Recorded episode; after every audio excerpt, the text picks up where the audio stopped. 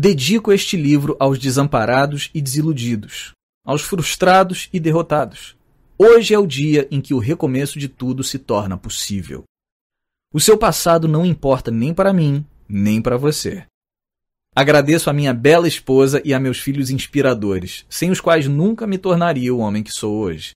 Graças a seu amor e sua generosidade, somos uma família empenhada em fazer a diferença no mundo. Capítulo 1 O obstáculo você passa a maior parte da sua rotina no piloto automático.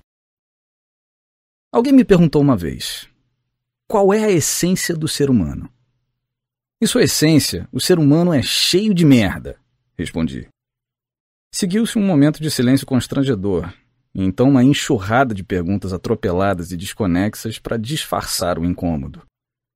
Pelo visto, o público esperava uma resposta metafísica, no melhor estilo Nova Era, sobre o espírito indomável ou a essência de florestas primordiais, ou as partículas de poeira estelar com um toque de magia das fadas. Mas minha resposta foi incontestável. Em minha experiência com pessoas, sim, também sou uma pessoa, igual a você. Quando se tira todo o otimismo e a esperança delas, revela-se uma criatura bem diferente à espreita. Um montinho de merda falante, algo não tão empoderador ou reconfortante quanto gostaríamos de acreditar. Não chega a ser maligno nem nefasto, está mais para cínico, repressor, repetitivo e, sem dúvida, insatisfatório. São coisas que debilitam a vida, ou sabotam, para ser mais exato. Neste pequeno livro, apresento minha proposta de como revelar e retrabalhar toda a merda que existe em você Aquele tipo de merda que está sempre sabotando a sua vida. Assim, se estiver se sentindo cansado, sobrecarregado, estafado, desprezado, impedido, paralisado, entediado, quebrado, ansioso ou indeciso demais, inseguro, sem inspiração, desligado, no caminho errado, desvirtuado, no fundo do poço, preso ao passado, preocupado com o futuro, decepcionado, amedrontado, desconfiado, ressentido, receoso, raivoso, frustrado ou simplesmente preso a um círculo vicioso, é de mim que você precisa e tudo que será falado aqui é para você. Não, é sério. Tudo será dito para você. Não é apenas ouvir, Use esse conhecimento. Vamos então até o coração sombrio de toda essa merda dentro de você para arrancá-lo de lá. No meu livro anterior, Desfoda-se, saia da sua cabeça, entre na sua vida, escrevi sobre a tagarelice interna com a qual todos lidamos. O ruído das opiniões, juízos de valor, justificativas, medos e desculpas matraqueando o dia inteiro em nossa cabeça sem parar. Às vezes é bem barulhento, às vezes é mais sutil, mas está sempre ali, de um jeito ou de outro. Numa analogia com o mundo esportivo, o seu debate interno é uma espécie de vestiário da sua vida, onde todas as estratégias são criadas e desenvolvidas, onde seus planos pessoais nascem e morrem, a maioria desses planos não chega a ver a luz do dia. Muito menos os bons planos, os sonhos. Você os mata quando ainda estão nascendo, na sua cabeça. As pessoas não passam de debates ambulantes, sejam mentais ou falados. Elas são a comunicação personificada. Um saco de carne e ossos que fala e fala sobre tudo, e o limite dessa fala é o limite da própria vida. Enfim. Resumindo, você é o que você fala. Ou melhor, é a natureza do que você fala. Se achar que a vida é exaustiva, ela realmente vai ser exaustiva. A confusão é você acreditar que a vida é de determinado jeito e estar apenas contando o que vê. Mas, na verdade, ocorre o inverso. Na realidade, você cria a sua experiência de vida no seu debate interior, agindo de acordo com essa narrativa. E faz isso o tempo todo. Você nunca, nunca mesmo, age em relação à vida pura e simples. Está agindo sim em relação à sua própria opinião sobre a vida. Por isso, cada um de nós tem vivências tão diferentes uma da outra. A vida simplesmente é. Cabe a você escolher como vai encará-la. Tenha em mente que sua vida será afetada por essa escolha. E ela afeta mesmo. Isso, aliás, não é nenhuma novidade. Filósofos como Hans-Georg Gadamer, Edmund Husserl e Martin Heidegger investigaram a importância da linguagem e a maneira como ela molda a percepção de todas as nossas experiências. As emoções que sentimos, ou gostaríamos de sentir, são constituídas em nossa linguagem. Sua fala é sua vida. Isso fica ainda mais evidente nas suas típicas escapadas pelo mundo da autossabotagem. Talvez o que vou dizer exija uma dose radical de compreensão, mas em um sentido muito prático, suas emoções e seus debates internos estão bailando um eterno tango, girando para lá e para cá ao longo da vida. Como sociedade, nos viciamos cada vez mais em alterar nossas emoções, para nos sentirmos mais felizes, mais confiantes, etc. Tudo isso sem nunca abordar o que está avivando esses sentimentos. Não é a sua vida aparentemente ingrata que o detém pelas rédeas, mas sim o seu debate interno sobre a vida e a vasta maioria desse debate interno passa por você incrivelmente despercebida e, portanto, inexplorada. Ocorre apenas dos bastidores. Este livro eleva o trabalho iniciado em Desfoda-se a um novo patamar. Estamos prontos para enfim descobrir o seu tipo específico de debate interno e por que ele continua sendo a fonte de toda a merda que acontece na sua vida. Na maior parte da nossa rotina, nos limitamos a sentir os humores e as emoções do nosso debate interno, sem nos darmos ao trabalho de entender o que ele está realmente dizendo. Então, se você já quis saber por que fala assim consigo mesmo, ou mais especificamente, o que impulsiona essa fala, continue lendo. Antes que comece a pensar que estou caindo no velho clichê dos pensamentos positivos, é melhor eu esclarecer logo as coisas. Existe um motivo para que a mudança do debate interno para sou bom o bastante, ou sou inteligente o bastante, ou sou amado, ou eu consigo, não funcione com todo mundo quando a ideia é superar a negatividade. O problema dessa abordagem é não lidar com a sujeira. Não dá para ser de um jeito só para sobrepujar aquele outro jeito que não é do seu agrado. Não dá para causar um curto-circuito no sistema. Seria o equivalente emocional de varrer as baratas mortas para debaixo do tapete antes que as visitas cheguem. Claro, tudo está com uma aparência ótima, mas no fundo, você sabe que as baratas mortas continuam ali. É assim na nossa cabeça. Quando varremos a emoção negativa para debaixo do nosso tapete mental, algo ainda nos incomoda. Algo mais próximo da verdade. É como mentir para si mesmo sem acreditar na mentira. Uma enganação. Estamos usando tudo que está sendo falado aqui para olhar debaixo do seu tapete, para revelar essas baratas emocionais ocultas e libertá-lo, permitir que você exista de forma autêntica, em vez de apenas fingir. Claro, você pode alterar o seu estado emocional com a ajuda do fazer, um processo que abordo no meu livro anterior, mas o denominador comum de tudo isso é a linguagem, Funcionamos de um jeito em que se pode ser apenas uma coisa de cada vez. Não dá para ser amoroso e raivoso ao mesmo tempo. É um ou outro. Não dá para ser generoso e ressentido, ou indiferente e triste. Num dado momento, você sempre vai ser de um jeito e apenas de um jeito. Antes de nos aprofundarmos, algumas pessoas comentaram que não falei muito sobre mim no meu livro anterior. Então corrigirei esse problema aqui e agora. Sou escocês, com sotaque carregado, uma queda por kilts e tempo fechado. Amo empoderar os outros. Minha missão é oferecer às pessoas algo que lhes permita melhorar de vida, para isso, não fico dizendo que você é maravilhoso, ou que um dia sua sorte vai mudar, ou que nada acontece por acaso, ou qualquer outro desses chavões requentados da nova era que alguns resolveram seguir.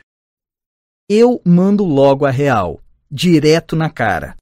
Você é o problema e você é a solução. A título de comentário, uma vez me disseram que eu não caio no gosto de todo mundo. Minha resposta foi: Nada cai no gosto de todo mundo. Não sou arrogante a ponto de achar que posso resolver um enigma que atordoa filósofos, acadêmicos, cientistas e grandes pensadores desde o início dos tempos. Meu objetivo aqui é fazer a diferença para uma única pessoa. Você. É isso aí. Se estiver lendo e pensando como isso aqui se aplica ao seu parceiro, seu pai, seu chefe, seu primo ou seu ex, é sinal de que a ficha ainda não caiu. Este livro é para você e sobre você. É isso. Então, o que é este livro? A princípio, este livro é um rápido e intenso choque no seu jeito de pensar. Não tenho a pretensão de dar aqui todas as respostas. Suas respostas virão de você. Sempre vem. Esta obra está mais para um catalisador, fornecendo questionamentos e pontos de vista que ativarão algo em você e o levarão a uma nova forma de conduzir sua vida. Inspiração, motivação, paixão, ou seja lá o que estiver procurando, estão em você. Foi assim no passado, é assim no presente e será assim no futuro. Grande parte do desafio de conquistar a vida que você deseja está em fazer as próprias escolhas, do presente e do futuro. Este livro é uma espécie de jornada de autoconhecimento, de reflexão, de descoberta e, por fim, de encontro com a sua verdadeira natureza. Quando você enfim entende de onde vem, está se dando a valiosa oportunidade de transformar o resto da sua vida. A abordagem que desenvolvo neste livro parte do meu estilo próprio de filosofia urbana. Chamo de filosofia porque é disso que se trata de um ângulo, uma perspectiva sobre o que é estar vivo, sobre o que é ser humano e tentar abrir caminho em meio à complexidade, ao medo e à luta em busca de um tipo de felicidade e sucesso estáveis. Emprego a palavra urbana porque aprendi as grandes lições da minha vida no preto e branco das ruas de Glasgow durante a infância, onde as regras eram simples e as consequências certeiras. Este é o modelo que criei. Pesquisei várias disciplinas e abordagens diferentes. Estudei alguns filósofos, peguei o que fazia sentido para mim e comecei a aplicar. Empreguei esse modelo com meus clientes e descobri que quando eles fazem um esforço, quando desenvolvem aquela força autêntica da sua natureza, uma mudança monumental se torna verdadeiramente possível.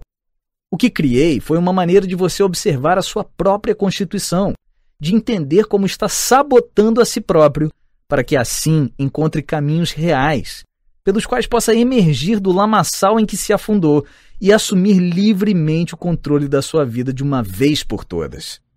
Com esse intuito, você precisa forçar a passagem contra a confusão e o conflito iniciais. E tudo bem.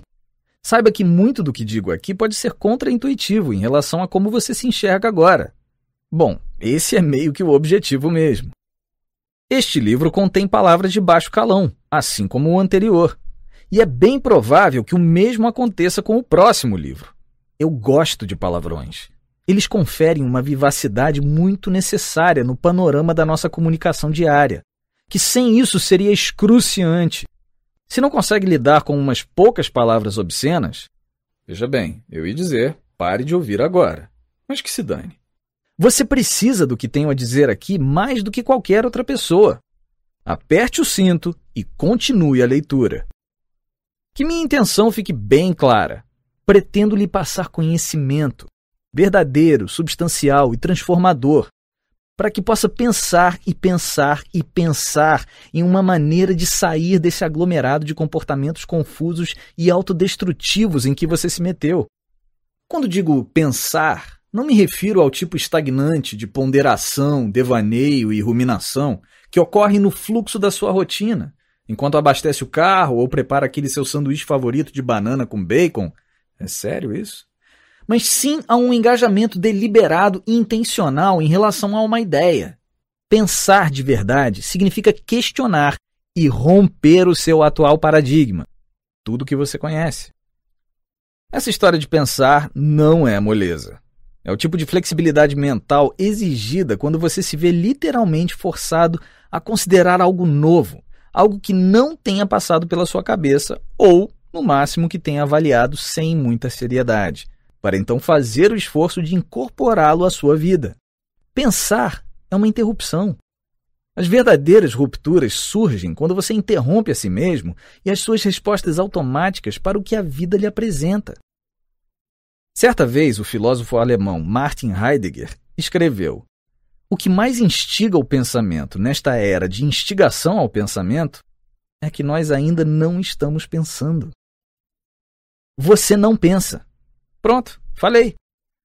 Não quis que engasgasse com o latte gelado, vente semi-descafeinado de canela com leite de soja light sem açúcar que você vinha sugando como se fosse um aspirador de pó novo na potência máxima.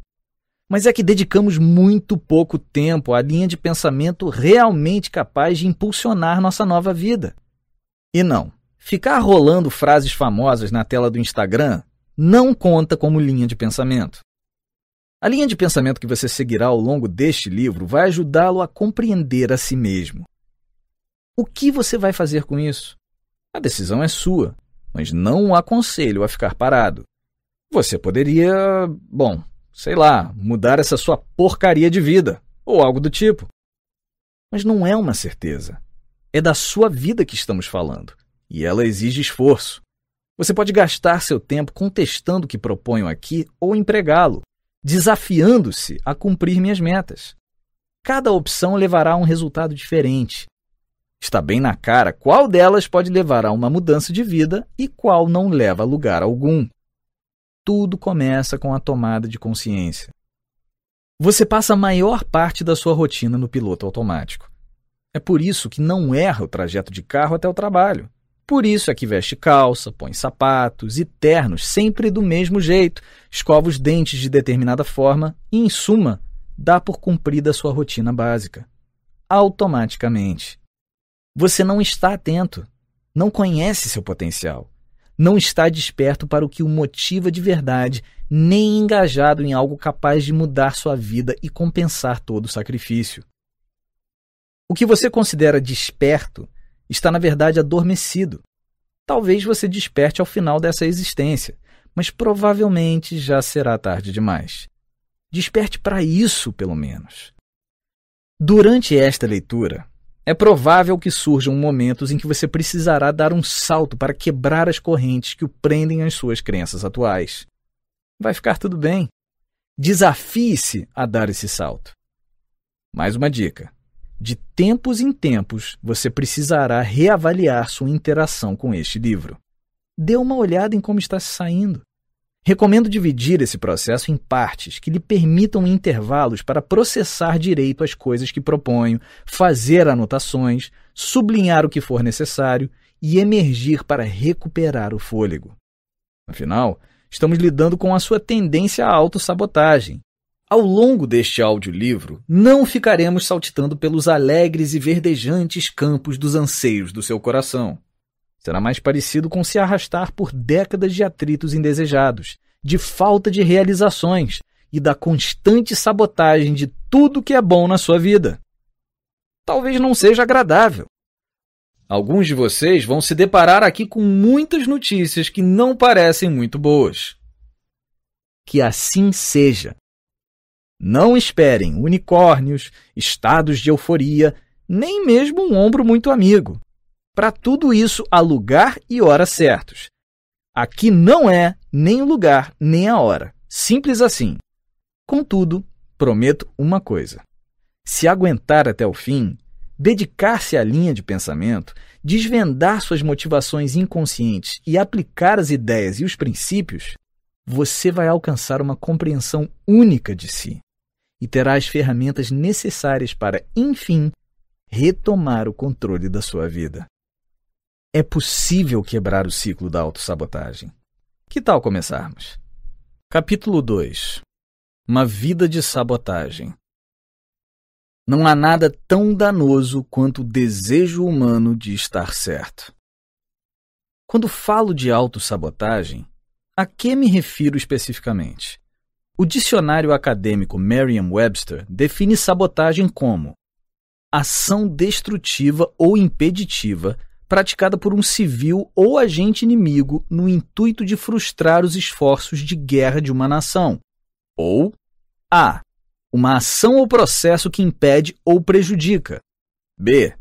Destruição deliberada.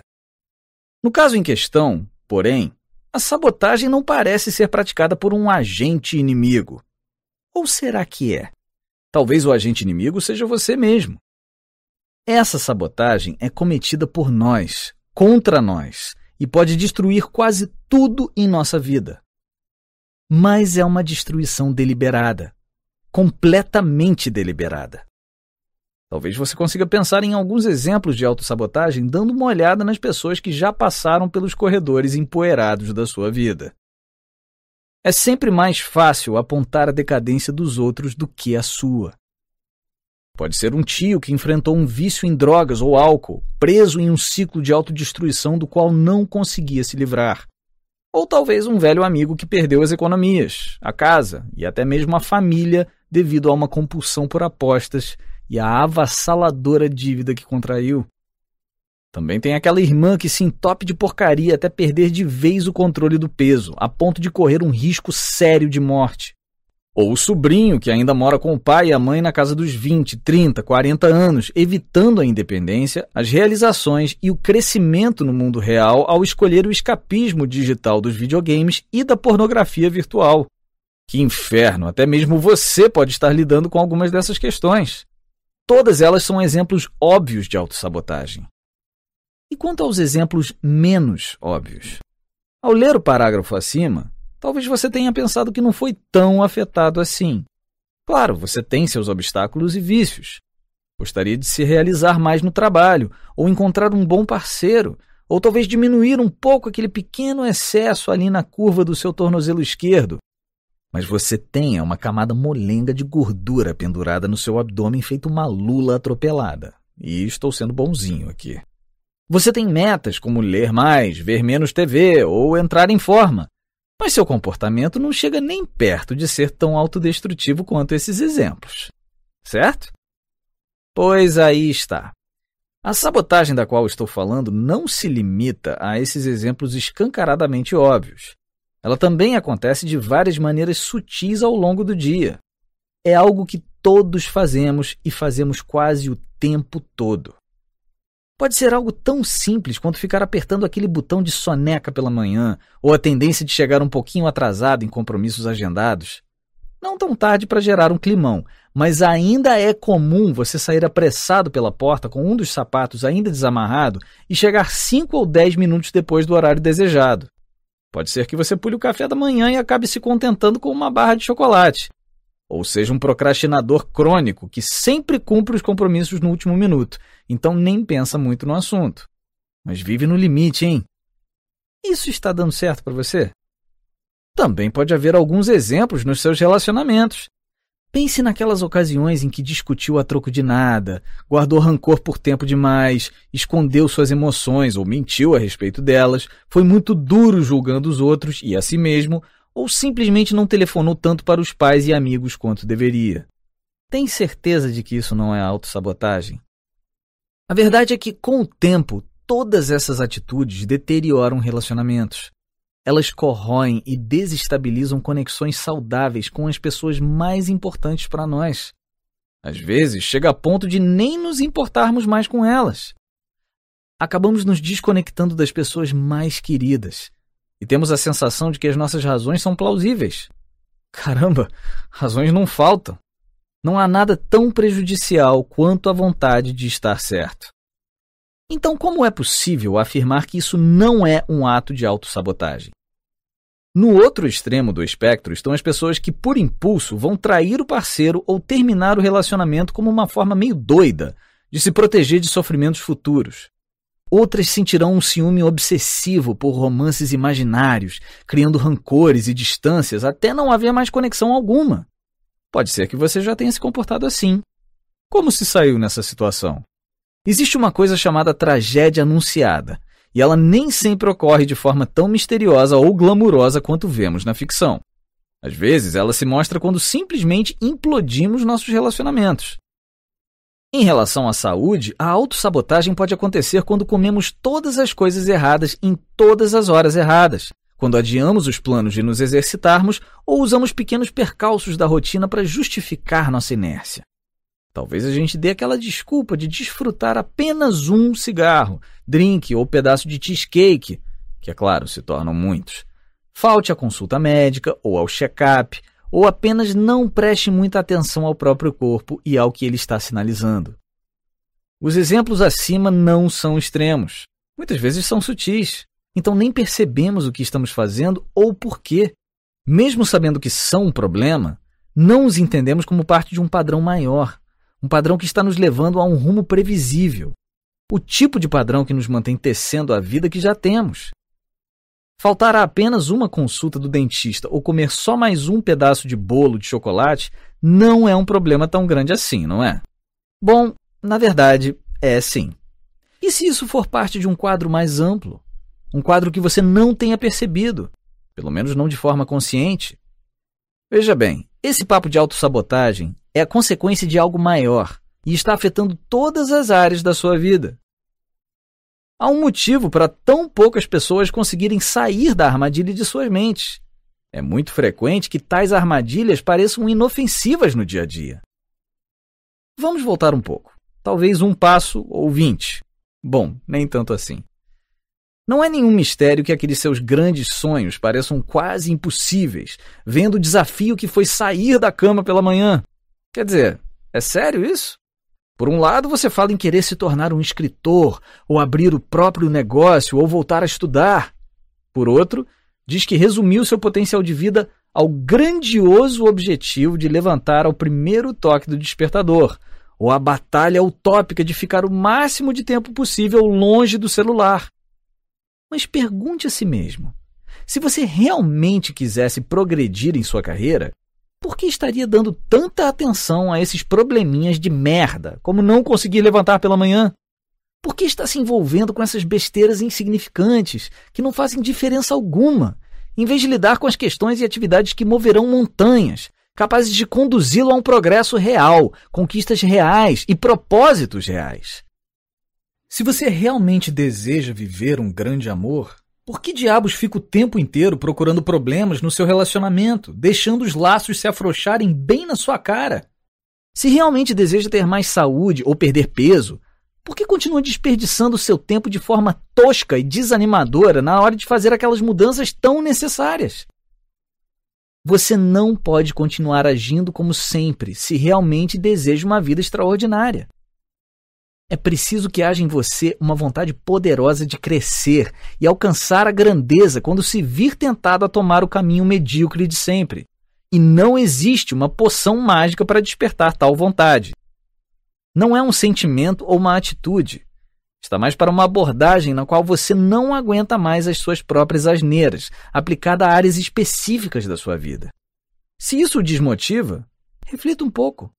A intenção é revigorar e inspirar você. Admitir a verdade raramente é fácil, mas é um jeito infalível de se livrar das armadilhas de autossabotagem do seu subconsciente. O que torna a autorreflexão tão desafiadora é o fato de você ser ao mesmo tempo o vigarista e a vítima. Veja bem, costumamos dividir os problemas em nossa vida em dois grupos. Ou julgamos ser uma falha em nosso caráter, ou jogamos a culpa em fatores externos. Achamos que é apenas uma questão de tentar com mais afinco ou ter mais sorte ou discernimento. Achamos que simplesmente ainda não abrimos o negócio certo, conhecemos a pessoa certa ou encontramos a dieta certa. Na realidade, esses desejos presentes no nosso consciente não estão alinhados com o que de fato nos impulsiona a partir das profundezas do nosso subconsciente.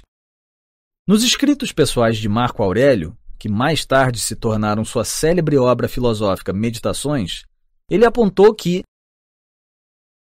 a alma é tingida pela cor dos pensamentos. No mundo contemporâneo, nossa alma é um tecido tie-dye, contendo todos os pensamentos, impressões e sonhos que já tivemos ou adquirimos desde bebês. Da mesma forma como a tintura penetra o tecido, esses pensamentos estão profundamente incrustados na nossa mente, no nosso subconsciente. E ele quase nunca é da cor que gostaríamos que fosse. A cor com a qual você tingiu sua alma e estabeleceu as regras invisíveis incrustadas nos recônditos da sua mente, no seu subconsciente, é o que determina o seu caminho pela vida. Não é a sua determinação nem a sua condição e definitivamente não é a sua sorte. Sorte é para aqueles que não conseguem definir o próprio sucesso. E se você não é capaz de defini-lo, provavelmente nunca vai conseguir repetir o feito. Os Três Sabotadores Uma Introdução. Se você quer começar a fazer algo a respeito desse jogo nada exclusivo de autossabotagem, precisa primeiro identificar os seus debates internos primordiais e interrompê-los. Não me refiro aos pensamentos na superfície, mas sim aos debates internos repetitivos e arraigados que ficam tagarelando em sua gaiola mental e guiam cada um de seus pensamentos e emoções. Aquelas paradas debaixo do tapete, isso permitirá que você enfim note os seus três sabotadores, as três declarações internas que causam os danos reais e duradouros na sua vida. Os três sabotadores são as conclusões fundamentais que você tirou sobre si mesmo, sobre as pessoas à sua volta e sobre a própria vida. Sei que é difícil acreditar que a sua existência inteira esteja se desfazendo por conta de três simples declarações internas, mas ela está. E ao longo deste audiolivro, ajudarei você a descobrir não apenas a razão disso, como também quais são as suas declarações mais comuns. Como você adquiriu esses três sabotadores? Em breve chegaremos a essa questão. De que jeito impactam a sua vida, tirando o óbvio? Também chegaremos a essa questão. Como é possível se livrar dessa merda? Ah, chegaremos a essa questão também, pode acreditar. Para aqueles que exageram com tantos por quê, por quê, por quê, tenho algumas respostas também. Embora essa procura incessante pela resposta seja de várias maneiras a razão por que a pergunta nunca é respondida. Por quê? Ah, por favor! Minha meta é revelar o que o leva à sabotagem em seu mecanismo mais básico. Começaremos no início da sua vida e progrediremos até a ponta da lança, hoje mesmo. Nesses primeiros capítulos, lançamos as bases para explicar por que as pessoas chegam a adquirir uma propensão à sabotagem. Mas é seguro afirmar que a inclinação a ferrar com a sua vida não surge assim, de graça. Certos acontecimentos precisaram ocorrer em determinada sequência na sua vida, sendo alguns deles comuns a todos os seres humanos e outros exclusivos da sua história. Vamos descobrir para você que acontecimentos foram esses. Vai dar um pouco de trabalho, Enquanto você avança pelos capítulos, é provável que fique devastado ou num estado de confusão ou medo. E tudo bem. O importante é não desistir. Force o caminho. Para além desse estado, encontra-se uma vida que você sempre desejou, mas que por algum motivo nunca conseguiu conquistar. É sério. Aqui eu demarco um limite. Talvez você descubra que o esforço que coloca ao longo da trajetória deste audiolivro é proporcional àquele que você aplica na sua vida. Essa declaração por si só pode mudar tudo. Ou não. Se sua cabeça estiver nas nuvens, ou enterrada na areia, ou seja qual for o lugar onde decidiu escondê-la, coloque-a no lugar e faça com que esta leitura tenha algum impacto na sua vida. Pelo menos isso você pode fazer. Sem ambição, ninguém sai do lugar. Sem esforço, ninguém chega a lugar algum. O prêmio não virá até você. É preciso conquistá-lo. Ralph Waldo Emerson. Muito bem, campeão. Vamos em frente. Capítulo 3 A pergunta. Isso é o que chamamos de vida. Desejar o novo, ainda apegados ao que nos é familiar. A ideia deste livro surgiu com uma pergunta simples que fiz a mim mesmo: Por quê? Por que a minha vida é assim? Ao observá-la, percebi que em certos aspectos ela se encaminhava para um rumo que não me deixava muito satisfeito. Fosse qual fosse a abordagem, determinadas áreas pareciam estar sempre subjugadas a alguma inevitabilidade. Minha pança flácida, minhas finanças, alguns relacionamentos, mas que inferno! Eu passei anos cumprindo uma tonelada de tarefas de crescimento pessoal e minha conta bancária continua no vermelho?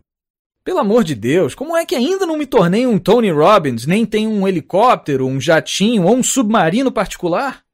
Por que é que nunca consegui produzir nenhuma melhoria nessas áreas da minha vida? Não é como se eu não ganhasse dinheiro algum, mas por que diabos pareço estar sempre me esforçando tanto para isso? Não é que eu não saiba o que fazer para entrar em forma, mas porque é algo sempre temporário. Não importava quanto tentasse. Eu entrava continuamente nesses ciclos de ganho, perda, ganho, perda, e no fim das contas, voltava a estaca zero. Nesse ioiô da vida real, houve inclusive momentos em que eu acabava ainda mais distante do ponto de partida. Ter a consciência de que eu entrava no mesmo ciclo e cometia os mesmos erros não ajudou em nada. Assim como você, não sou idiota. Consigo ver o que há de errado. Contudo, não importava quanto eu tentasse, era como se me visse compelido a fazer as mesmas coisas de sempre, e eu não parecia ter poder algum para impedir isso. Mas que eu sabia o que queria fazer, mas era atrapalhado pelo vício de fazer as coisas sempre do mesmo jeito, voltando aos velhos e falidos hábitos destrutivos. Talvez você queira dar um tempo aqui e refletir sobre algumas questões pessoais. Por que você faz o que faz? Mais uma vez, vá um pouco além da resposta padrão. Pense: se continuar vivendo assim, qual será o seu destino? Sério, seu destino de verdade. E não estou falando de uma noção vaga do seu futuro, mas de olhar para o próprio rabo e avaliar os rumos das suas ações atuais. E aí? Talvez você considere essas questões difíceis de responder, mas é esse tipo de reflexão que vai livrá-lo das armadilhas da autossabotagem. Já mencionei que a autossabotagem não se resume apenas àquelas atitudes impactantes e extremas que tomamos para ferrar com nossa vida. É importante entender que existem milhões de maneiras sutis de se sabotar diariamente. Antes de decidir qualquer coisa, é necessário perceber que existe um problema. Entenda que a autossabotagem pode levá-lo a comportamentos bastante autodestrutivos. Ela acaba com casamentos, divide famílias, desencaminha para drogas pesadas, álcool, apostas, vícios sexuais, infidelidade e todo tipo de atitude que destrói o que antes era uma vida decente. Em resumo, ninguém consegue fuder com a sua vida de um jeito tão estupendo quanto você mesmo. E é o que você vem fazendo. Na minha carreira de desenvolvimento pessoal, é meu dever ajudar meus clientes a ter insights capazes de lhes trazer mudanças de vida concretas. Já percebi que é extremamente comum para as pessoas ficarem presas a ciclos de comportamentos que, sob um olhar mais atento, parecem ser o extremo oposto daquilo que elas afirmam desejar. Homens e mulheres por todo o mundo estão confinados a uma lógica de debate interno deficitária e a padrões comportamentais que os mantêm em uma trajetória completamente previsível. Não importa quantas vezes a vida aparente estar nos trilhos, ela parece sempre estar destinada a cedo ou tarde descarrilar. Estamos todos construindo coisas apenas para destruí-las logo em seguida. E já nos cansamos disso. Você não é uma categoria.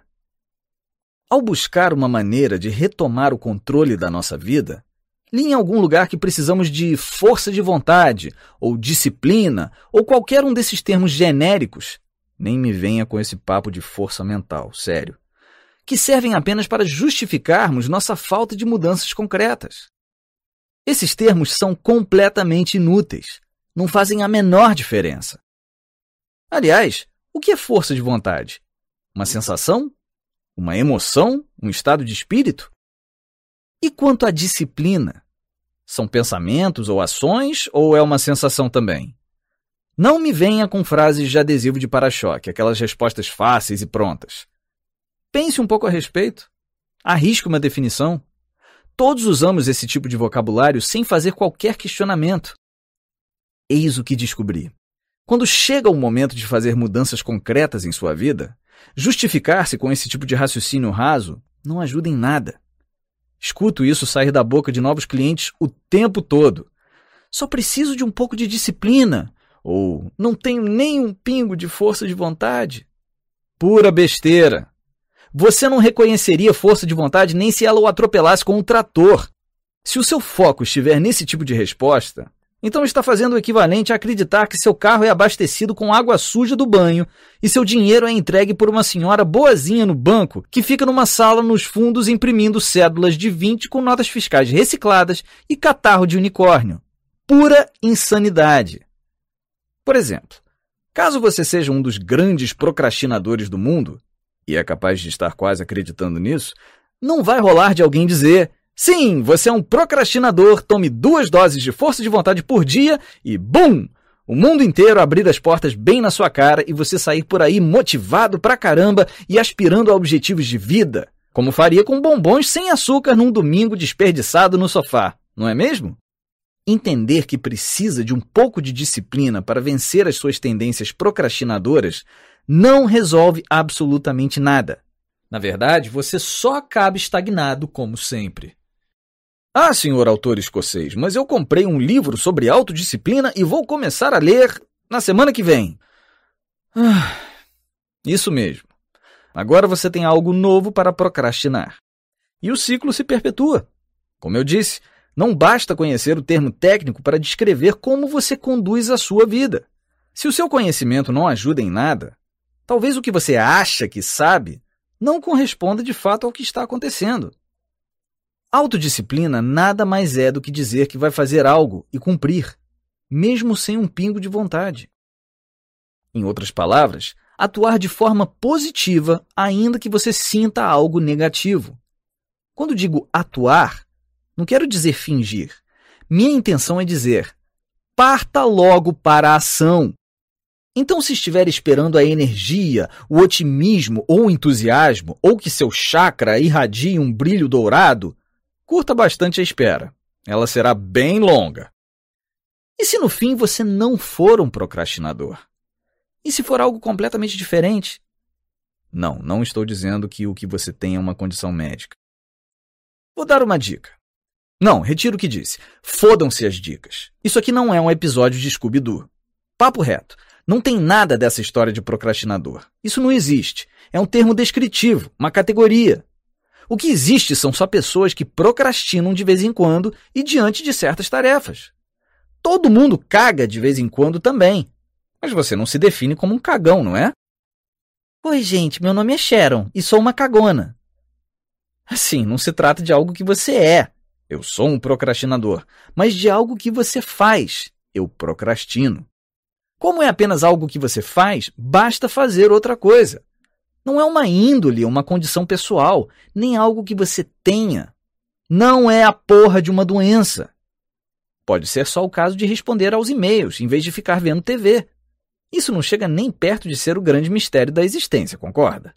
Alguns especialistas por aí oferecem compaixão e aceitação para fazer com que você se sinta melhor. Mas estou lhe trazendo a opção de uma vida melhor de verdade. E às vezes isso machuca pra cacete. Muitos dos grandes feitos da sua vida exigiram alguma dose de desconforto, dor ou tensão. As coisas são assim mesmo. Seja lá o que você estiver buscando, precisará estar mais do que conformado com a perspectiva de esforço ou mesmo de sobrecarga. Em vários aspectos, o que está atrapalhando é a sua teimosia ferrenha de que as mudanças concretas deviam ser confortáveis. Crescimento real e impactante dói, às vezes muito.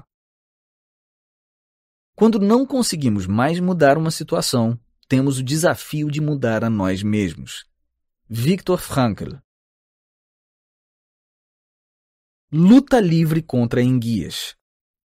No fim das contas, é como se você lutasse para fazer sua vida seguir numa direção, enquanto uma atração magnética parece desviá-la em certos momentos para o destino completamente oposto. Mas você está tentando, ou pelo menos tentou, certo? É como se estivesse se debatendo com as coisas que você quer e as sentisse escorregar e escapulir para longe do seu alcance. Cedo ou tarde você volta à luta, seja com seu corpo ou com seus cartões de crédito, sua vida amorosa ou sua carreira. Você vislumbra a luz no fim do túnel e então tudo desmorona. De novo. Em vários aspectos, é como se estivesse fadado ao ciclo de ser você mesmo. Não uma versão incrível, maravilhosa, idealizada, livre como um pássaro com fotos no Instagram para matar de inveja, mas a sua típica versão cíclica a versão PQP. Você é seu pior inimigo e lá vamos nós de novo. Aquela versão. Você sabe muito bem do que estou falando. Aqueles momentos em que tudo parece estar caminhando relativamente bem e então. BUM!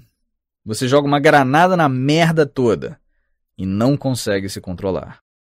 Sabe? São aqueles momentos em que parece estar se dando bem com seu parceiro, e então depois de 6, 7 ou 88 palavras, a catástrofe acontece e você de repente se vê atrás de alguém que tem uma caminhonete para ajudá-lo a levar suas tralhas para outro lugar. Então você se acalma. E todos se acalmam. Daí vocês sussurram uma desculpa bem fajuta um para o outro, pedem uma pizza. Isso dá um jeito nas coisas e vocês meio que esquecem o assunto. Mas não de verdade. E ficam aguardando o próximo incidente. Que acontece. Assim como o próximo. E daí por diante. Agora você está gastando 500 paus por mês em pizzas de reconciliação, enquanto sua pança incha mais do que um colchão inflável do Walmart. Isso vira outro motivo de discussão. Tudo porque você não conseguiu se segurar na hora de dizer aquilo, as palavras que você sempre diz. Aquilo que joga tudo pelos ares e que você sabe que não devia falar, mas fala mesmo assim. Aí você se leva a sério, pega de volta aqueles gêmeos do mal, chamados força de vontade e autodisciplina, tenta com mais afinco, come um pouco melhor e detona o equivalente a duas lavouras de couve em uma semana até você jogar a merda no ventilador de novo. E antes que perceba, aquela fatia de pizza que você prometeu não comer acaba magicamente se esgueirando para os seus dedos e desliza despercebida boca adentro, como uma maldita víbora de pepperoni com queijo que ela realmente é, certo? O problema agora é a pizza, e a batalha ganha um novo fronte. Caramba, talvez o inimigo seja mesmo o glúten, hein? Ou no seu caso, é aquele emprego dos sonhos conquistado com tanto esforço. Seis meses depois, você já está arrumando sarna para se coçar. De novo. Ou então aquela vez que ficou todo orgulhoso ao quitar as faturas dos seus cartões de crédito. Apenas para pôr tudo a perder num surto de compras do tipo só se é jovem uma vez, trabalho duro, eu mereço, de novo. Ao que parece, o mantra só se é jovem uma vez se estende até a faixa dos 40 hoje em dia e vai além. Se estiver na sua adolescência, nos seus 20 ou 30 anos, então sim, você ainda terá uma vida inteira dessa maluquice pela frente. Tente enfiar isso na sua cabeça quando estiver nessa vibe. Reflita. E se a sua meta, lembre-se, não a dos outros, mas a sua, estiver sendo repetir de forma contínua e subconsciente o seu jogo da vida, num ciclo sem fim de sabotagem e recuperação? E se o maior responsável pelo seu estado atual não for tanto o fato de não ter encontrado a pessoa, a carreira ou a paixão certa, não ter tido coragem, confiança, inteligência, insights ou qualquer outra razão que você tenha encontrado para usar como desculpa? E se a sua vida for, na verdade, uma confortável estrutura intencional e bizarra, produzindo os mesmos resultados de novo e de novo? Uma armadilha discursiva na qual você mesmo se coloca, mas que não é capaz de ver. Então passa a vida inteira buscando algum tipo de explicação em todos os lugares errados. Mas tudo isso ocorre no subconsciente e você nunca sai do lugar. Quando a imaginação e a força de vontade estão em conflito, são antagonistas, a imaginação sempre sai vencedora, sem exceções. Rousseau. Quando Coué um psicólogo do século XIX, falou sobre a imaginação e estava se referindo ao subconsciente. Com força de vontade, queria dizer a consciência, os pensamentos cognitivos. Nos casos em que os dois entram em conflito, o subconsciente vence, sempre. Então, se o subconsciente sempre vence e estamos programados para jogar o mesmo jogo de autossabotagem e recuperação, significa que estaremos para sempre na merda? Eu sei que isso soa bem cruel. Mas é preciso entender o que torna os seres humanos tão bem-sucedidos: sobrevivência. Sobrevivência do óbvio. Ao contrário da crença popular, quem sobrevive não é o mais forte nem o mais capaz, nem o mais inteligente. Por si só, o exemplo dos dinossauros já demonstra quão errada é essa teoria. Alguns deles eram fortes, alguns deles eram inteligentes, mas nenhum previu a extinção. Então, quem sobrevive? Os previsores. Aqueles que conseguem prever as mudanças com mais exatidão são capazes de se adaptar e, portanto, de sobreviver. A boa notícia é que você é uma máquina de previsão e sobrevivência. É a única razão pela qual nossa espécie está há tanto tempo aqui. A capacidade de avistar fenômenos antes que aconteçam permite nossa adaptação e proteção. Fazemos isso ao lembrar, ao registrar o que é bom, o que é ruim, o que é certo, o que é errado, o que funciona, o que não funciona, tudo isso graças a um arcabouço gigantesco de memórias localizado nos confins do nosso subconsciente, para fins de referência e orientação. Você passou a vida inteira reunindo informações, buscando as pistas mais típicas sobre o rumo das coisas, seguindo um caminho com o qual se habituou. Todas as manhãs de segunda-feira parecem a mesma, porque mesmo antes de o dia começar, você já está prevendo como ele vai se desenrolar. O previsionismo está em absolutamente tudo. Sabe aquele pretendente que se atrasou para o primeiro encontro e não se vestiu muito bem? Previsão? Nossa, é óbvio que esse tipo aí não se importa. Imagine uma vida com esse traste. Não mesmo. Tchauzinho. É isso? Eles chegam com 15 minutos de atraso e usando chinelos e você já descarta? Sim. Sua habilidade de previsão lhe dá uma chance maior de sobrevivência. Nesse caso, você está determinado a excluir logo de cara aqueles que são uma completa perda de tempo ou de sanidade para não precisar fazer isso depois de casado ou de longos anos de relacionamento. E o seu recorde mundial para encontrar o parceiro perfeito é uma prova cabal da sua eficiência nesse campo. Claro que é. Você faz previsões para os seus relacionamentos e para as suas finanças, para o tempo e para a política, para a sua saúde e sua carreira e seja lá o que mais for. Você tem uma opinião a respeito de como tudo isso, e um pouco mais, vai acontecer. É tudo automático, impelido pelo seu subconsciente em questão de instantes.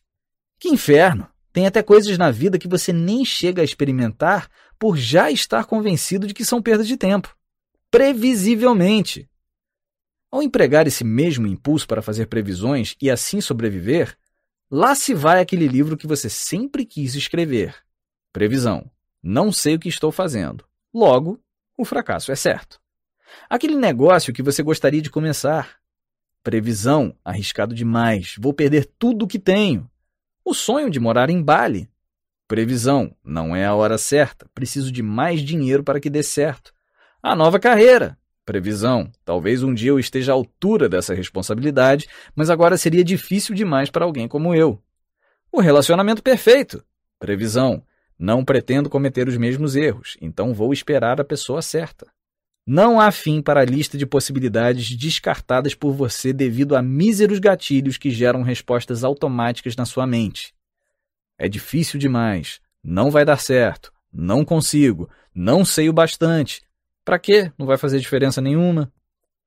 Em termos de sobrevivência, haveria maneira melhor de viver com relativa segurança e longevidade do que cuspir os mesmos problemas e questões de sempre para então aplicar as mesmas velhas soluções inúteis?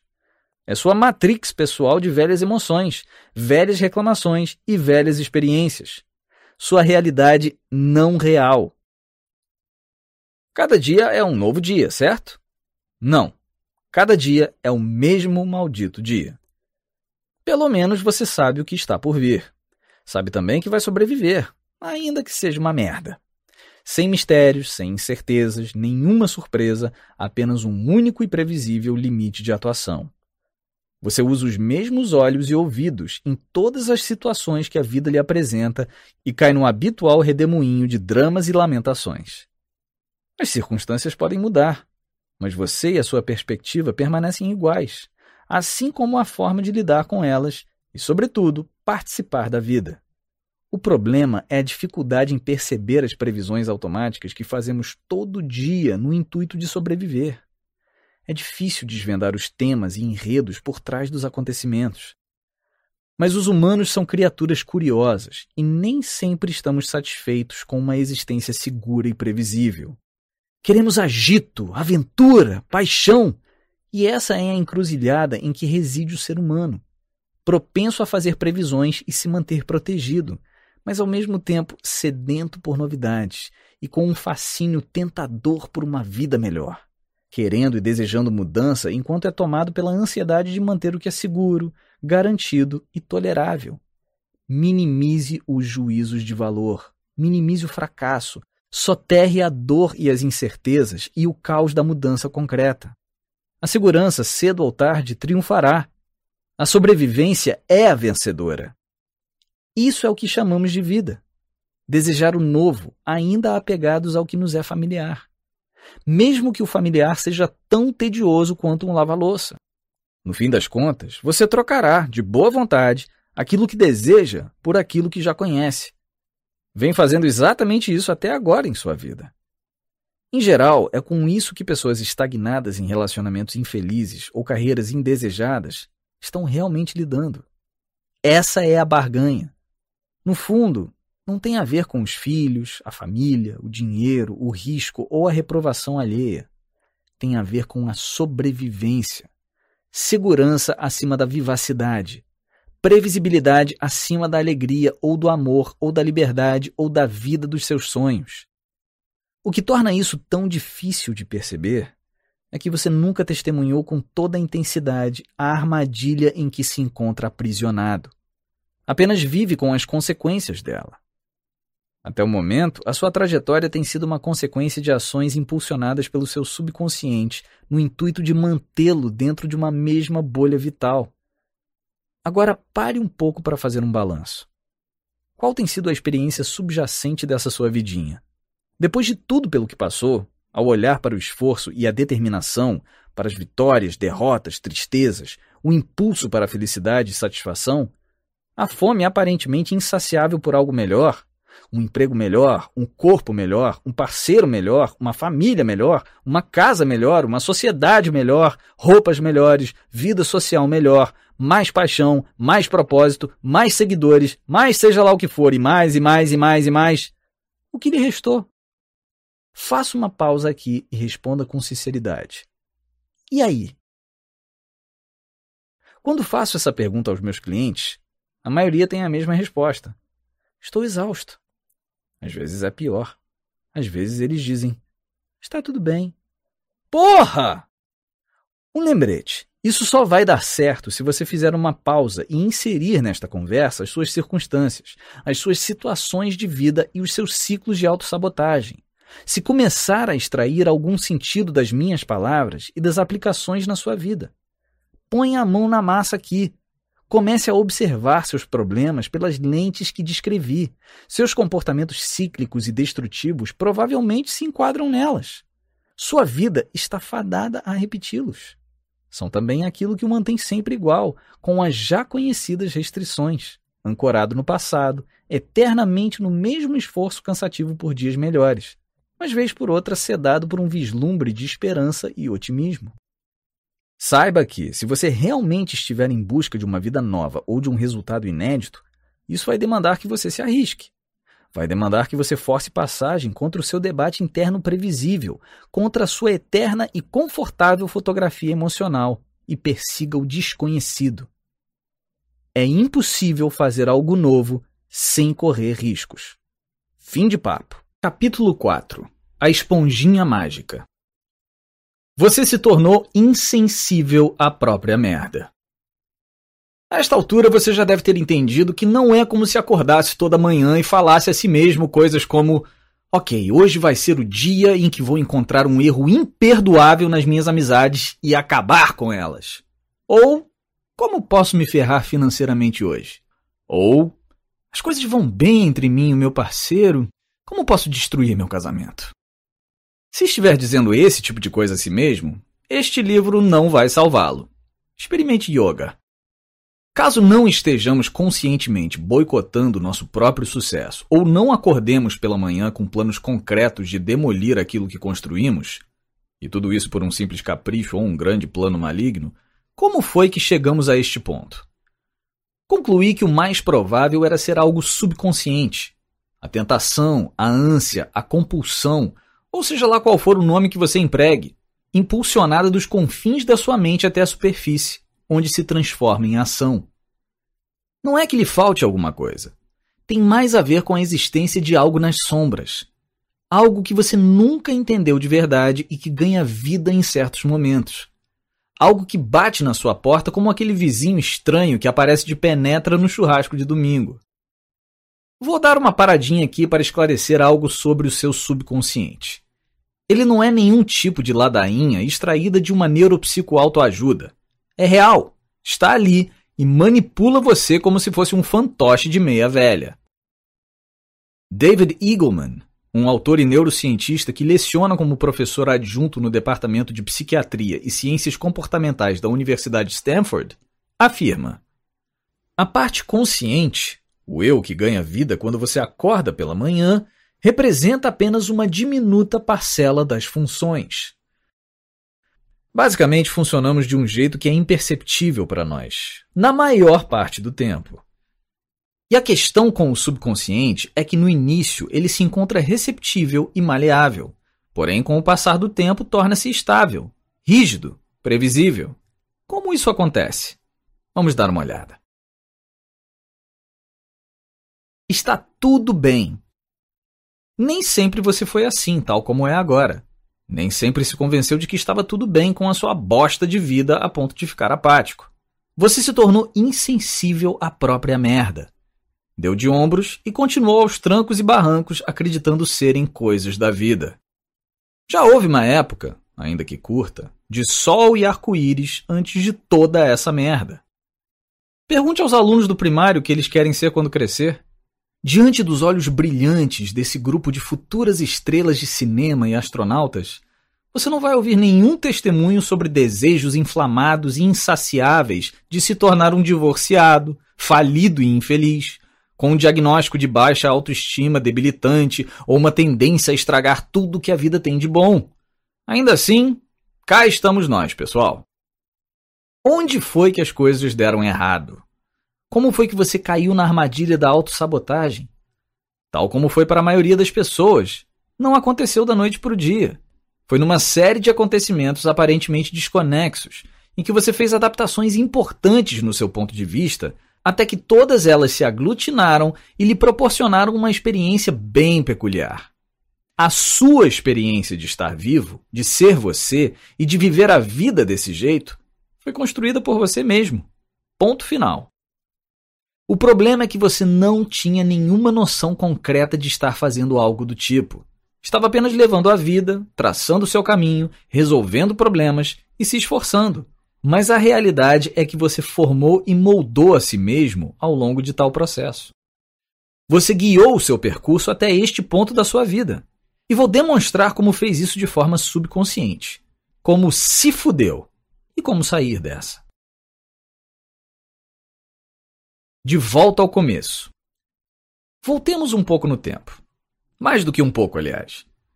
Não para quando você nasceu, mas para a condição em que você nasceu. Quando chegou a este mundo, ainda não tinha desenvolvido um subconsciente, muito menos uma personalidade. Não havia dentro da sua cabeça nenhum diálogo repetitivo e intrínseco que servisse de guia, empurrando-o para lá ou para cá. Não tinha nenhuma opinião autodestrutiva, nenhum olhar de desconfiança, nem a resignação quanto à sua trajetória de vida ou ao seu destino. Não havia autossabotagem. Com certeza você já ouviu que crianças são como esponjinhas. E já deve ter percebido como as crianças parecem absorver a linguagem e as novas experiências como esponjinhas sedentas. Bom, em vários sentidos, isso é mesmo verdade. Nós somos como esponjas. Você não é uma esponja de verdade. Isso foi só uma comparação para explicar melhor a ideia. E se toma jeito, pelo amor de Deus. Pense no funcionamento de uma esponja. Ela absorve aquilo com que entra em contato, crescendo e crescendo até ficar cheia de líquido. E o que acontece se é colocada para secar? Ela endurece, retendo toda a sujeira que estiver dentro dela. Agora, avalie a hipótese de que, ao nascer, você era uma dessas imaculadas esponjas mágicas, absorvendo isso aqui e expelindo aquilo ali durante os primeiros estágios da vida.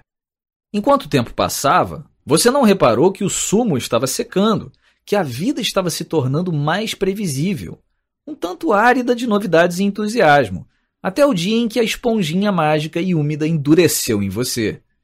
E lá, dentro de túneis, grutas e cavernas, encontravam-se os itens que nunca conseguiu expelir direito. Manchados, aprisionados para sempre. É assim que nosso subconsciente funciona. no começo está limpo, intocado, maleável e ainda não definido. Mas depois ele se assenta, imutável, com um propósito muito específico que agora está fortificado em seu próprio cerne. Um propósito que você ainda não consegue ver. Pense no comportamento dos bebês. Afora suas necessidades imediatas, bebês e crianças de colo não estão nem aí para nada que esteja além do mundinho deles.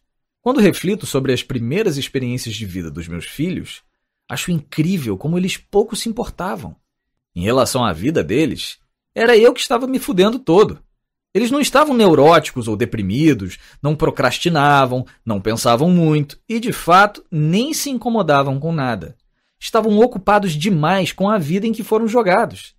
E suas vidas eram mágicas na maior parte do tempo. Assim como foi a sua.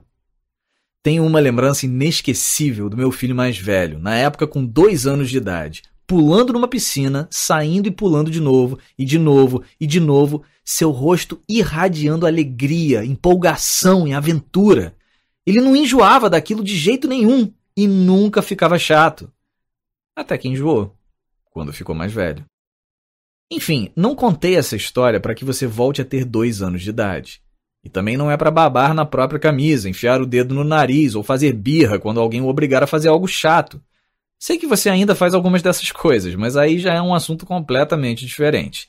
Enfiar o dedo no nariz não é nada legal. Quero falar daquele tempo lá no início da sua vida, quando tudo era novidade, quando tudo era empolgante e imaculado.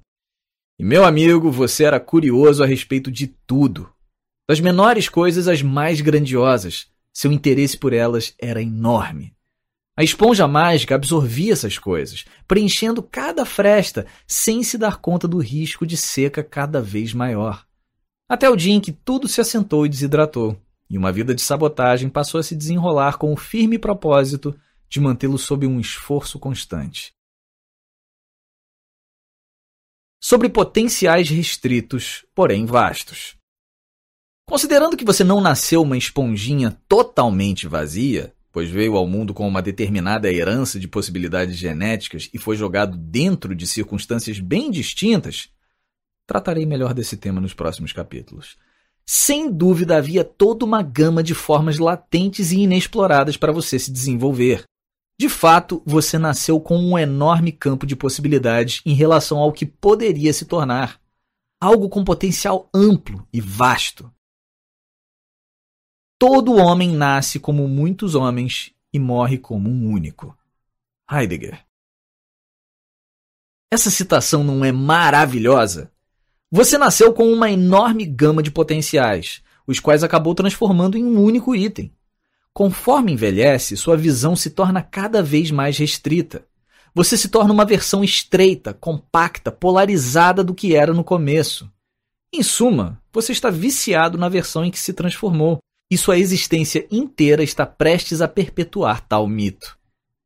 Quer dizer, tente imaginar isso. Depois de tantas reviravoltas que a sua vida deu, com todas aquelas possibilidades de si mesmo, você de alguma forma ficou desse jeito. Você é hoje um resultado muito específico e definitivo de si mesmo, com extrema precisão de características, de inibições e dos habituais estados emocionais e comportamentos. Além disso, se você for como a maioria das pessoas, está investindo uma boa parcela da sua fase adulta no intuito de melhorar aquele você. Para ficar mais em forma, mais inteligente, mais confiante, menos preocupado, mais bem-sucedido, menos ansioso, mais agradável, menos inseguro, mais poderoso, menos indeciso, mais atraente e assim por diante.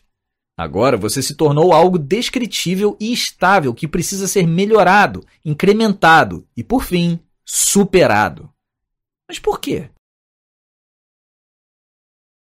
Caça-clique. Nos primeiros anos, sua vida era tudo o que acontecia ao seu redor. Não tinha a ver com você. Sua curiosidade se debruçava sobre o mundo em que você fora inserido. Tudo girava em torno da descoberta do seu entorno. Sua vida inteira se dava em momentos e você estava presente para todos eles. Impressionante como tudo mudou, não é mesmo? Hoje em dia, a sua vida é completamente voltada para você. Se você está indo bem, se você está indo mal, como os outros afetaram e estão afetando você, se resume a consertar você, aperfeiçoar você, ajustar você, transformar você. Uma vida na tentativa de alcançar aquele dia no futuro em que tudo se encaminha para o perfeito final feliz que você sempre imaginou. Aquele dia no futuro em que você acaba se encontrando em meio ao torpor azulado da ayahuasca nas colinas dos caminhos incas. Ou é chamado para ser um dos participantes do Shark Tank, ou consegue a promoção tão ansiada, ou se torna o próximo trilhardário do Vale do Silício, ou a Tiffany Haddish, ou Tom Brady, ou um pouco mais parecido com o seu ídolo, ou irmã mais velha, ou melhor amigo, ou seja lá o que for, grande ou pequeno, realizável ou quase impossível. Aquele dia no futuro em que você é um ninja da porra e enfim consegue tudo o que quer. E os passarinhos cantam. Sim, terá passarinhos também. E é isso que o mantém estagnado. Você caiu na armadilha de lutar para ser livre, e quanto mais se debate e se contorce, mais imobilizado fica. Há um elo irresistível entre a felicidade e o foco da sua atenção. E claro, o mesmo vale para a infelicidade. Quando sua atenção prioritária se volta para o que está fora do seu alcance, sempre existirá algo que você ainda não tem. Daí você se esforça para consegui-lo, e assim por diante. Passar a vida correndo atrás da felicidade é, em sua essência, começar sempre a partir de um lugar de infelicidade. Assim como todo ser humano, você dedica cada momento da sua preciosa vida na busca de algo que está, obviamente, em algum lugar no futuro, seja a cinco minutos ou a cinco anos de distância. Mas a paz ou a alegria ou a satisfação que você persegue não está em nenhum lugar. É uma ilusão é um caça-clique para o seu cérebro. Isso mesmo, um caça-clique. Você segue hipnotizado por aquele bocado atraente como nunca, de esperança, ou estabilidade, ou sucesso, ou realização, apenas para chegar lá e perceber que não era bem isso que queria. Eu sei, você não, você é diferente. Só as outras pessoas agem assim. As coisas que você quer vão de fato resolver as suas merdas. Só que não. Você também é desse jeito. Sabe aquele seu objetivo atual? O emprego, o carro, a casa, o bairro, a empresa? É disso que estou falando. Você vai se ludibriar. Então vai fazer tudo de novo e se ludibriar de novo. E de novo. E de novo. E de novo. Aí você morre. então pronto. Tudo acabado. De um jeito ou de outro, aquele dia no futuro não vai chegar. Por quê? Porque mesmo quando você alcança grandes conquistas, quando chega lá, logo percebe que você ainda é o mesmo. Você não mudou. E aí está o problema. Vida diferente, o mesmo você, e no fundo, é isso que você está tentando mudar. Você não se tornou melhor, mais confiante, nem mais nada. É só a mesma pessoa com a bagagem de uma nova conquista, que logo some no buraco negro das conquistas anteriores. Não funcionou. Ou seja, não deu conta daquilo que você acreditava que fosse dar conta. Não trouxe a felicidade almejada. Então lá vai você de novo. Uma vida inteira de caça-cliques. É possível que você esteja sentado aí dizendo: Ah, não, Gary, eu costumava fazer isso. Mas saí dessa, já me cuidei, tive esse insight e hoje definitivamente sou outra pessoa. É, não. Você organizou sua vida como um frágil jogo de xadrez, conseguindo até agora evitar, minimizar ou suprimir aquilo que estou apontando aqui. Isso não é uma vida, é uma estratégia. E você ainda não enfrentou o impacto disso sobre a plenitude da sua autoexpressão e a redução do seu potencial e da sua vivacidade, o ofuscamento do seu brilho. Comodismo, você é uma versão reduzida daquilo que foi um dia, assim como todo mundo. Espertalhão. Clique. Os neurocientistas conseguem detectar os primeiros sinais de consciência no cérebro de bebês aos parcos cinco meses de vida. Mas só por volta dos dois anos de idade começamos a desenvolver o conceito de eu, que aflorará aquela percepção e consciência de si que nos diz que somos um indivíduo que estamos separados das pessoas e das coisas à nossa volta. como num clique de interruptor. Que comecem os jogos. A partir desse momento, a estrutura da sua vida, do que ela se trata e seu estilo todo especial de sabotagem, tem início. Você começa a entender um pouco coisas como vergonha e pudor e também o que é ser querido, amado e conhecido. Encontra-se agora diante da ideia de que é você no espelho e de que aquela imagem é o que os outros enxergam ao olhá-lo. Está formando as primeiras opiniões sobre aquela bolinha fofa de inocência. Até hoje, muitos de vocês ainda não conseguem lidar com essa experiência.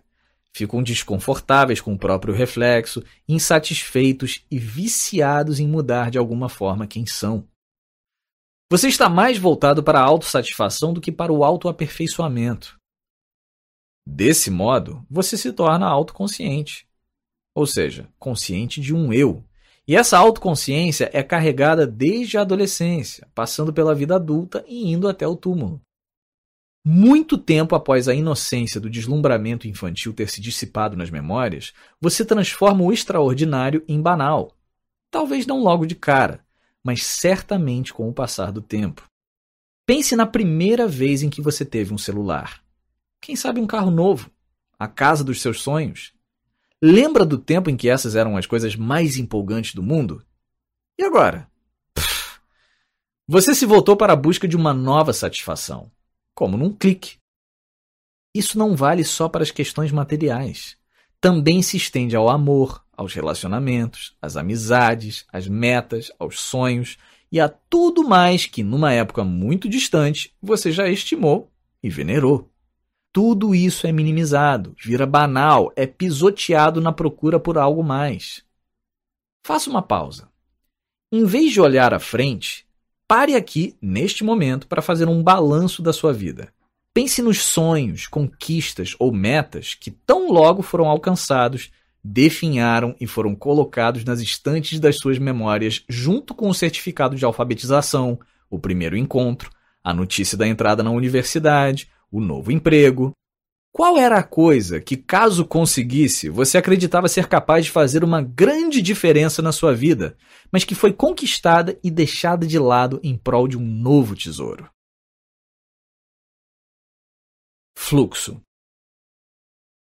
É compreensível a propensão humana à nostalgia dos primeiros anos de vida. Muitos sentem que aquela serenidade sincera da infância, a presença plena no aqui e no agora, se torna cada vez mais difícil de recuperar com o passar dos anos.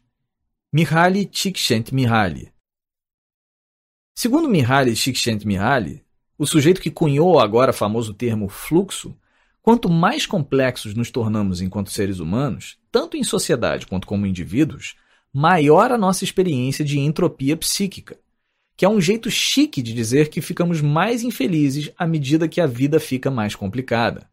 Nada, e com isso quero dizer nada mesmo, consegue preencher esse vazio. Você, assim como todo mundo, caiu na armadilha de tentar preencher continuamente o vazio, consertando aquilo que considera defeituoso ou insatisfatório em si mesmo e na sua vida. Para as crianças, nada existe além do momento. É o ápice do estado zen, se pararmos para pensar. Não há ansiedade sobre o futuro, nem qualquer preocupação com o passado. Há apenas o agora e a relação com o que nele se apresenta. Isso mesmo. Você era porra de um bebê zen e ferrou com tudo. Quando adultos, nos esforçamos para alcançar o tal nível de fluxo, aquela glória e aquela presença irrestritas características de uma época mais simples da nossa vida. Então, assim como fazemos com tudo mais, transformamos isso em algo a ser conquistado. Hoje em dia, você é capaz de meditar, rezar, fazer yoga, pular de paraquedas, entrar em contato com a natureza, praticar esportes, ler ou qualquer outra coisa que o tire da monotonia da vida que construiu, para tentar se enfiar debaixo daquele brilho precioso do momento presente, para se libertar do tic-tac da ânsia de atingir a próxima meta, ânsia de tentar enquadrar seu lado zen. Fique aqui com um pouco de noção.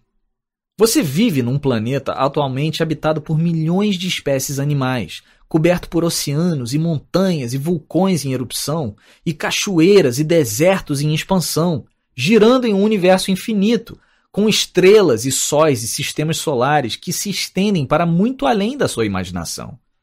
E mesmo assim, você está na merda, porque seu trabalho é um saco, ou porque está com um peso maior do que gostaria, ou porque seu nariz é maior do que o do seu amigo, ou porque o modelo do seu celular é três gerações mais antigo que o de todo mundo. Foi a isso que a sua vida se reduziu. Uma competição. Uma busca por amor, admiração ou coisas você envolveu esse milagre, a sua vida, em uma teia de manifestações rasas e mesquinhas daquilo que é estar vivo. Então se pergunta por que não está feliz, satisfeito ou realizado. Pois preste atenção, está bem na sua cara. Não peço nem que sinta um mínimo de gratidão. Cara, esse papo de gratidão já deu. Só peço que você bata o ponto que acorde para algo um pouco mais grandioso do que o seu próprio umbigo ou para a sua miríade de preocupações insignificantes. Que comece a fazer o balanço daquilo em que você transformou a sua vida. Enquanto estiver aqui ouvindo estas palavras, essa é a sua oportunidade, é a sua chance. Você, como a maioria dos seres humanos, permitiu que sua vida flutuasse, vagasse de um drama para outro sem intervir em nenhum momento.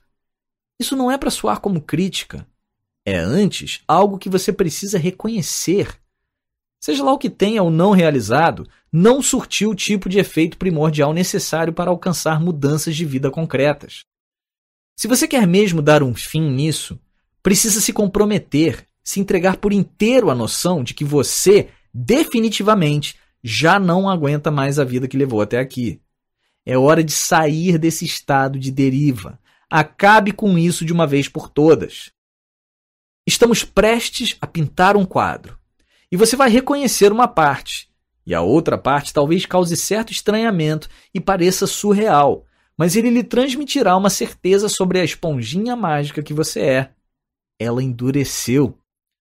É necessário que comece a entender o que ficou preso dentro dos seus poros, antes tão ávidos, e ainda como conseguiu se enganar tanto com o seu próprio projeto de vida. Lembre-se, vamos primeiro construir uma estrutura na qual você possa repassar toda a confusão da sua vida para enfim dar algum sentido a ela.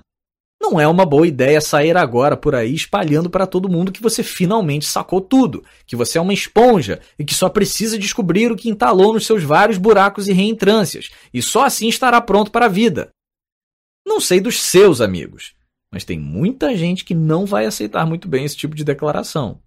O que acontece no Clube da Esponja fica no Clube da Esponja. Combinado? Capítulo 5 Cartas lançadas. No fim, procurar um culpado não serve de nada. Só serve para dar explicações e continuar empacado. Pois então você era uma esponjinha mágica cheia de disposição e entusiasmo ao nascer, livre de gostos e opiniões e pronta para absorver as aventuras empolgantes que a vida lhe apresentasse. Como foi que partimos desse estágio sedento e animado e chegamos ao estágio das autossabotagens sem fim?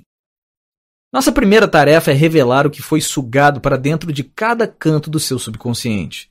Há dois elementos que preparam o palco para uma vida cheia de sabotagem, para que a esponja mágica fique pesada e sobrecarregada de significados. Falaremos sobre o primeiro elemento neste capítulo. E começa na procura por aquilo no qual você não teve opção. Não tive opção? Isso não faz de mim uma vítima? Bom, sim e não. Veja bem, eu sei que há coisas na sua vida para as quais você estava cego, foi coagido, obrigado ou não acha, por uma série de razões, que teve lá muita escolha no assunto. Tudo bem. Você ainda assim é responsável pela qualidade e pelo sucesso da sua vida no desdobrar desses acontecimentos. E ponto final. Pode não ter partido de você, mas daqui para frente, a responsabilidade é sua. Falo aqui de algo que Heidegger chamou de estar lançado. São as coisas na sua vida para as quais você não teve escolha, não teve opção e foi lançado nelas. Basicamente, elas já existiam antes de você e você precisou adotá-las e se adaptar a elas bem depressa. Deixe-me explicar. Eu nasci escocês. Já falamos disso, lembra? Não foi uma escolha minha. Talvez você tenha nascido americano, canadense, francês, chinês ou iemenita. Ninguém tem a opção de escolher onde ou quando vai nascer. Naquele dia fatídico, tampouco selecionamos nossos pais, nossa etnia ou nosso gênero. Há uma penca de coisas que modelam sua vida, mas para as quais sua opinião não pesa em nada. Tudo isso faz parte do seu estar lançado. Sua genética, altura, cor de cabelo, a distância entre os olhos, faz parte do seu estar lançado. A era em que você nasceu, se foi criança na década de 1940 ou de 1990, ou Deus me livre, na década de 2000, o status social e financeiro da sua família quando você nasceu, a cultura, os costumes, o idioma, tudo isso não teve opção nem mesmo quanto à noção de ser humano. O fato de que existe um sol, uma lua e estrelas, de que há coisas como árvores, sociedade, leis, carros, ciência, escola, e de que a vida é vinculada às estações do ano, você é lançado em meio a tudo isso. Esfregam essas coisas na sua cara assim que nasce. E desde então é obrigado a lidar com elas para dar algum sentido a essa loucura. Tudo isso faz parte do seu estar lançado. Aquela inocente esponjinha mágica chegou ao mundo com uma palmada e um choro e foi jogada no oceano da humanidade e no transe hipnótico do fazer acontecer. Você não teve opção em nenhum desses casos. E mesmo assim não importa se os considerem injustos. Há quem goste, quem despreze, quem se ressinta ou quem aprecie, mas pouco importa. Você está aqui, e tal como todos os que vieram antes de você e que virão depois, precisa lidar com isso. Esse é o começo do percurso rumo à paz de espírito. Aceitação. Aceitação não significa que você precisa concordar ou desistir. Significa aceitar algo pelo que é e também pelo que não é. Ponto final. Você pode de fato aceitar o contexto em que foi lançado e viver uma vida livre de suas garras. Aceitação é o caminho para a mudança concreta. Também é algo que merece uma boa reflexão. Você precisa lidar consigo mesmo, com o que não aceitou de verdade e com as coisas que se tornaram um fardo por você não ter aceitado como elas realmente são. Liberdade é o que se faz com o que foi feito a você. Jean-Paul Sartre.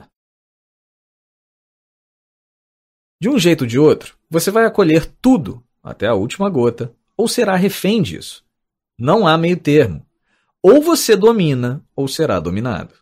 Nem todas as vítimas parecem criaturas desamparadas sentadas na sarjeta, implorando ajuda.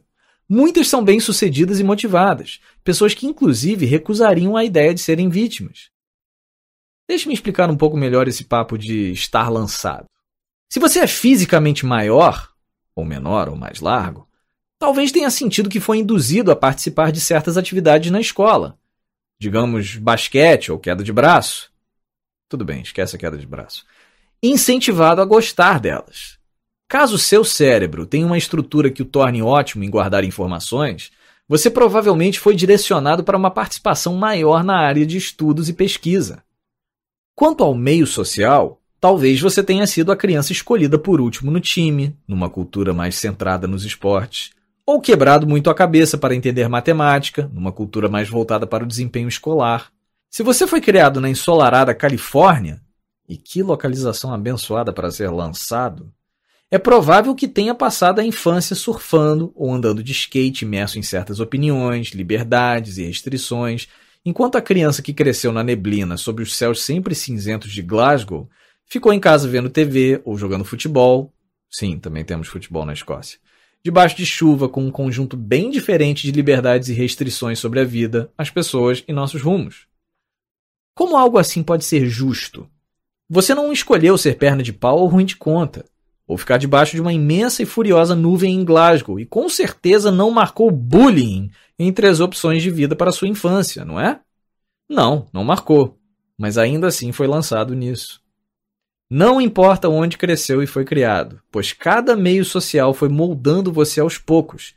E ainda que conseguisse enxergar e explicar parte dessa influência, havia enormes cinturões de condicionamento atuando sem que você sequer desconfiasse. Mais uma vez, sem nenhuma chance de escapar. Aquela esponjinha mágica tinha caldo de sobra para escolher. E devo dizer que ela escolheu mesmo. Árvores que árvores? Há outra coisa na qual somos lançados: debates. Quando digo debate, não me refiro apenas àqueles mais amplos com a sociedade, mas também àqueles específicos da sua família e do seu meio primordial, que atravessam gerações e tangem um número tão grande de aspectos da vida que é até difícil de definir. Uma floresta de opiniões estendendo-se, gigante, labiríntica, sabe-se lá até que ponto do passado. E você já está tão dentro da mata que nem consegue enxergá-la. Sobre o que as pessoas estavam debatendo antes e logo após o seu nascimento? Quais foram os debates cruciais em voga enquanto você crescia?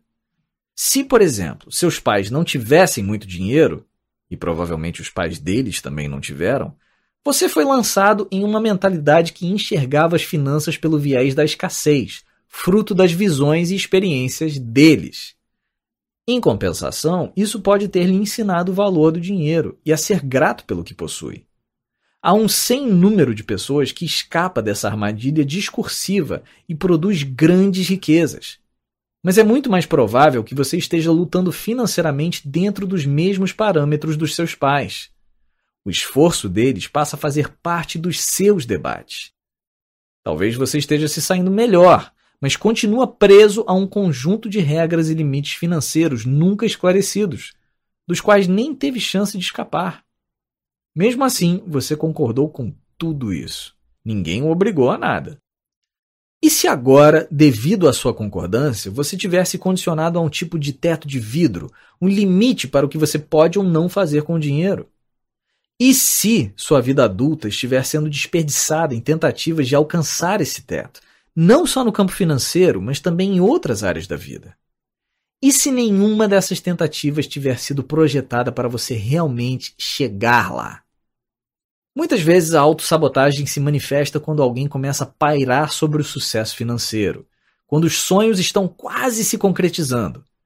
Nesse momento, o sujeito percebe que vai precisar criar uma vida nova, irreconhecível. De algum modo, por algo que, para ele, mais parece azar ou coincidência, o sujeito tropeça no último segundo e passa a minar o próprio sucesso, com escolhas que desfazem tudo aquilo por que lutou ele volta a viver dentro daquele campo de possibilidades herdado, o campo da certeza. Já tive clientes que várias vezes refizeram sua fortuna. Uma vida inteira na tentativa de chegar lá, o que ocorria até quebrarem de novo e de novo. A sua vida tem uma versão própria desse mesmo problema. Os seres humanos têm muito mais interesse na tarefa de correr atrás dos objetivos do que na de alcançá-los de fato, ou que Deus nos livre, na tarefa hedionda de lidar com a vida após conseguir algo que sempre desejaram. Por mais absurdo que soe, parece que somos muito mais atraídos pelo esforço do que pelo prêmio. É a razão por que, após ser bem-sucedido, você retorna ao perrengue de sempre. Isso pelo menos começa a explicar porque algumas pessoas, ao alcançarem grandes feitos, a satisfação de antigos sonhos e fantasias, dão um jeito de rumar por um caminho de autodestruição e voltar à estaca zero. A história de Hollywood está abarrotada de escândalos do gênero. Meu antigo coach perguntou uma vez: Quanta coisa boa você aguenta? Não consegui responder. Nem mesmo tinha considerado a ideia de que haveria algo mais de bom além do que eu já estava buscando. Então, quanta coisa boa você aguenta? Talvez se surpreenda com a resposta. E isso, é claro, se conseguir admitir a verdade para si mesmo. A vida que você leva hoje pode nos dar uma pista. O naufrágio do barco chamado debate. Aqueles debates em que você foi lançado tratavam de todos os tópicos da existência humana e, sem você perceber, tornaram-se uma parte importante do que no fim determinou a sua vida de autossabotagem. Relacionamentos, amizades, sucesso, o que é bom, o que é ruim, política, sexo, etnia, fé, seja o que for, e tudo em plena existência mesmo antes de você aparecer por aqui. Alguns desses tópicos eram saudáveis, outros eram nocivos. Alguns eram apropriados, outros insanamente impróprios. Sua família pode ter debatido ou não esses assuntos, de forma explícita ou vaga, mas todos influenciaram de algum modo a sua formação. Como deve estar percebendo, esse tipo de experiência teve enorme impacto sobre você. O impacto persiste, e continua afetando cada minuto de cada dia e todas as áreas da sua vida. E não acontece só com você. Ocorre também com todos os seres humanos sobre a face da Terra, e ocorrerá com aqueles que ainda estão por vir. Os adultos e algumas crianças de sua infância inadvertidamente banharam com sabedoria os seus ouvidos infantis, uma sabedoria que você usou para o seu bem ou para o seu mal. Mas onde estão armazenadas todas as coisas que você ouviu? Quer dizer, a maior parte da sua infância é só um borrão confuso de pensamentos, sonhos e cheiros que de vez em quando brotam quando você passa pela padaria da sua antiga vizinhança ou escuta a voz do seu pai gritando com a TV. Para onde foi tudo isso? Naufragou. Foi tragado pelas ondas do seu pensamento consciente e engolido pelas profundezas abissais do seu subconsciente. E lá se acomodou. Até hoje. Nesse momento, parece que você está apenas vivendo a sua vida, agindo diante do que surge na sua frente, cumprindo tarefas, vendo TV, se distraindo na internet, conhecendo gente, pagando contas ou não, dirigindo seu carro, saindo de férias, fazendo amigos, praticando esportes, lendo, escrevendo, sonhando acordado, usando drogas, ficando bêbado, tendo um orgasmo, se enfurecendo, e que nada disso está influenciando.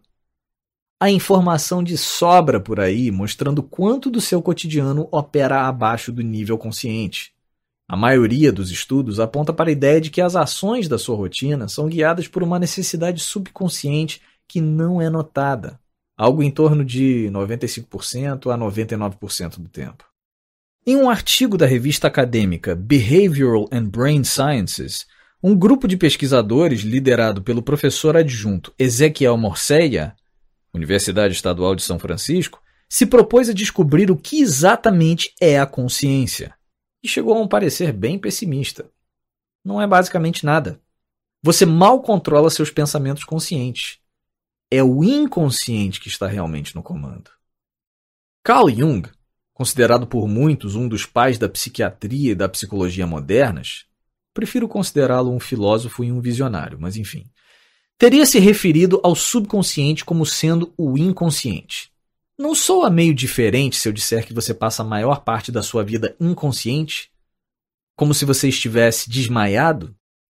Em outras palavras, você passa quase o dia todo no piloto automático, mesmo com essa sua prática de atenção plena. Tem a impressão de estar no comando, sente que é um ser consciente, mas não está e não é. Você se encontra em um nevoeiro de pensamentos e comportamentos automáticos disfarçados de consciência de si. É por isso que, quando se compromete a mudar de verdade, acaba voltando à velha rotina num piscar de olhos. A cada momento de cada dia, você está sendo induzido a agir de acordo com seus pensamentos subconscientes, pego pela implacável onda do seu eu interior o eu invisível. Tal como falamos no capítulo 3, estamos subconscientemente programados para a segurança, visto que fazemos no automático as mesmas coisas previsíveis das mesmas formas previsíveis de novo e de novo. Enquanto desejamos contínua e conscientemente algo novo, algo diferente. O problema é que, no momento em que você empreende algo novo, aqueles padrões e comportamentos intrínsecos e previsíveis assumem o controle. Eles esterilizam a sua paixão por coisas novas, deixam você sóbrio com uma dose saudável de dúvida ou insatisfação e o levam a agir conforme os comportamentos antigos, familiares, seguros e medíocres, e por vezes destrutivos, que o paralisaram no começo de tudo. A força do eu já existente é magnética, exigente e poderosa demais. Somos seres conscientes, mas viciados nos padrões e ciclos das nossas reações subconscientes e automáticas à própria vida. Até você tornar consciente o seu inconsciente, ele governará sua vida e você o chamará de destino.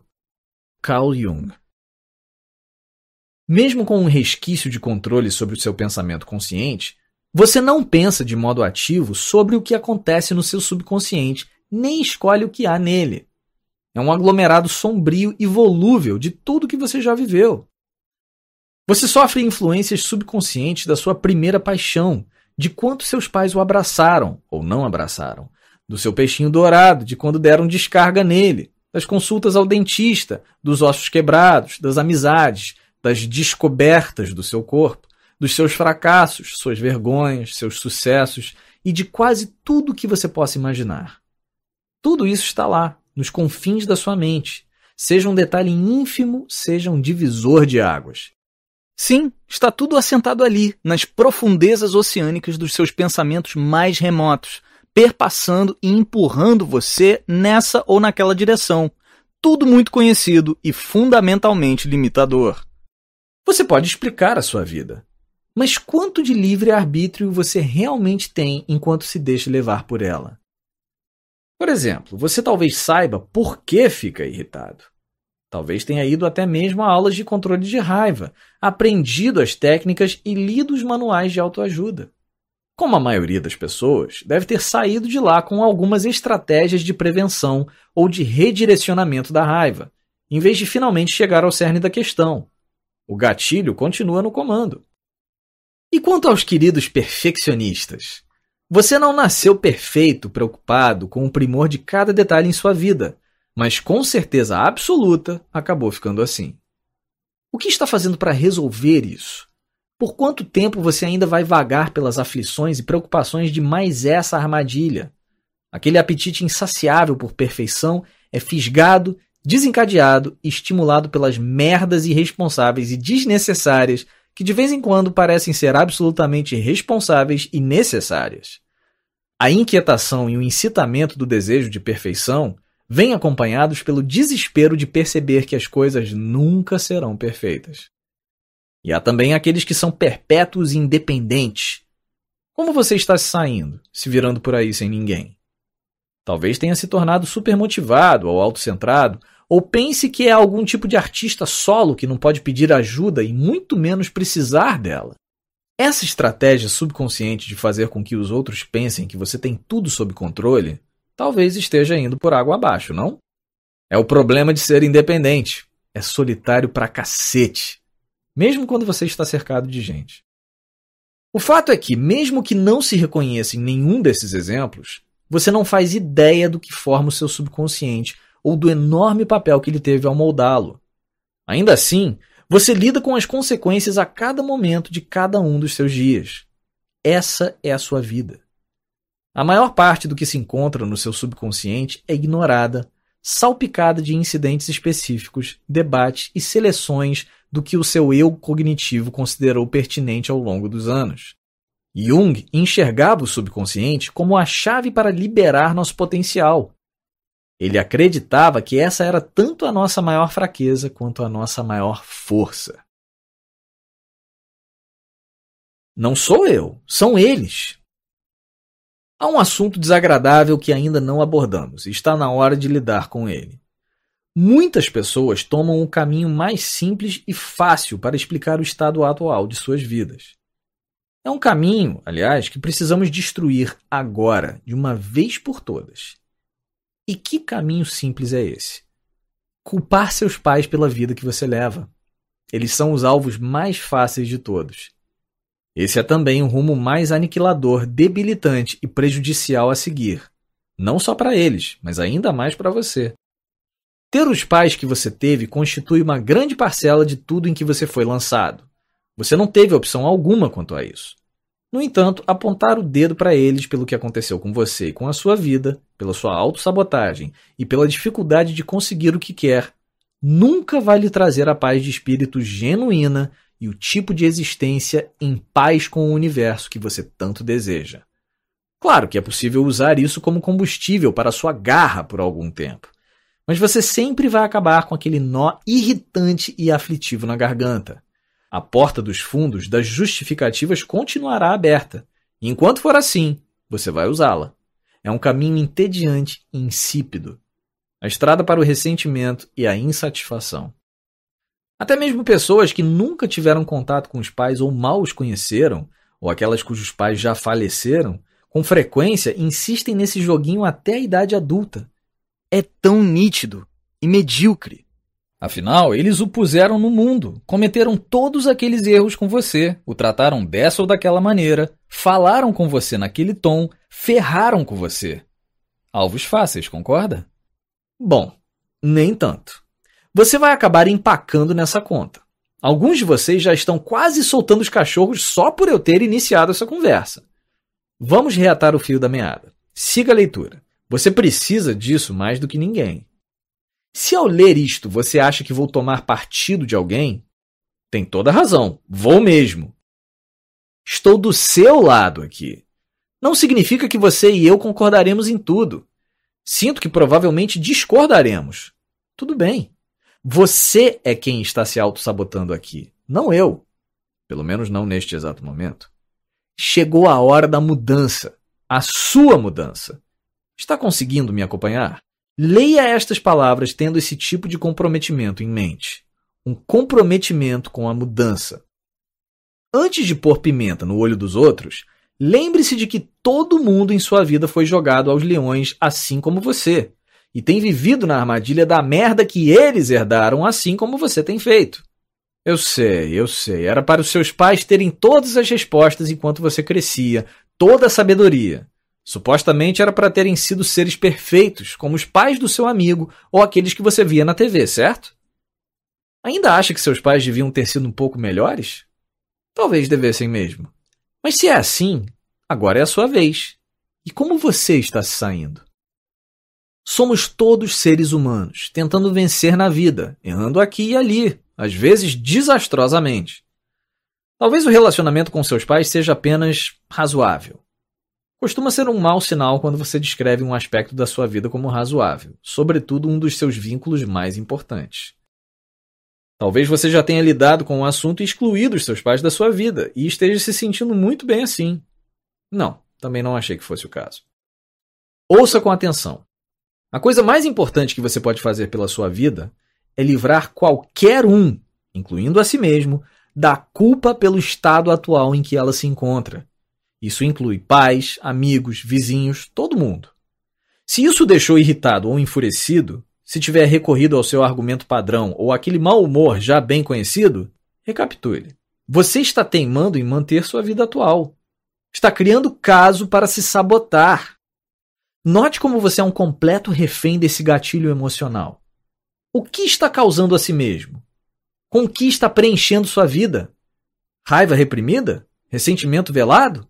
Apego à ideia de estar quebrado ou morto por dentro? Jura? Isso vale a pena? Quer dizer, fala sério. É hora de parar de pôr nos seus pais ou em qualquer outra pessoa a culpa pelo estado atual da sua vida. Essa explicação não cola mais. Está fraca e gasta e sem combustível. Mesmo que você tenha sido lançado nas piores circunstâncias, é sua escolha dar a volta por cima, melhorar, aprender, crescer e se libertar das próprias origens. A escolha é sua a partir de agora. Eu entendo você, goste disso ou não. Veja bem, eu sei que muita gente vai chegar para você e ser solidária, ler minhas palavras e concluir que estou fazendo algum tipo de bullying, que não sei do que estou falando, que não sei pelo que os outros passam ou que tenho zero compaixão pelas pessoas. Nada poderia estar mais longe da verdade. O lance é o seguinte: sua vida real é vivida em momentos, e gostando ou não, você está sempre no momento atual. Acho graça quando dizem viva o momento, como se houvesse uma porra de uma alternativa. Sempre estamos aqui, mas nem sempre estamos presentes para o que está acontecendo aqui. A questão é: o que você está fazendo com este momento, com este maldito agora? Como o está utilizando? Está desperdiçando esses preciosos momentos da sua vida mergulhado em ressentimentos sobre as circunstâncias em que você foi lançado, os fatores genéticos que você não é capaz de mudar, ou a teia de conversas que o manteve preso sob um teto de vidro? Ou será que, enfim, está disposto a livrar os outros e a si mesmo da culpa? No fim, procurar um culpado não serve de nada. Só serve para dar explicações e continuar empacado. Essa é a sua escolha aqui. É realmente simples assim. Escolha. Pelo que você vai lutar? Passado ou futuro? Por essa merda de autossabotagem ou pela tão esperada liberdade? Neste exato momento, você pode fazer o que sempre fez ou escolher algo completamente diferente. É assim até o dia em que você morre, momento a momento. Talvez seja a hora de se interessar por algo completamente diferente. Mas nada de se libertar impondo condições. Ou está livre ou não está. Você precisa se dispor a assumir sua vida tal como ela é, sem culpa, sem raiva, sem ressentimento. Aconteceram tais coisas, você se tornou tal pessoa. Agora é bola para frente. Não sabe como fazer isso? Ah, eu tenho a solução perfeita. Faça uma pausa aqui e reconstitua o seu passado. Olhe bem para as suas condições de vida e para a sua criação. Agora responda: quantas vezes você já se justificou usando o seu estar lançado? Está se justificando pelo quê? Seu temperamento difícil? O parco dinheiro em sua conta? Seus antigos relacionamentos? Você não ter ido para a faculdade ou seu fracasso por lá? Seu corpo? Sua noção de autoestima? As fracas ou inexistentes amizades? Vasculhe um pouco mais. Leve o tempo que for para elencar de quantas formas você, tentando explicar seu estado atual, recorre àquelas circunstâncias que não teve como evitar. Você foi lançado, não teve escolha. Agora supere isso. Pense nessa roubada como uma espécie de terceirização. Sua vida tem se voltado para as explicações e justificativas e desculpas que você dá a si mesmo, o que acaba transferindo seu poder para fatores externos. Agora é preciso trazer tudo isso de volta ao seio do lar, colocar sua vida em ordem e se reconhecer como a única e verdadeira fonte de mudança. Sempre foi você e sempre será. De volta para casa. Vamos em frente. Capítulo 6 estabelecendo a verdade. A sua verdade e a verdade absoluta não são a mesma coisa, ainda que você tenha se baseado a vida inteira nessa premissa. Já abordamos dois dos alicerces: o que você era ao nascer, uma esponjinha mágica, e no que você foi lançado, numa vida específica com condições pré-definidas sobre as quais você não teve controle. Precisamos agora desvendar o último elemento da equação, que encerra os preparativos para a descoberta dos seus sabotadores pessoais. Vale lembrar que, ao entender os fundamentos aqui expostos, você será capaz de se entender de maneira muito mais realista. Chamo esse próximo elemento de verdade estabelecida. Basicamente, os seus anos de formação foram dedicados a estabelecer a verdade, a sua verdade a configuração do seu mapa subconsciente da realidade. A sua verdade sobre você, o mundo, as pessoas ao seu redor, tudo. Aqui é necessário esclarecer que a sua verdade e a verdade absoluta não são a mesma coisa, ainda que você tenha se baseado a vida inteira nessa premissa. Você não faz ideia de qual seja a verdade, embora julgue saber. Como já discutimos, a força gravitacional que a autossabotagem exerce sobre você tem como fim a repetição incessante. E também é fundamentada em uma ilusão, a forma como você enxergou sua vida até este momento. O primórdio desse seu passado foi aquilo em que você foi lançado, mas isso foi só o começo. Não importa se você diz que sua vida foi uma bosta, sem graça ou maravilhosa o futuro será perpetuamente afetado por quaisquer descrições do seu passado, embora não da maneira que você imagina. O passado é o modelo no qual nosso futuro se baseia. Portanto, não é de admirar que levemos uma vida de limitações e frustrações. Ao serem questionadas sobre como a vida chegou ao seu estado atual, as pessoas, em sua maioria, vão citar uma série de marcos específicos, Algumas levaram três minutos para responder, outras passaram três semanas paralisadas, com mais reviravoltas do que uma novela mexicana e ainda menos interessantes do que os nossos amiguinhos mais avarentos. Como você descreveria o decurso de sua vida até agora? Que marcos seriam citados? Seja lá o que sair da sua boca, tal é a sua verdade estabelecida. Em suma, você e todo mundo têm uma história para contar uma explicação já pronta sobre você, sua vida e por que hoje faz o que faz. À medida que tropeça em sua rotina diária, sim, é um tropeço, você toma essa verdade como referência, lembrando-se ocasionalmente do roteiro, já surrado e bem ensaiado, de justificativas e explicações a seu respeito, e ao qual recorre de vez em quando para tentar entender a si mesmo. Desenvolvemos métodos padronizados para justificar e explicar nosso comportamento enquanto adultos. Usamos os mesmos tipos de explicação e aceitamos que outros também se justifiquem com eles, pois assim os aceitarão quando forem usados por nós. É o tipo de coisa que você conversa depois do segundo ou terceiro drink com os amigos mais próximos, quando o assunto desliza inocentemente da sua série favorita na Netflix para as razões do seu perrengue atual.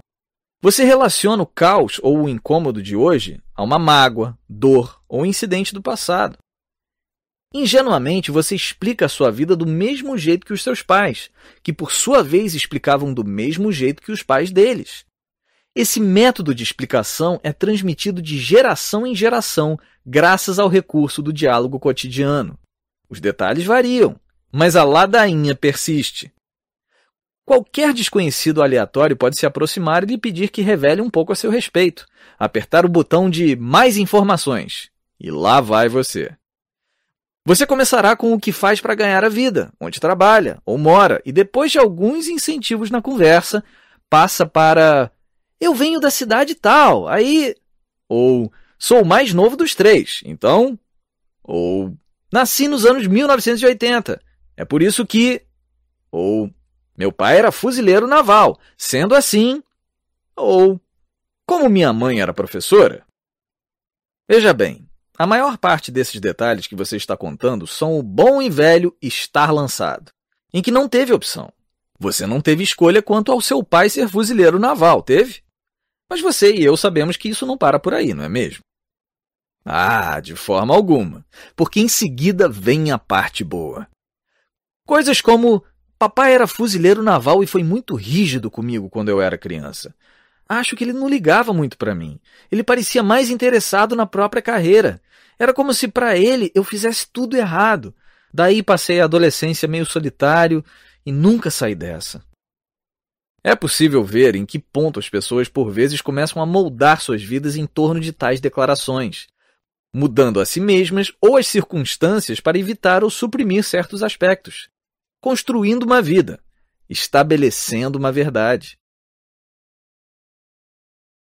desmentindo a verdade. Muito bem, vamos fazer um pequeno exercício. Imagine que você está segurando uma xícara de café quente. De repente, do nada, alguém bate no seu cotovelo e o líquido escaldante derrama para tudo que é lado. Respinga no seu braço, pela sua perna, cai no chão todo. A queimadura arde muito e a bagunça não tem solução.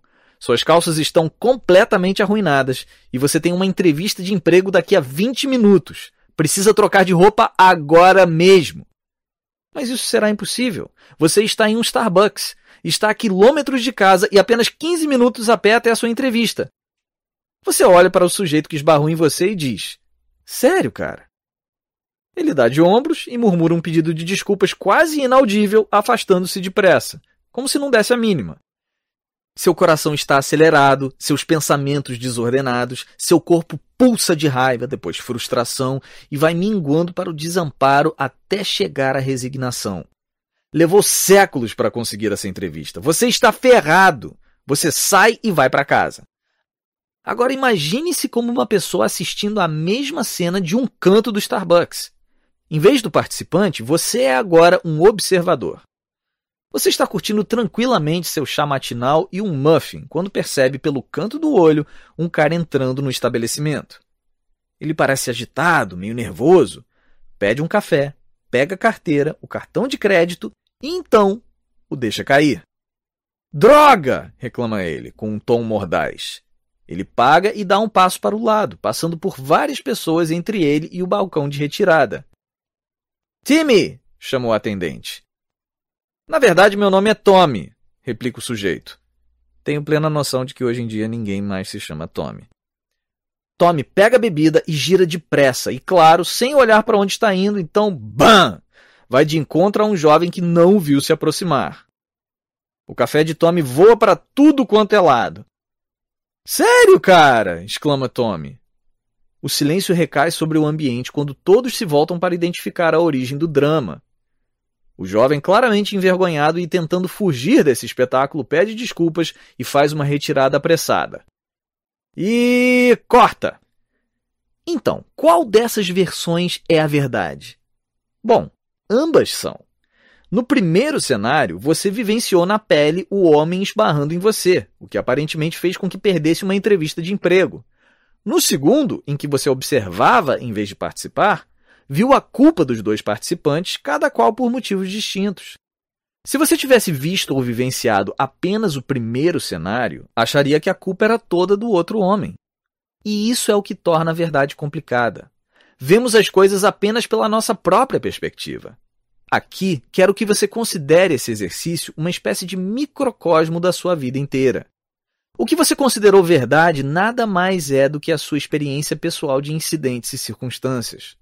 Só que no seu caso, você carregou essas experiências como se fossem esculpidas em pedra e fabricou uma vida a partir delas.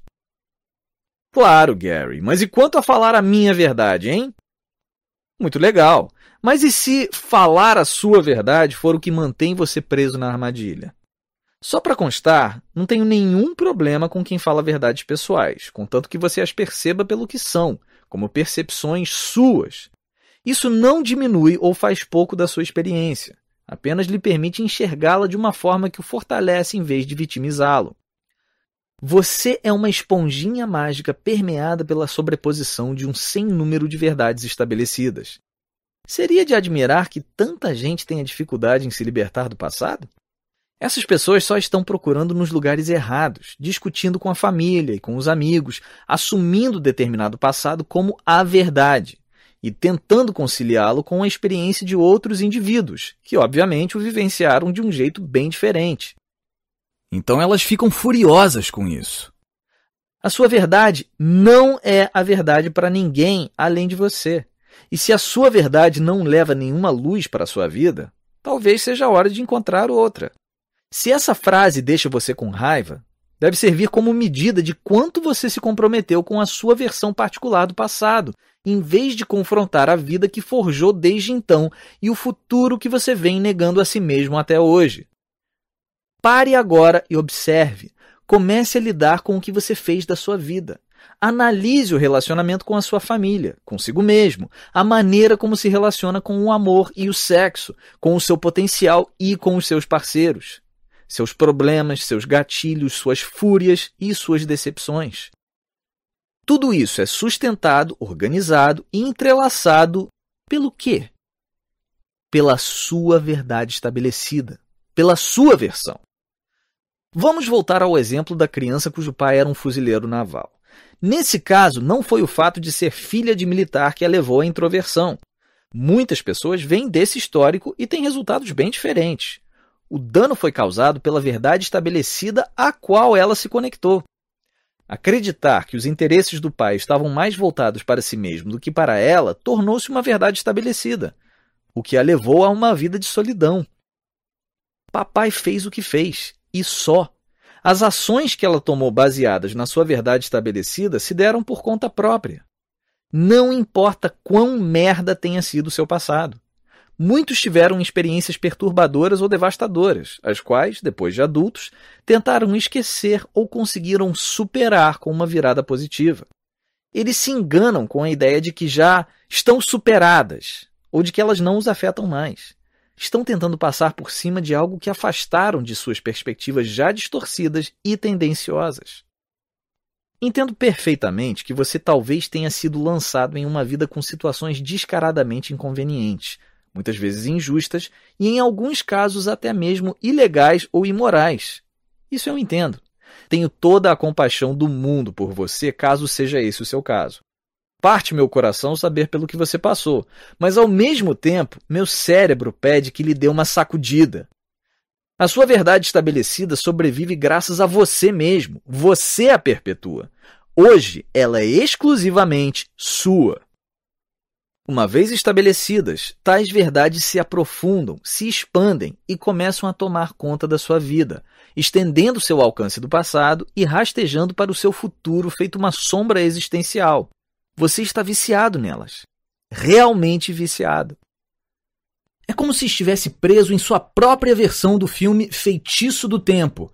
Só não tem graça nenhuma e nem tão cedo Bill Murray vai aparecer para ajudá-lo com um pouco daquele sarcasmo e do seu sorriso atrevido, típico do meio oeste americano. Em quem ou no que você jogou a culpa por a sua vida ter sido assim? Talvez sua vida tenha sido turbulenta e perturbadora enquanto você crescia. Ou talvez fosse chata e sem graça. O problema é que há muita gente que cresceu em situações semelhantes e não acabou como você. Talvez sua origem remonte a um lar confortável e pacífico, com uma infância maravilhosa. Quais verdades você estabeleceu a esse respeito? Veja bem, muitas pessoas tiveram um passado de merda. Algumas foram à falência, algumas foram agredidas, roubadas ou traídas enquanto outras foram dominadas por indivíduos que as manipularam para fazer coisas contra a própria vontade. Mas nada disso define quem elas são. Quem você se tornou não é uma consequência do que aconteceu naquela época, mas das verdades que você escolheu e carregou consigo. Em nosso exercício havia uma cafeteria, algumas pessoas e um pouco de café derramado.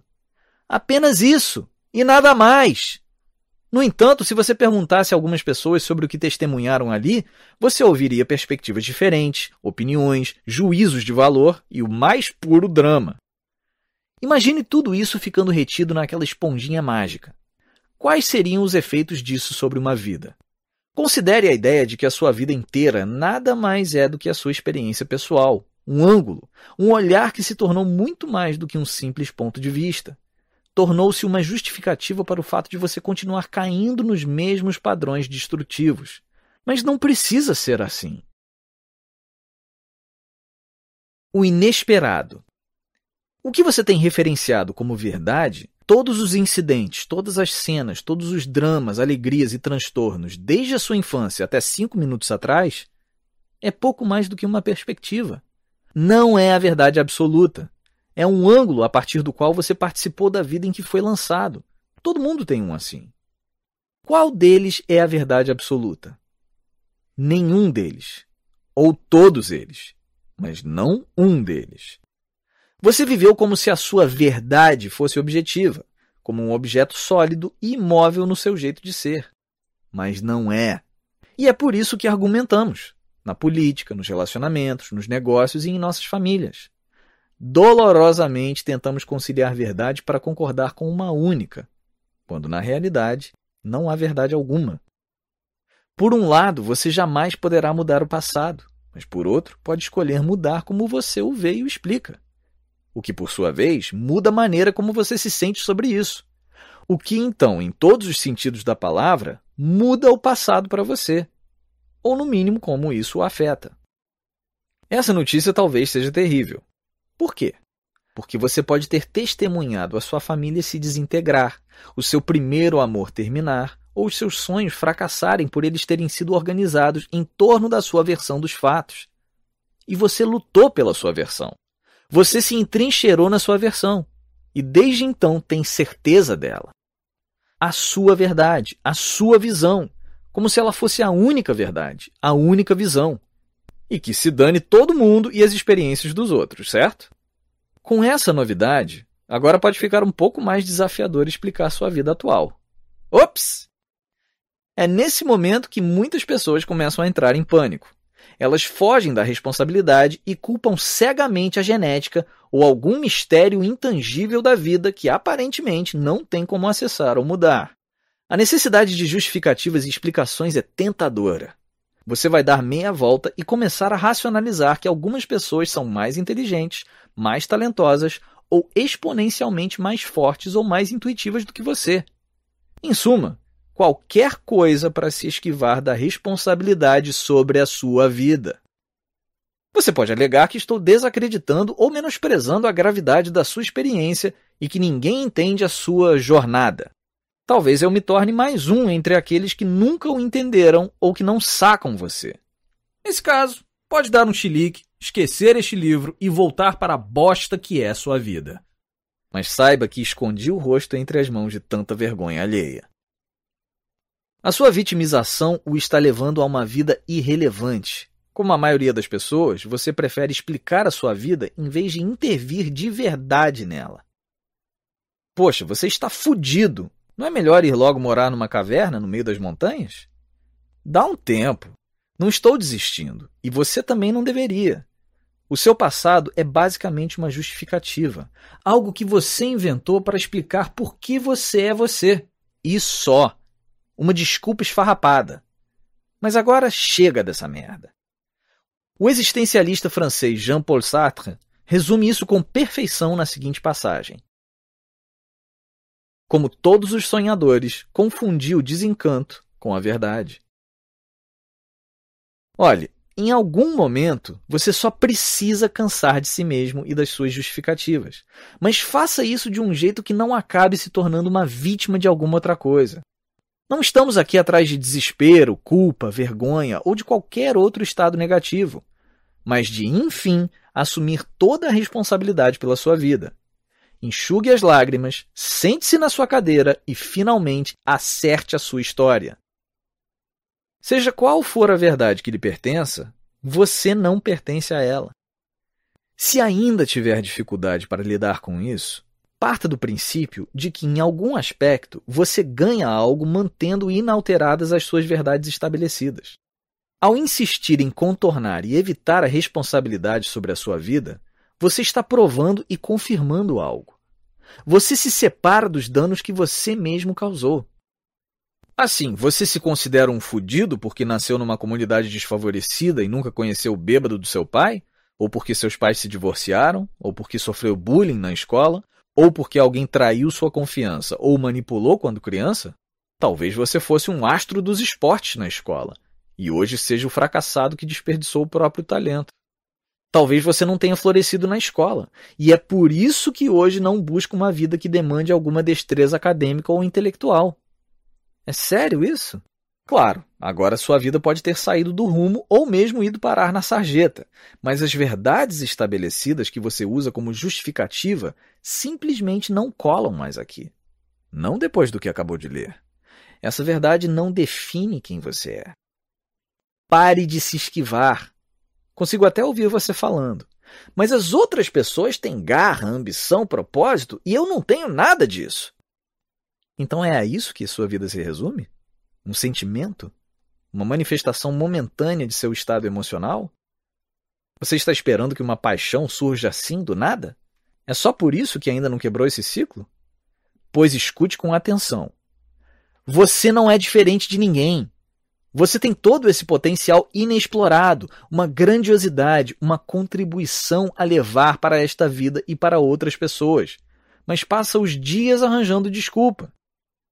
É necessário que confronte a ideia de que você não é, de fato, definido pelas suas verdades estabelecidas e que elas, assim como o seu estar lançado, não passam de um jeito fácil e sedutor de se justificar. Elas são como um álibi importante, uma fiança cara, uma prova de inocência para tirá-lo temporariamente da cadeia. Em resumo, a casa caiu. Você não se auto-sabota por causa de problemas com a mamãe ou com o papai por questões de confiança ou de autoestima, ou seja lá o que for. Você não tem problemas. Já falamos disso antes. Você não é uma categoria. Não tem a ver com o que foi feito contra você, com o que lhe aconteceu, com a sua origem ou com a sua sorte na loteria genética. Você se auto-sabota por conta de algo bem diferente. A sua sabotagem é uma equação envolvendo os três sabotadores: e agora é hora de desmascará-los. Não há nenhuma maneira educada de dizer às pessoas que elas dedicaram suas vidas a uma ilusão.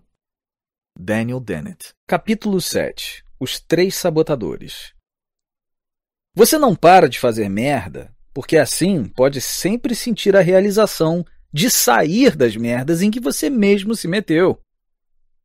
Se não tiver feito nenhuma pausa até aqui, chegou a hora de fazer uma. Houve muita coisa para assimilar, e a próxima parte surtirá muito mais efeito se você deixar o conteúdo de que tratamos assentar primeiro. Ao nascer, você era uma esponjinha mágica, aberta e disposta, pronta para absorver tudo que o mundo lhe apresentasse. Aquela esponjinha mágica não teve nenhuma escolha em relação à vida em que foi lançada seja em relação à genética, à situação familiar, à localização ou à circunstância, não havia nada que você pudesse fazer a respeito. Você ficou preso àquilo em que se amparou, algo que pode ser qualquer coisa, tanto aquilo em que foi lançado, quanto que você estabeleceu como verdade. Mas sua verdade estabelecida é apenas uma perspectiva, ela não define quem você é. Tudo isso se mescla para lhe dar o cenário dramático no qual você vive. Uma peça que você começa a encenar toda noite em frente a uma plateia de uma só pessoa. Você mesmo. Se necessário, escute novamente para ter certeza de que está pronto para o próximo passo. Especificamente, repasse aquilo em que você foi lançado. Quais foram as coisas que não conseguiu controlar? De quantas formas você tem dito a si mesmo que essas coisas o moldaram? Quais são as suas verdades estabelecidas sobre o seu passado? Onde você estagnou? Pense neste capítulo como uma pequena ponte. Isso nos leva da base que criamos, de um lado, para o que está enraizado no seu subconsciente, do outro.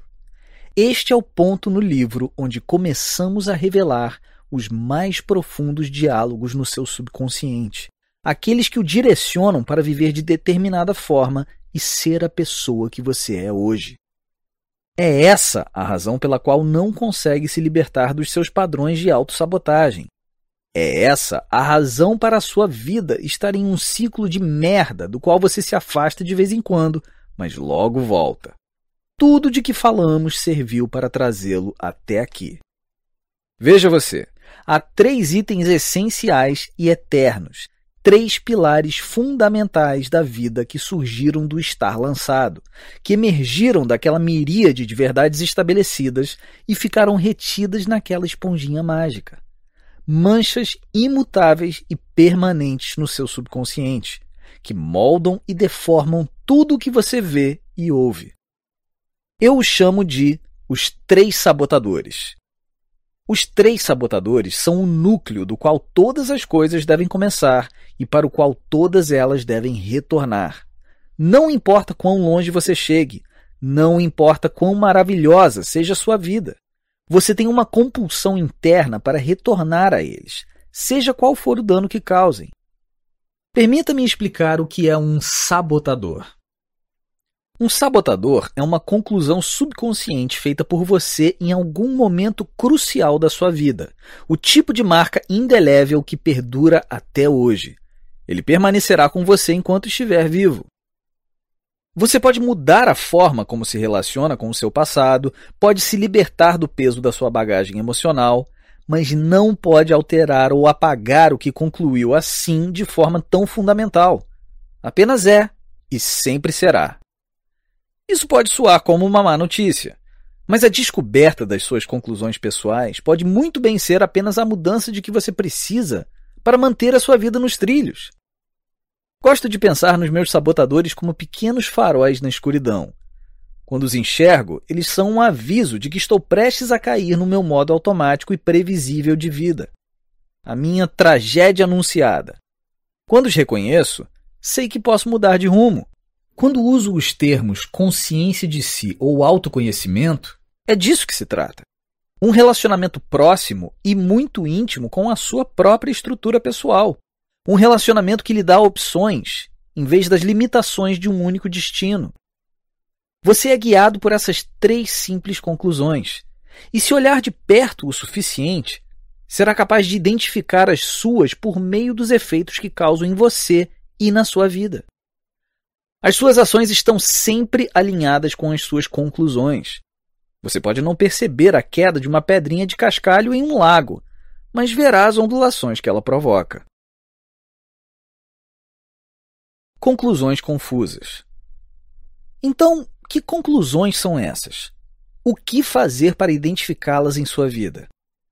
No fim das duas primeiras décadas da sua vida, os anos de formação, nos quais o seu desenvolvimento físico e neurológico foi o mais definidor, você, assim como qualquer ser humano, chegou a um conjunto de conclusões fundamentais sobre três coisas: você mesmo, os outros, a vida. Essas conclusões são muito diferentes entre si. Têm maneiras únicas e distintas de se manifestarem. E quando combinadas, se voltam contra o seu potencial. Elas distorcem e deformam tudo e se tornam, por fim, o fardo da vida que você leva hoje. aquela mesma que você está tentando mudar. Antes que comece a esquentar a cabeça, relaxe. Nos próximos capítulos, abordarei em detalhes cada um dos três sabotadores. Enquanto isso, considere que, por toda a sua vida, você permaneceu preso a uma pequena rede bem apertada feita por você mesmo e pela qual observava o mundo. Uma estrutura interior permanente, a qual você inconscientemente pegou e conservou para referência futura, para manter uma vida segura e viável, sempre a mesma. É paradoxal. Essa estrutura é o que o impulsiona para melhorar e se aperfeiçoar e para assumir riscos, mas ao mesmo tempo a estrutura em si precisa de uma garantia constante de sua existência, porque é o que mantém você em segurança. Deixe-me ser um pouco mais rude quanto a isso. Você não para de fazer merda, porque assim pode sempre sair das merdas em que você mesmo se meteu. Dia após dia, semana após semana, ano após ano, você enxerga a si mesmo da mesma maneira ver os outros de uma maneira muito distinta e olhar a vida do jeito de sempre. Nem um pouco previsível, não é mesmo? Vamos mergulhar fundo. E vamos começar pelo sabotador que pode doer mais. Você mesmo. Capítulo 8. Você. Você está tão fascinado com suas próprias soluções paliativas e foi tão seduzido pela miragem do futuro que nem percebe que tudo não passa de uma ilusão. O primeiro sabotador no qual vamos nos aprofundar é a conclusão a qual você chegou a seu próprio respeito. Chamo isso de sua conclusão pessoal. É o seguinte: você chegou a uma conclusão bem negativa e persistente sobre si mesmo. No abismo do seu subconsciente, há um sussurro que consome tudo, ele corre por trás dos seus pensamentos, cantarolando de lá dos bastidores, cutucando e perturbando você, incitando-o a melhorar, mas sempre o arrastando de volta ao sussurro. E a coisa é pessoal. É aqui que começa a jornada de compreensão do seu comportamento de autossabotagem, para, enfim, dar um basta nele. Até o momento, assentamos as fundações com algumas ideias abstratas sobre como nos tornamos as pessoas que somos hoje. Mas agora é que o papo fica sério mesmo. Segue a primeira e mais básica das conclusões que você precisará captar para se ver livre desse padrão de sabotagem. Veja só como nasceu a sua conclusão pessoal. Nos seus anos de formação, você inadvertidamente reteve um punhado de itens preciosos naquela esponjinha mágica. Alguns você coletou no início da infância e outros um pouco mais tarde. Itens relacionados a quem você é, a como se enxerga, as suas capacidades e, acima de tudo, as suas deficiências.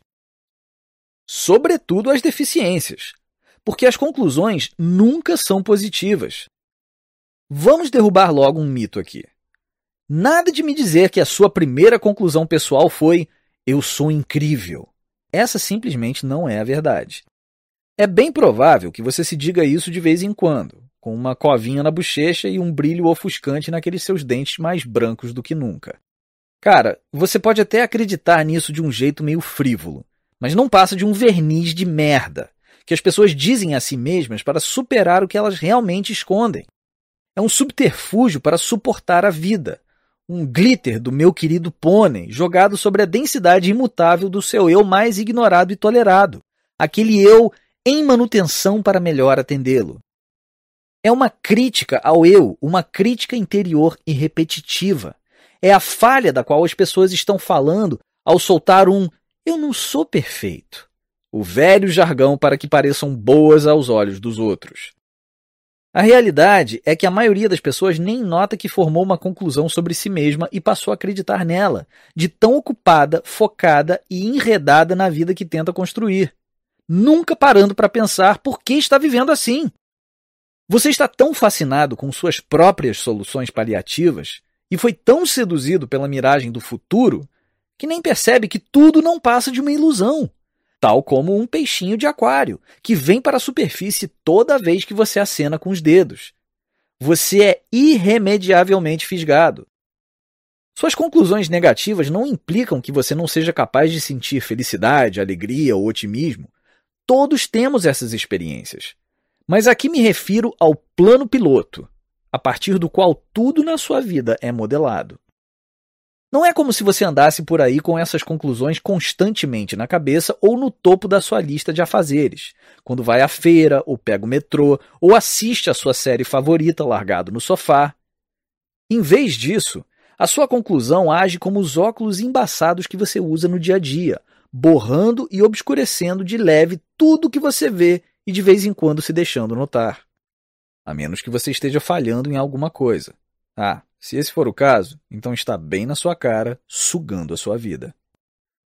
A sua conclusão pessoal é como um guia interno, imutável e inesgotável. Ela o mantém atado à vida que você já tem e sempre volta à mente, não importa quão boa esteja a vida. É como tentar manter uma bola de praia debaixo d'água. Você até consegue por um tempo, mas cedo ou tarde ela emerge de novo. Claro que a conclusão sobre si mesmo é negativa, mas você também está disposto a tornar a si mesmo e a sua vida melhores. Então, de vez em quando vem uma oportuna conclusão positiva para ajudá-lo a lidar com tudo, deixá-lo com a sensação passageira de realmente estar bem, de estar andando nos trilhos e de que vai dar tudo certo. E às vezes, tem-se a ilusão de que deu tudo certo mesmo, até voltar à estaca zero. Eis a gangorra da sua vida o limite que você habita, para frente e para trás, para cima e para baixo. Dois passos para frente, dois passos para trás. E é assim que você está programado para viver. É bem assim. As circunstâncias mudam, você continua o mesmo. Em muitos aspectos, as suas circunstâncias não passam de um contexto com o qual a sua conclusão interage. Todo mundo lida com as próprias circunstâncias. É de admirar que a conclusão seja a mesma? A sua conclusão sobre si mesmo começa com um eu. Algo nesta linha. Eu não sou inteligente o bastante. Eu sou um fracassado. Eu sou diferente. Eu não importo. Eu não consigo. Eu não sou amado. Às vezes cava ainda mais fundo. Eu sou um lixo. Você pode se identificar com uma ou nenhuma delas. A pergunta a ser respondida é: O que concluí sobre mim mesmo? Essa é a experiência fundamental de si, a arquitetura inerente que você tenta sempre superar e a qual, ainda assim, acaba retornando de alguma maneira. A sua conclusão pessoal. É o que você se diz quando ninguém está olhando, quando não há nada para provar, ninguém para impressionar.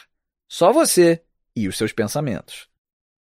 Tem a ver com você, ninguém mais, nenhum fator externo ou uma circunstância atual na sua vida é você. E para você, no fim das contas, é a verdade das verdades, quando se vê pressionado pela vida e não tem quem o convença do contrário. Por exemplo, caso a conclusão eu não sou inteligente bastante tenha se tornado um fardo, não faz diferença que ao longo de todos esses anos, os seus professores, amigos ou a sua mãe tenham afirmado que você é inteligente. Para você, eles simplesmente não entendem. Talvez eles o tenham tratado como se houvesse algo de errado com você. Ou talvez você mesmo pensasse que havia algo de errado. Nenhuma conquista, nem reconhecimento, diploma, informação, dica, sistema ou elogio o libertará das garras da sua própria conclusão. Não importa o prêmio. Você acabou sendo deixado de volta onde começou. Eu não sou inteligente o bastante. Nunca é o suficiente. Ou melhor, você nunca é o suficiente. Pense nisso por um momento. Pense na experiência de si mesmo mais estressante e recorrente que você já teve. Agora ligue os pontos.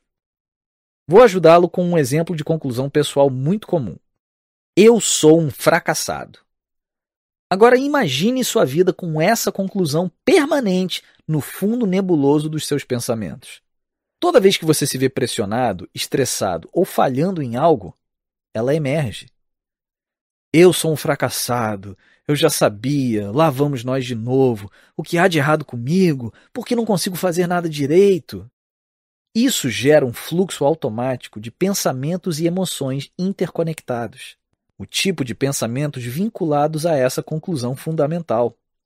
Ela cria braços e pernas. A ladainha toma proporção Eu não consigo fazer isso. É muito difícil. É demais para mim. Não é apenas um pensamento ou um ruído de fundo. Quando é acionado e seu volume é alto, você está no mundo dele. O fluxo controla você. Imagine uma vida inteira assim. Imagine o impacto esmagador disso quando você é demitido, ou seu parceiro abandona, ou alguém recebe a promoção que você tanto queria, ou seu melhor amigo acaba de anunciar que eles conseguiram aquele emprego dos sonhos testando bronzeadores orgânicos no Tahiti, enquanto você se vira tentando vender cachorro-quente na traseira do seu carro velho. Agora você entende porque o pensamento positivo ou a porra das afirmações do tipo eu sou suficiente ou eu sou bem-sucedido parecem tão falsos, inúteis e fracos, porque no fundo, no seu coração, existe uma dor lancinante. Você é um fracassado e ninguém é capaz de convencê-lo do contrário. E adivinha só, nem todo mundo que chega a esse tipo de conclusão pessoal mora debaixo da ponte. Não! Há advogados, médicos e professores e todo tipo de membro bem-sucedido da sociedade que você possa imaginar. Estão vagando por aí com a conclusão de que, basicamente, eles estão entre os piores, abaixo das expectativas. Toda manhã eles saem da cama, entram no chuveiro, vestem-se, viram o café a goela abaixo e mergulham em seu dia habitual. Quando chegam ao trabalho, o jogo começa e eles fingem que a conclusão não está ali. Evitam ou manipulam pessoas e situações que os lembrem de sua própria conclusão. Eles a mantêm oculta, protegida, longe da mente e de vista. Essa é a sua luta. A batalha diária entre o seu pior eu e o limite do que eles enxergam como possível. Um limite que foi esmagado, encolhido e diminuído ao longo de dias e semanas, meses e anos. É de admirar que estejamos tão resignados à vida que temos? Somos o que fingimos ser, então precisamos ter cuidado com o que fingimos ser. Kurt Vonnegut Você perde a noção de quando começou com essa merda e de por que começou. E se envolve tanto com o seu drama e com a sua relevância que chega a acreditar nisso com cada fibra do seu ser. Repetindo, não é como se você convivesse ininterruptamente com esse diálogo interno na sua cabeça. Na realidade, foi a sua vida que se organizou inteira em torno da sua conclusão. Obviamente, essas não são as coisas que você mais anseia contar aos outros. Não é como se entrasse no trabalho e compartilhasse com o chefe a sua angústia mais profunda enquanto segura com uma das mãos a segunda barrinha de cereal do dia feita com nozes naturais da Amazônia, e ainda mastigando, usa a outra mão para digitar um e-mail de total desespero, não é mesmo? Na verdade, você já moldou todo o seu ser em função de dissimular as suas conclusões. Quer dizer, você precisa. O que as pessoas pensariam de você se descobrissem o que você pensa de si mesmo? Assim, você vive a sua vida em permanente estado de superação, postando fotos no Instagram em que finge ser a pessoa que você quer ser, ou talvez a pessoa que você quer que os outros vejam. Alguns estão tão perdidos no mundo da Matrix que não conseguem nem reconhecer o que estou dizendo. Estão descartando a ideia sem fazer qualquer reflexão, riscando da lista por não parecer possível processar nada disso sozinhos. Isso aqui não é filme, é a sua vida. E nesse caso, você é tanto rebelde do sistema quanto a própria Matrix. É tudo você. Reflita sobre a ideia de que a sua vida, a sua aparência, como você fala, onde mora, como vive, está voltada para a projeção de uma imagem específica de si, enquanto ao mesmo tempo esconde do mundo uma outra versão sua, aquela que você realmente acredita ser a verdadeira. Você rala para segurar as pontas e manter a sua vida estável ou mudá-la? E com que propósito? Por que o seu sucesso importa tanto para você? O que está tentando superar? Eu diria que essa é a forma como você tenta lidar com o peso da sua conclusão pessoal, ou de algum modo remanejá-lo, ou suprimi-lo, enquanto ele se entranha cada vez mais em você. O primeiro dos sabotadores. O Scrooge em cada um de nós. Um dos meus livros favoritos é Um Conto de Natal de Charles Dickens. Mesmo que você nunca o tenha lido, talvez conheça o personagem principal, Ebenezer Scrooge. A razão pela qual eu amo essa história vai muito além do óbvio. Veja só, o nosso velho amigo Scrooge é um estudo de caso sobre tudo o que falei até aqui. Aliás, depois deste livro, é bem capaz de você nunca mais olhar aquele conto do mesmo jeito. Ao recapitular sua vida, Scrooge sentiu o desconforto de como ele se moldou, sempre jogando a culpa nos outros.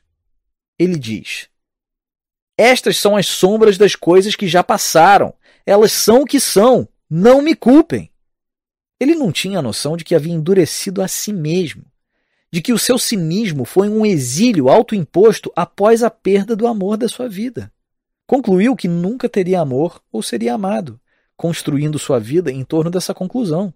Ele fabricou uma realidade onde encontrou alegria fugaz, uma série de satisfações temporárias, acumulando mais e mais dinheiro. Mas dia após dia era consumido pela conclusão a que tinha chegado. Ninguém podia entrar, nem mesmo seus entes queridos. Ele descartou qualquer aproximação. Não via o que estava bem diante do nariz pois era uma contradição maciça à sua crença subconsciente. Então assim continuou, perpetuando suas conclusões e negando tudo que pudesse ameaçar essa realidade. É o mesmo que você faz. Pegue uma pá. Estamos entrando. Então, o que já concluiu sobre si mesmo? Isso é o que você precisa considerar aqui. E o único jeito de fazê-lo é com um exame completo da sua experiência de estar vivo vai ser preciso alguma reflexão. Seja franco consigo mesmo. Dê uma olhada no que há por trás de toda a merda, toda a esperança, todos os desejos, necessidades e planos para o futuro. Esqueça o passado. Esqueça as razões, justificativas e desculpas. Qual é o dilema subjacente que você enfrenta no seu íntimo?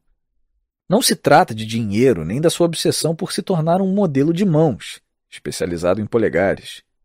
Continue cavando. Analise longa e atentamente aqueles momentos da sua história em que você se encontrava em grandes apuros, em que era posto à prova. O que você vê? Não avance para o capítulo seguinte sem que isso esteja bem definido. Você evita festas ou socializações e diz que é porque não gosta? Ou na verdade é porque você é afetado pelo desconforto e pela pressão saídos da conclusão eu não me encaixo, ou eu sou diferente, ou eu não sou o suficiente. O temor a tal exposição pode provocar isso nas pessoas. Você escolheu seu emprego porque era o trabalho certo para você? Ou só está lá porque a frase não sou inteligente o bastante o condenou a uma carreira previsível? Não tem vida romântica porque está ocupado demais com o trabalho, não conheceu a pessoa certa, ou qualquer pessoa, literalmente qualquer coisa que respire e fale, ou é porque tem uma conclusão implícita sobre não ser atraente o suficiente, ou indesejável, ou indigno? Seu relacionamento atual vai de mal a pior por vocês não se darem bem juntos ou por suas conclusões estarem se intrometendo em tudo e você insistir em continuar com essa pessoa só para confirmar sua própria realidade subconsciente? Está difícil dizer agora, não?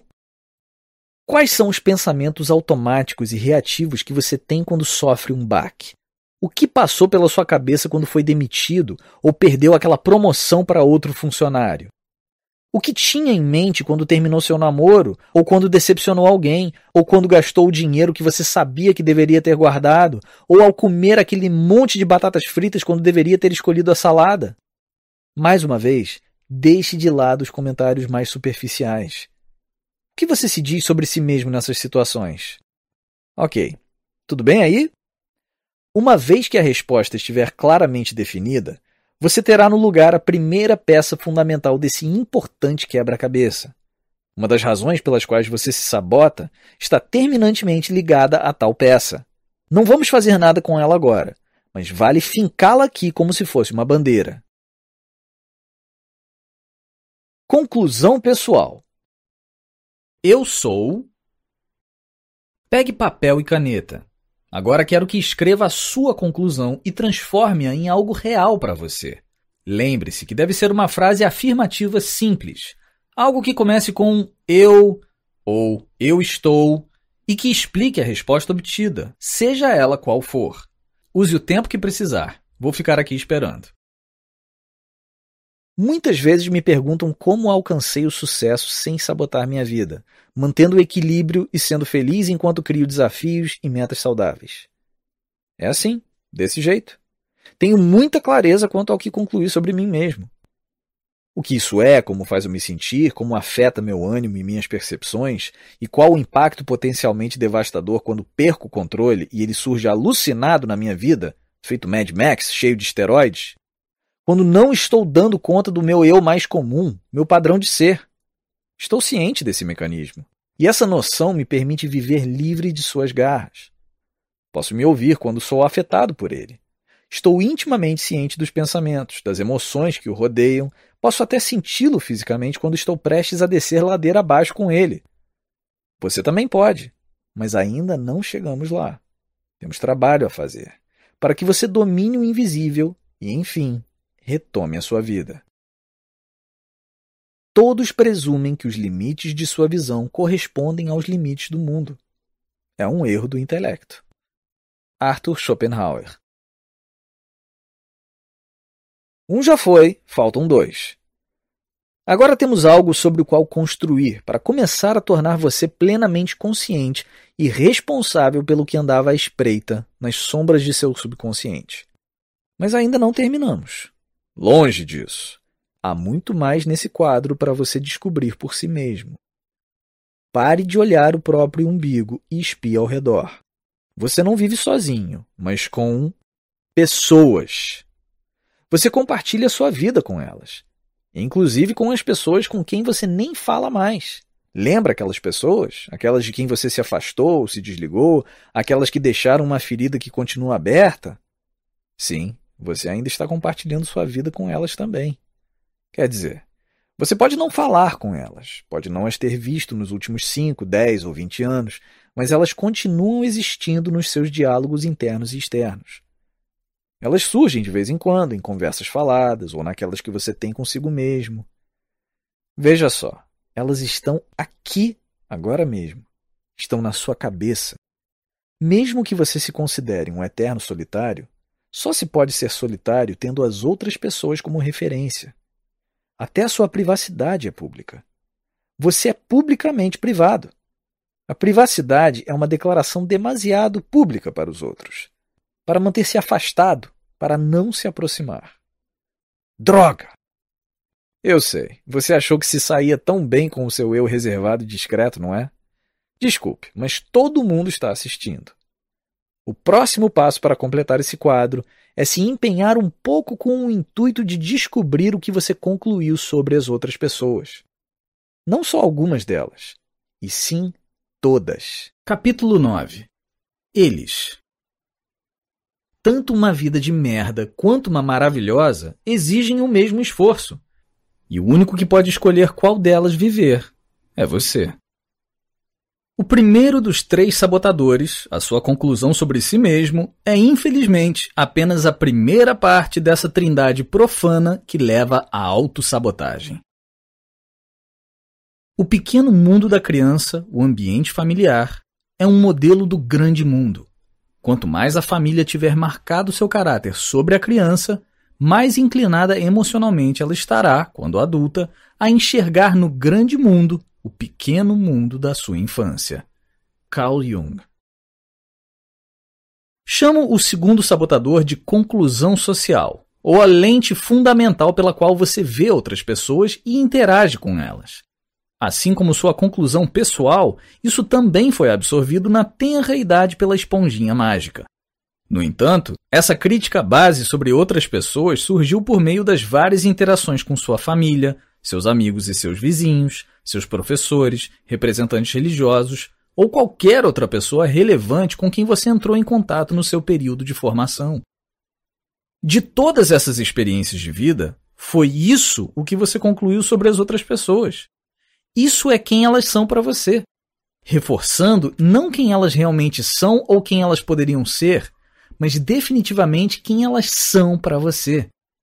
Como tudo neste livro, o mais importante a ser extraído aqui é saber que isso não foi algo feito contra você. Você não é uma vítima do seu passado. Não estou dizendo que as pessoas não se tornam vítimas do passado. Estou dizendo que você não é uma até o momento em que decide ser. Se isso lhe causa algum desconforto, perceba que o gatilho disso é a sua insistência em se considerar uma vítima. Você está lutando por um rótulo, o qual vai passar a vida inteira tentando superar. Vítima ou não, é uma decisão sua. Você, e somente você, tornou sua vida o que ela é hoje. Mais uma vez, não se trata de atribuir culpa, mas sim de dar preferência a uma espécie de autocompreensão empoderadora, em vez de amargura e insensibilidade. A boa notícia é que, ao aceitar que a bagunça está aí por sua causa, você aceita também que é capaz de arrumá-la. Com certa frequência, sou obrigado a lembrar as pessoas do seu próprio poder. Tanto uma vida de merda quanto uma maravilhosa exigem o mesmo esforço. E o único que pode escolher qual delas viver é você. Sua conclusão social é o modo de sobrevivência perfeito. Lembre-se, Todos nós lutamos por segurança e proteção, e as outras pessoas são uma das partes menos previsíveis da vida. Ao chegar a conclusões sobre as pessoas, geramos um sentimento de certeza contra o grande mistério e ameaça que elas representam. Infelizmente, você está sempre focado em sobreviver a acontecimentos que não exigem sobrevivência. Às vezes você se preocupa em fazer acontecer em um relacionamento, no primeiro encontro, quando fala em uma reunião, ao ligar para sua empresa de cartão de crédito, quando conversa com a chefia em uma videoconferência, sob o escrutínio de olhos e ouvidos curiosos em um casamento ou em uma fila no supermercado. Você é sugado pelo redemoinho de um instinto automático, cuja função era sobreviver a pensamentos e emoções antigos. Mas você realmente precisa estar em modo de sobrevivência em todos esses momentos? Quando a sua conclusão sobre as pessoas se torna uma ameaça, você fica preso ao ato de sobreviver a ela. E a porra toda parece real demais. Então, como são essas conclusões sociais? No capítulo anterior, abordamos a natureza inerentemente negativa das conclusões. Já vimos que isso procede com as conclusões negativas a que chegamos a nosso próprio respeito pois o mesmo ocorre com a sua conclusão sobre outras pessoas. É algo como as pessoas são controladoras ou as pessoas não são confiáveis. Na verdade, basta um ou dois incidentes para tais conclusões se infiltrarem na esponjinha mágica. E como todos sabemos, há muitas coisas que abalam a inocência de uma infância, de situações escabrosas, talvez você tenha sido espancado, molestado, negligenciado ou ignorado, até as mais triviais. Não importa a gravidade, todos tiramos conclusões profundas dali. Não esqueça que os fatos da sua vida aos quais você resiste só persistem devido a essa mesma resistência. Você é inundado pelas suas conclusões, assim como todo mundo. Ao longo dos anos surgiram muitos clientes que relataram uma infância aparentemente idílica e não entendiam por que suas vidas adultas tinham saído tanto assim dos trilhos, até que os apresentei às suas próprias conclusões. Deus nos livre se os seus pais se perderam no escapismo da TV enquanto você implorava por atenção ou fugiram para bem longe enquanto você berrava nos braços da babá. Dá para ver que ficar longe do pai por cerca de dois minutos em uma loja de departamentos pode originar o tipo de conclusão profunda que acaba se assentando no seu subconsciente jovem e ansioso. É incrível a facilidade com que um incidente pode mergulhar na sua esponjinha mágica e se tornar algo como: as pessoas vão embora, você não pode confiar nas pessoas, ou as pessoas não se importam, Segue-se depois uma vida inteira coletando provas que corroborem o seu ponto de vista. O quê? É só disso que precisa? Ficar longe do seu pai por alguns minutos em uma loja? Sim, é bem possível. Ao menos para plantar a sementinha. Não é preciso ter uma infância de traumas para dar a louca no mundo depois de adulto. Após chegar a essas conclusões, não tem mais volta. Aquela esponjinha acaba por endurecer quando as memórias aquosas e finas desaparecem, deixando apenas as manchas e marcas lá dentro para sempre. retidas no seu subconsciente. Não há sabão existencial que dê conta de limpar tudo isso. Também não vai rolar de sair dessa só com meditação. Isso requer autopercepção, um despertar mais na linha do PQP, do tipo que o velho Ebenezer teve. À medida que avançamos rumo à idade adulta, essas conclusões nos acompanham, criando um plano piloto para nossa forma de se relacionar e interagir com todos que encontramos. E me refiro a todo mundo mesmo. Estamos constantemente vendo as pessoas ao nosso redor pelas lentes dessas conclusões.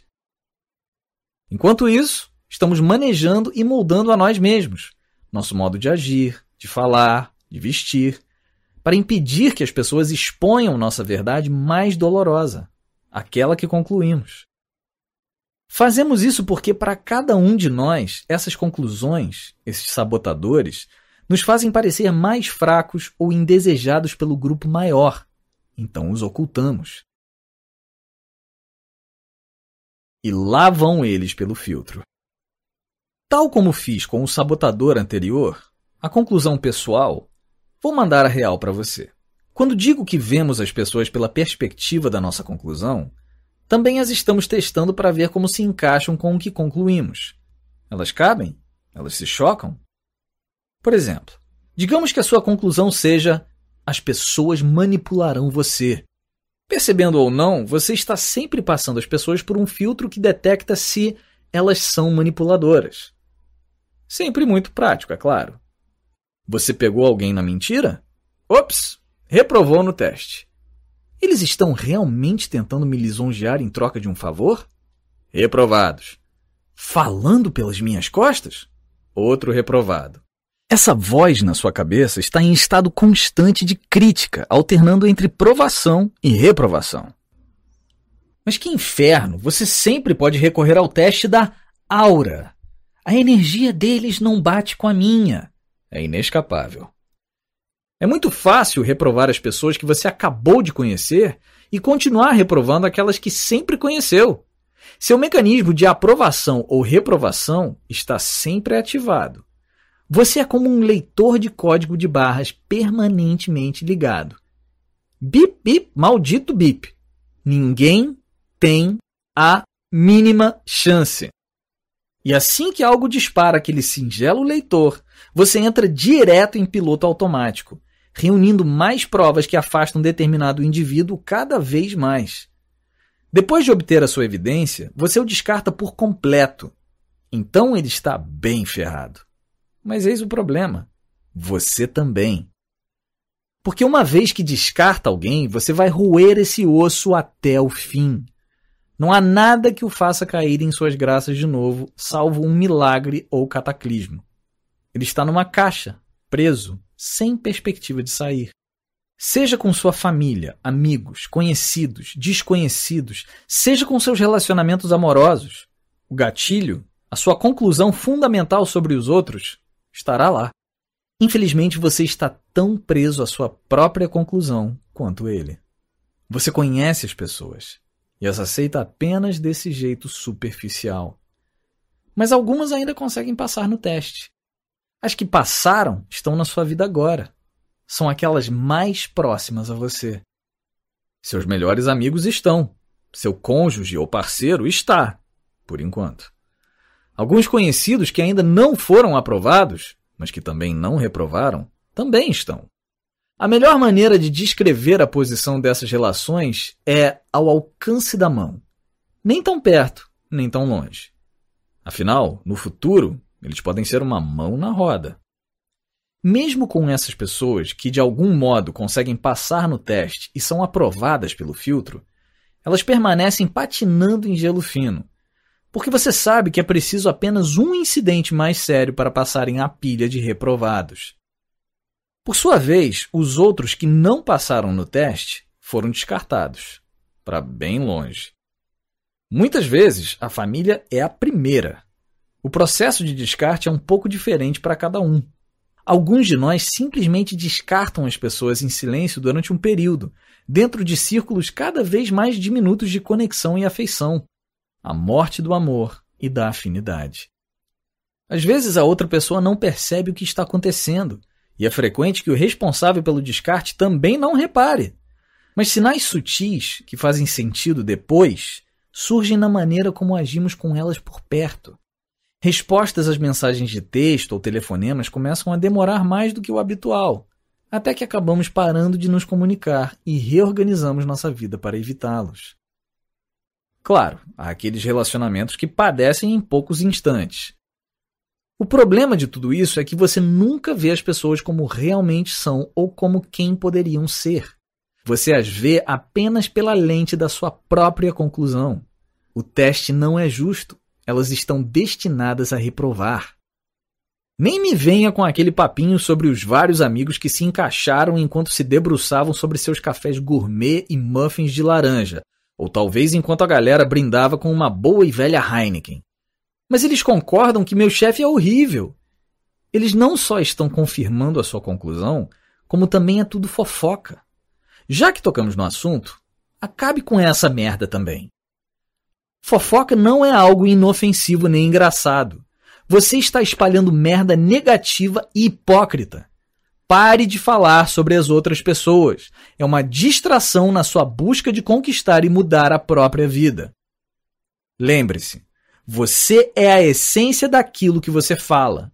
Ao participar de fofocas, você está se tornando o tipo de ser humano que sai jogando os outros na fogueira. Talvez seja melhor procurar novas amizades, batalhar por mais decência e ética, ou se engajar no tipo de conversa que faz as coisas acontecerem, em vez do tipo que apenas fragmenta as pessoas naquela conexão superficial da idiotice humana. Não estou posando de idealista cego aqui. Sei que as pessoas fazem merda. Estou bem ciente de que elas vão trapacear, mentir, manipular, roubar e fazer o que melhor satisfaça interesses próprios, não importa o preço. Não se trata disso. Não estou falando de vingança. Isso não tem a ver com elas. Tem a ver com você. Vingança? Não tenho tempo para essa merda. Se o foco da sua vida é vingança, isso não é karma.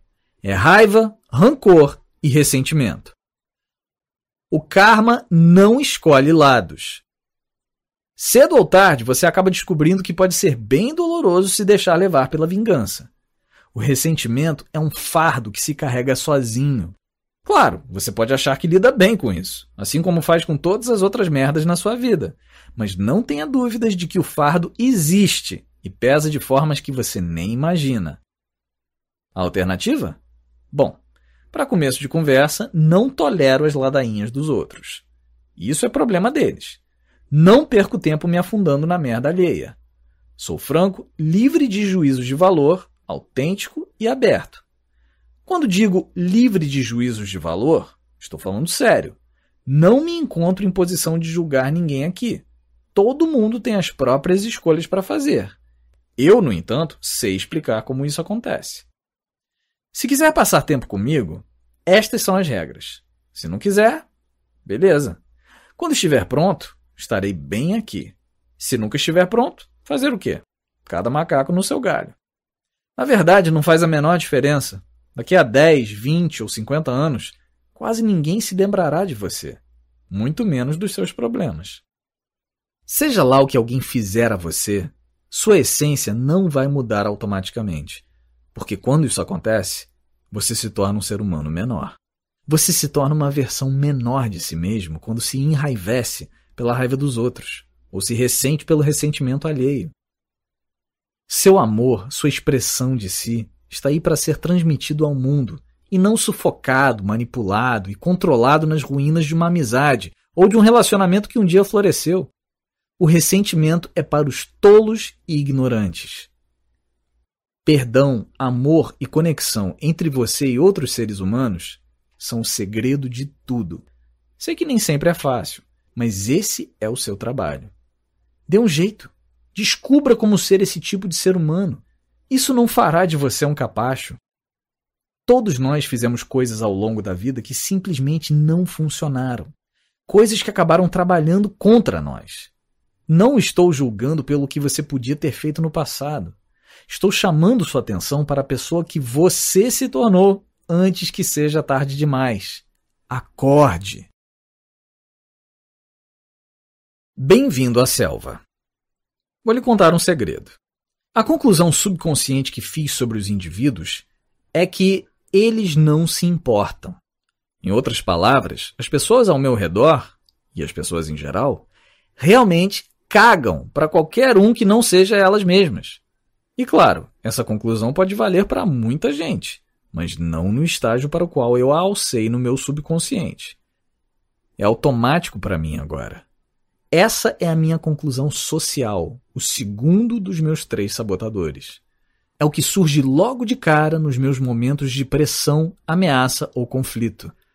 Às vezes ela é feia e pegajosa, em completo contraste com o meu compromisso com as pessoas. É o eterno muro invisível entre mim e os outros. De um jeito muito singular, ela também dá cor à minha abordagem diante de muitos aspectos da vida dirigir, ir ao shopping, ver TV, tudo isso.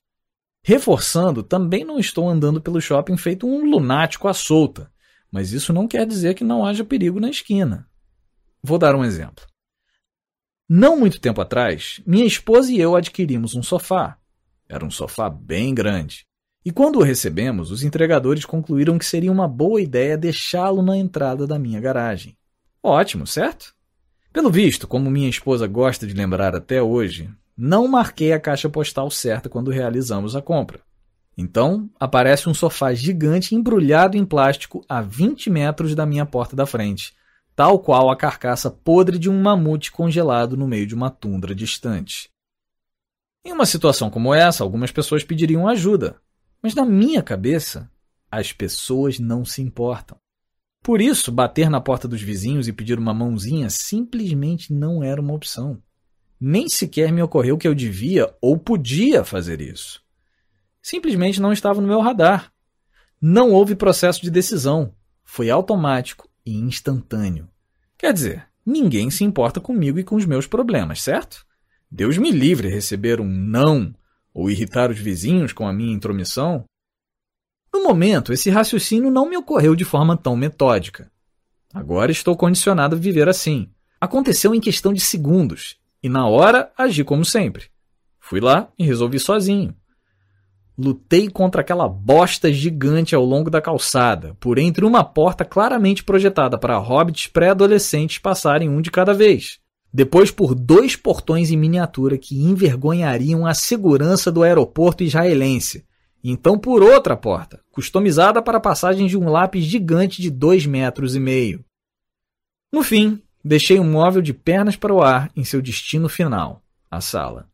Feito um daqueles carros do filme Velozes e Furiosos, derrapando a 150 km por hora para entrar em uma vaga de estacionamento e acabar na direção errada. Como eu disse, aquele sofá era grande, mas com um punhado de grunhidos de baixa frequência, sangue, suor e lágrimas, imaginação no estilo MacGyver e rajadas nucleares de profanidade, obtive sucesso no fim. Minha esposa estava lá, com as mãos nos quadris, aquele olhar amoroso dizendo: Você é um idiota. Adquirido com maestria, após muitos anos testemunhando o meu tipo singular de loucura. Esse é o tipo de merda que os seus sabotadores fazem com você. Eles moldam a forma como você participa da vida. É claro que alguns de vocês provavelmente estão achando que estou louco, enquanto há outros que estão sentados lendo isso, balançando a cabeça sem enxergar o problema. Mas você sabe muito bem do que estou falando. Sob um aspecto demasiado fundamental, isso tem tudo a ver com o meu jeito de ver a vida. Eu sou independente, o que às vezes é uma catástrofe. Um jeito meio não preciso de ninguém, por um lado, essa independência funciona para mim. Como autor, preciso ser autossuficiente e gerar perseverança constante, sem influência externa ou adulação. Mas há situações em que isso funciona contra mim, sobretudo quando sofás entram em cena. Como a facilidade que eu teria em construir uma vida sozinho e o impacto que a independência teria sobre o meu casamento ou sobre os meus filhos. Não é pessoal. Eu amo as pessoas, sabe? Mas na minha cabeça eu não preciso delas. Aqueles que são fervorosamente independentes atestarão o apetite voraz por esse jeito singular de viver. Muitos de vocês apresentam um histórico de relacionamentos disfuncionais, de uma constante inquietação e do esforço em saciar aquele monstro. Então vem a solidão. a desconexão fria e implacável da solidão. A independência se tornou a resposta, mas nem sempre é a pergunta que está sendo feita. A raiz de como você se sente sobre as pessoas. Falei sobre a necessidade de revelar as conclusões que tiramos sobre nós próprios, e é igualmente importante fazer o mesmo com a sua conclusão social. Mas se ela está enterrada no seu subconsciente, como seria possível? Vamos colocar o dedo na ferida aqui e passar os próximos minutos descobrindo qual é a sua conclusão implícita sobre os outros. Comece refletindo sobre as vezes em que você criou justificativas conscientes para os seus raciocínios inconscientes.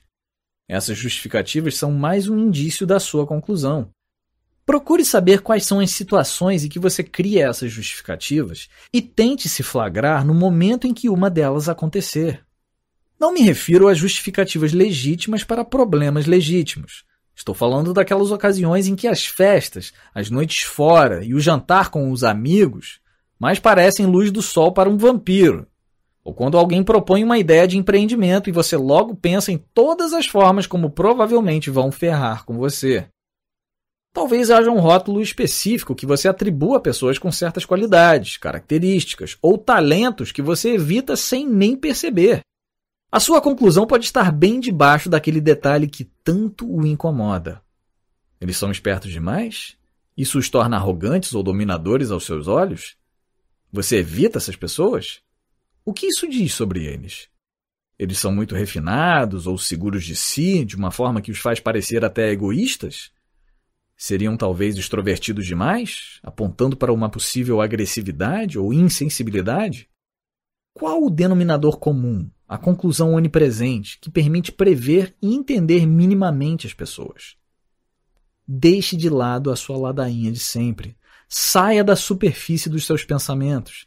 Diga a si mesmo a verdade. O que você está realmente tentando evitar nas outras pessoas?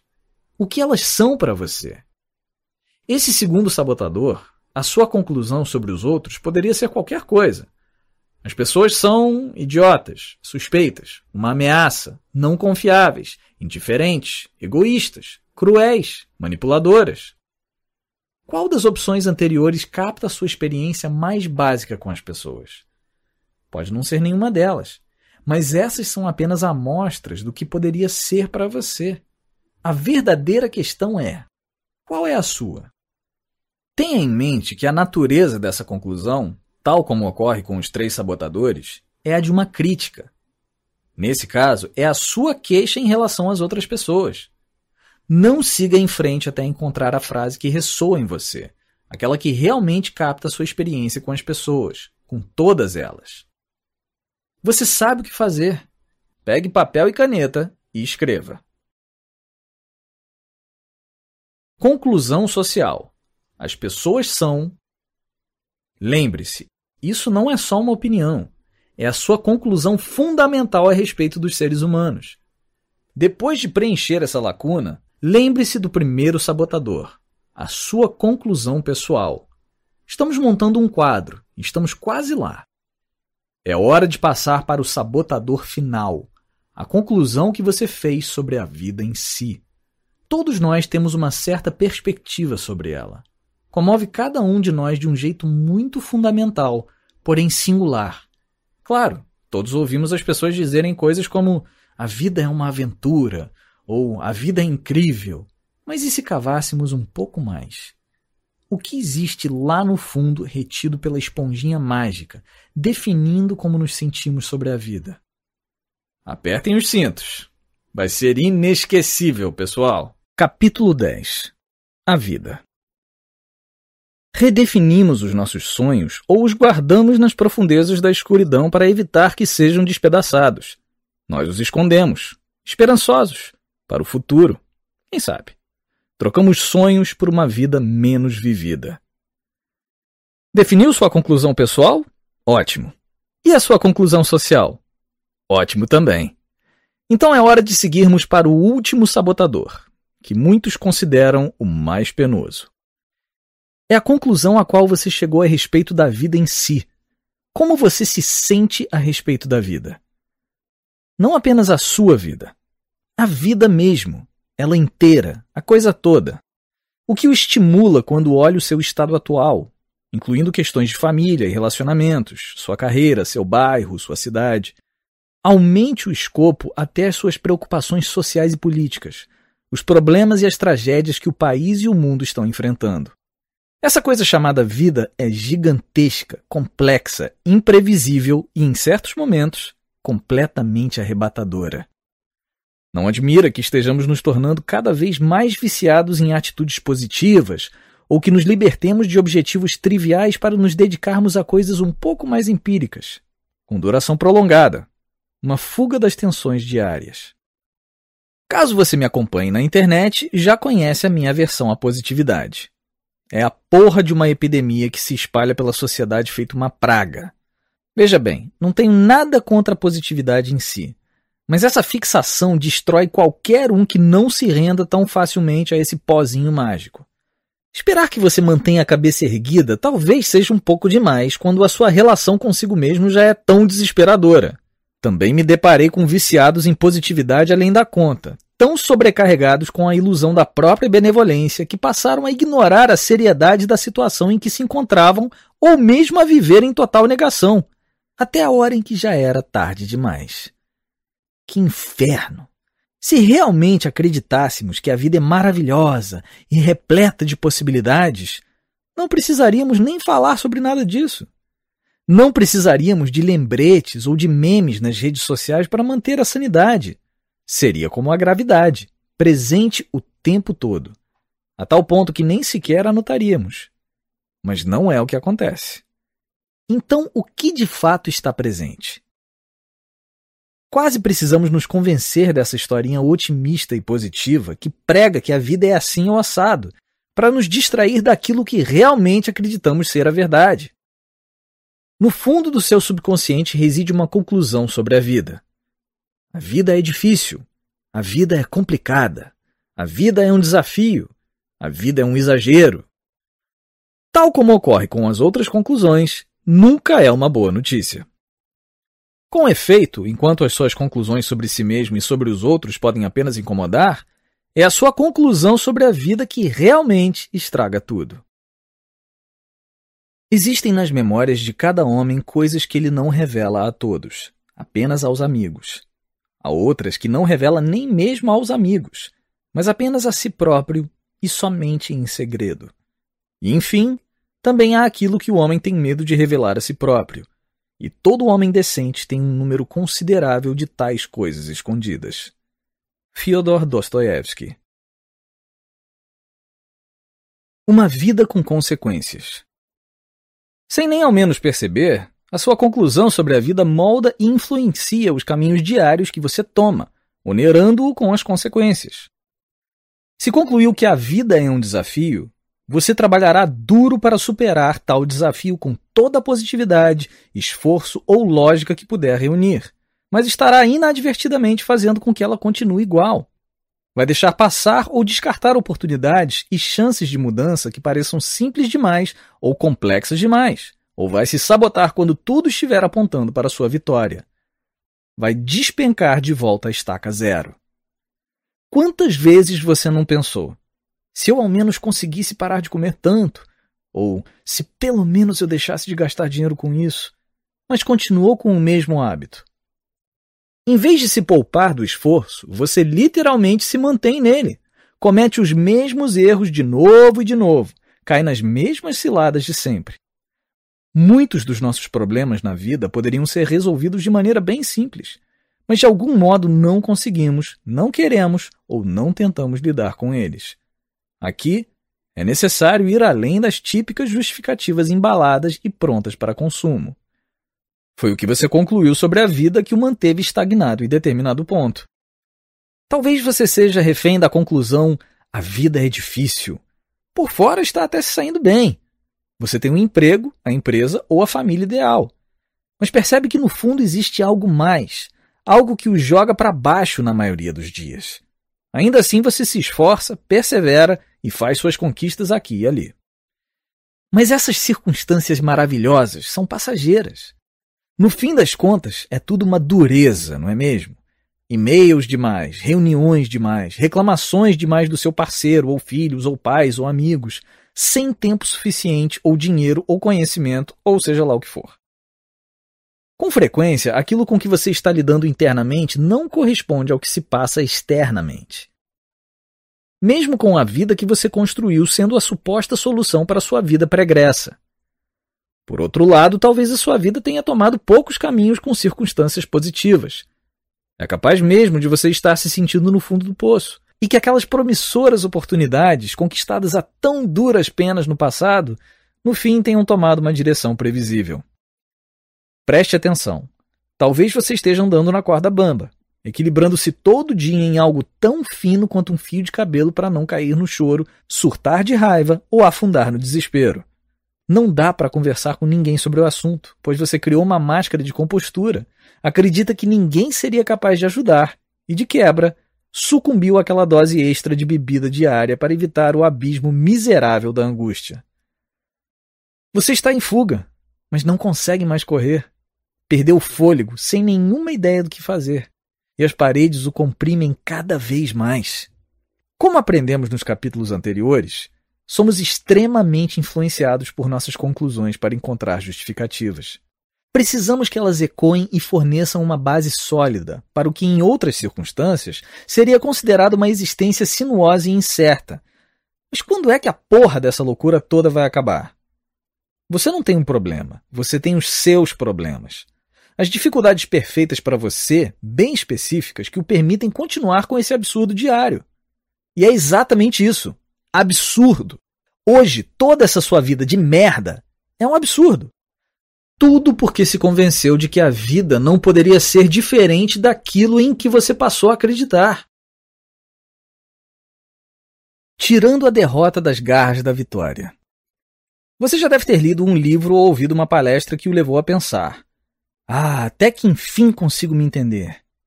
Descobriu algo a seu respeito que ressoou e fez a diferença naquele momento específico. Mas será que de fato chegou ao seu núcleo vital e respondeu porque você é do jeito que é? Provavelmente não. Isso é mais do que provável, pois você está sempre atado à sua conclusão sobre a vida. Talvez até ache que está tudo resolvido, mas as conclusões subconscientes têm outros planos. E no fim, elas vencem. Sempre. Quando você obtém uma vitória, é uma vitória contra as suas conclusões. Quando consegue uma promoção no trabalho ou funda uma empresa bem-sucedida, não é uma vitória na sua carreira ou nas suas finanças. É uma vitória sobre aquilo que você determinou subconscientemente, como a vida é um desafio ou a vida é injusta. Você se sente bem, seu futuro parece brilhante e a sua vida atual está bem sintonizada com ele. Então acontece alguma merda e lá está você às voltas com a sua conclusão. Viu só? A vida não é justa mesmo. Se fosse, eu não teria sido demitido. Quando é que eu vou ter sorte? Na verdade, quando você cria uma estratégia para fazer algo de bom na sua vida, faz isso unicamente por causa da sua conclusão. Se você não acreditasse de verdade que a vida é difícil, não precisaria tomar as ações que toma para fazer sua vida funcionar. Poderia simplesmente ficar sentado o dia inteiro no sofá, assistindo a TV, vendo suas plantas crescerem ou observando suas roupas de baixo girando na máquina de lavar como se estivessem num parque aquático. Por orgulho, estamos sempre nos enganando. Mas bem abaixo da superfície da consciência média, uma voz suave e diminuta nos indica que algo está fora de sintonia. Carl Jung você já se sentiu tão perto do sucesso que dava até para enxergar a luz no fim do túnel, apenas para ver esse sucesso escorregar das suas mãos? E se na verdade fosse esse mesmo o plano? Por tal sucesso ser uma ameaça à sua conclusão mais básica. Pouco antes de cruzar a linha de chegada, você desmorona, ou para de correr, ou é tragado por outra coisa, algo mais brilhante, melhor ou maior. A mágica sombria das distrações toma as rédeas. À beira do sucesso, ocorre um diálogo irritante no nosso subconsciente. Espere aí, isso não está certo. A vida é uma luta, não pode ser assim tão fácil. Deve ter algo aí. Então tropeçamos e caímos. Ou nos sabotamos. Assim nos perguntamos: é isso mesmo? Não posso me sentir satisfeito? Afinal, a vida é insatisfatória, ou injusta, perigosa ou decepcionante. Seja lá o que você acredita que a vida é. Há um teto de vidro que você não consegue ver, que o joga de volta ao chão no momento em que você tenta ultrapassá-lo. E quando dá de cara com esse teto e cai de bunda, você mais uma vez comprova sua verdade a respeito da vida. Você pode se aperfeiçoar, ficar mais inteligente, mais forte e mais seguro, mas não pode nunca superar aquela conclusão. As experiências de aperfeiçoamento e sucesso são passageiras. Claro, há quem esteja na outra ponta do espectro. Vemos que certo tipo de gente tenta superar a conclusão própria de que a vida é um desafio trabalhando com muito mais afinco para deixar essa afirmação para trás. Mas outras pessoas, diante dessa mesma conclusão, entregam os pontos. Ora, viver numa barraca no meio do nada talvez não seja uma ideia tão ruim assim. Ou elas têm conclusões tão tóxicas, tão limitantes, que nem sequer tentam. Ou seja, estão ajustadas com a vida que têm. É quando você está exaurido, conformado e limitado pelo seu diálogo interno, ponto de se entregar. Há muita gente inteligente e capaz que acaba situada bem aquém do seu potencial e tem consciência disso. De certa forma, sua inteligência ou intuição pode ser uma maldição, tornando as suas conclusões muito mais reais. Essas pessoas sabem que poderiam ser mais relevantes, mandando muito bem na vida. Ainda assim, estão estagnadas. Por que tentar executar o seu maior potencial se a vida é decepcionante? Não seria melhor mirar um pouco mais embaixo? Talvez bem mais embaixo? Como dizem, a ignorância é uma bênção. E às vezes as pessoas mais observadoras ou intuitivas podem ser também as mais desiludidas e cínicas. As suas conclusões podem ter o impacto mais destrutivo e se encaixar à perfeição com as melhores e mais convincentes justificativas, baseadas em argumentos aparentemente lógicos e sólidos, mas ainda assim são justificativas. Pois, tal como acontece com todas as nossas outras conclusões, usamos justificativas para encobrir a realidade. Explicamos a vida assim. Mais uma vez, é esse o problema com elas. Não se parecem nem um pouco com justificativas ao menos não para o seu portador. Reflita sobre a seguinte questão: há quem defenda que dinheiro é a raiz de todo mal, dinheiro não compra felicidade, ou algo nessa linha. Talvez cheguem até a desistir dos próprios empregos, dos estudos, de sua casa e assim por diante, para viver uma vida menos materialista. Claro que há muito a ser dito sobre as armadilhas do consumo, do materialismo e da busca por felicidade pelo acúmulo de capital. Mas quantos se dão ao trabalho de analisar se acreditam mesmo nas próprias convicções? Entre elas, quantas não acabam se acomodando à explicação que possuem de si mesmas, na qual acreditaram por tanto tempo sem qualquer questionamento, sem qualquer reflexão mais profunda? E se na verdade estiverem apenas evitando algo? Talvez o que estejam realmente fazendo é se esquivar da complicação, do caos, do fardo, do estresse ou da imoralidade associados ao sucesso e ao dinheiro. Ou estariam evitando o risco, que Deus nos livre, de fracassar publicamente diante do mundo todo.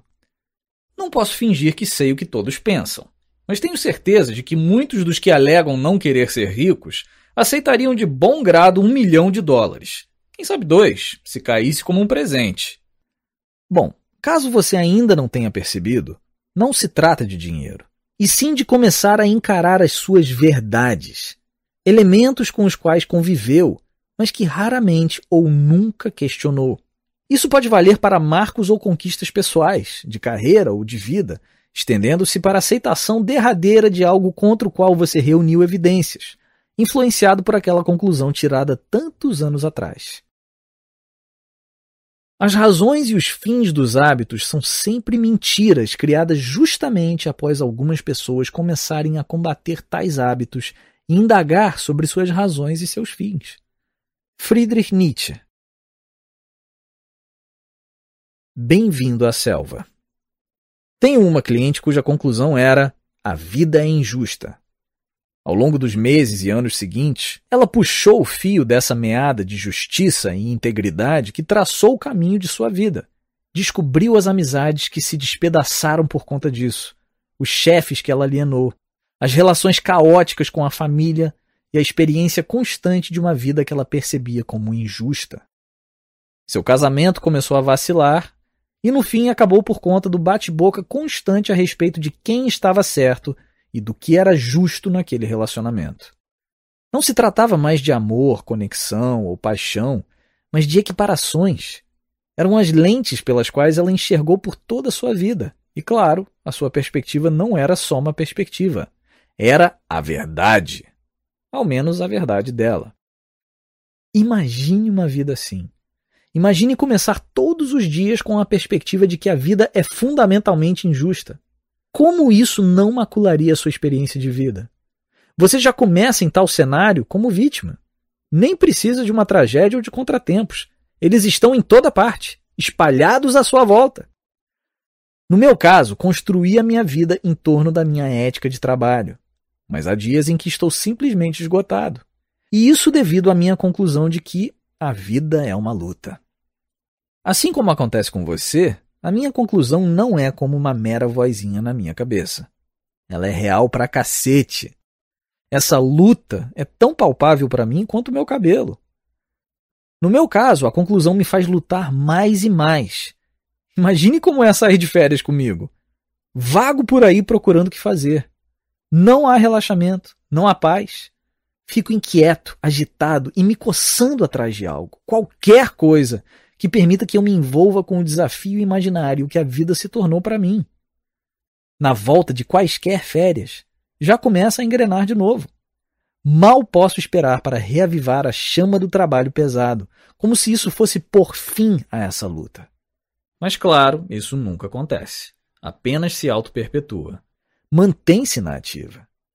A vida de fato se torna a luta da minha conclusão.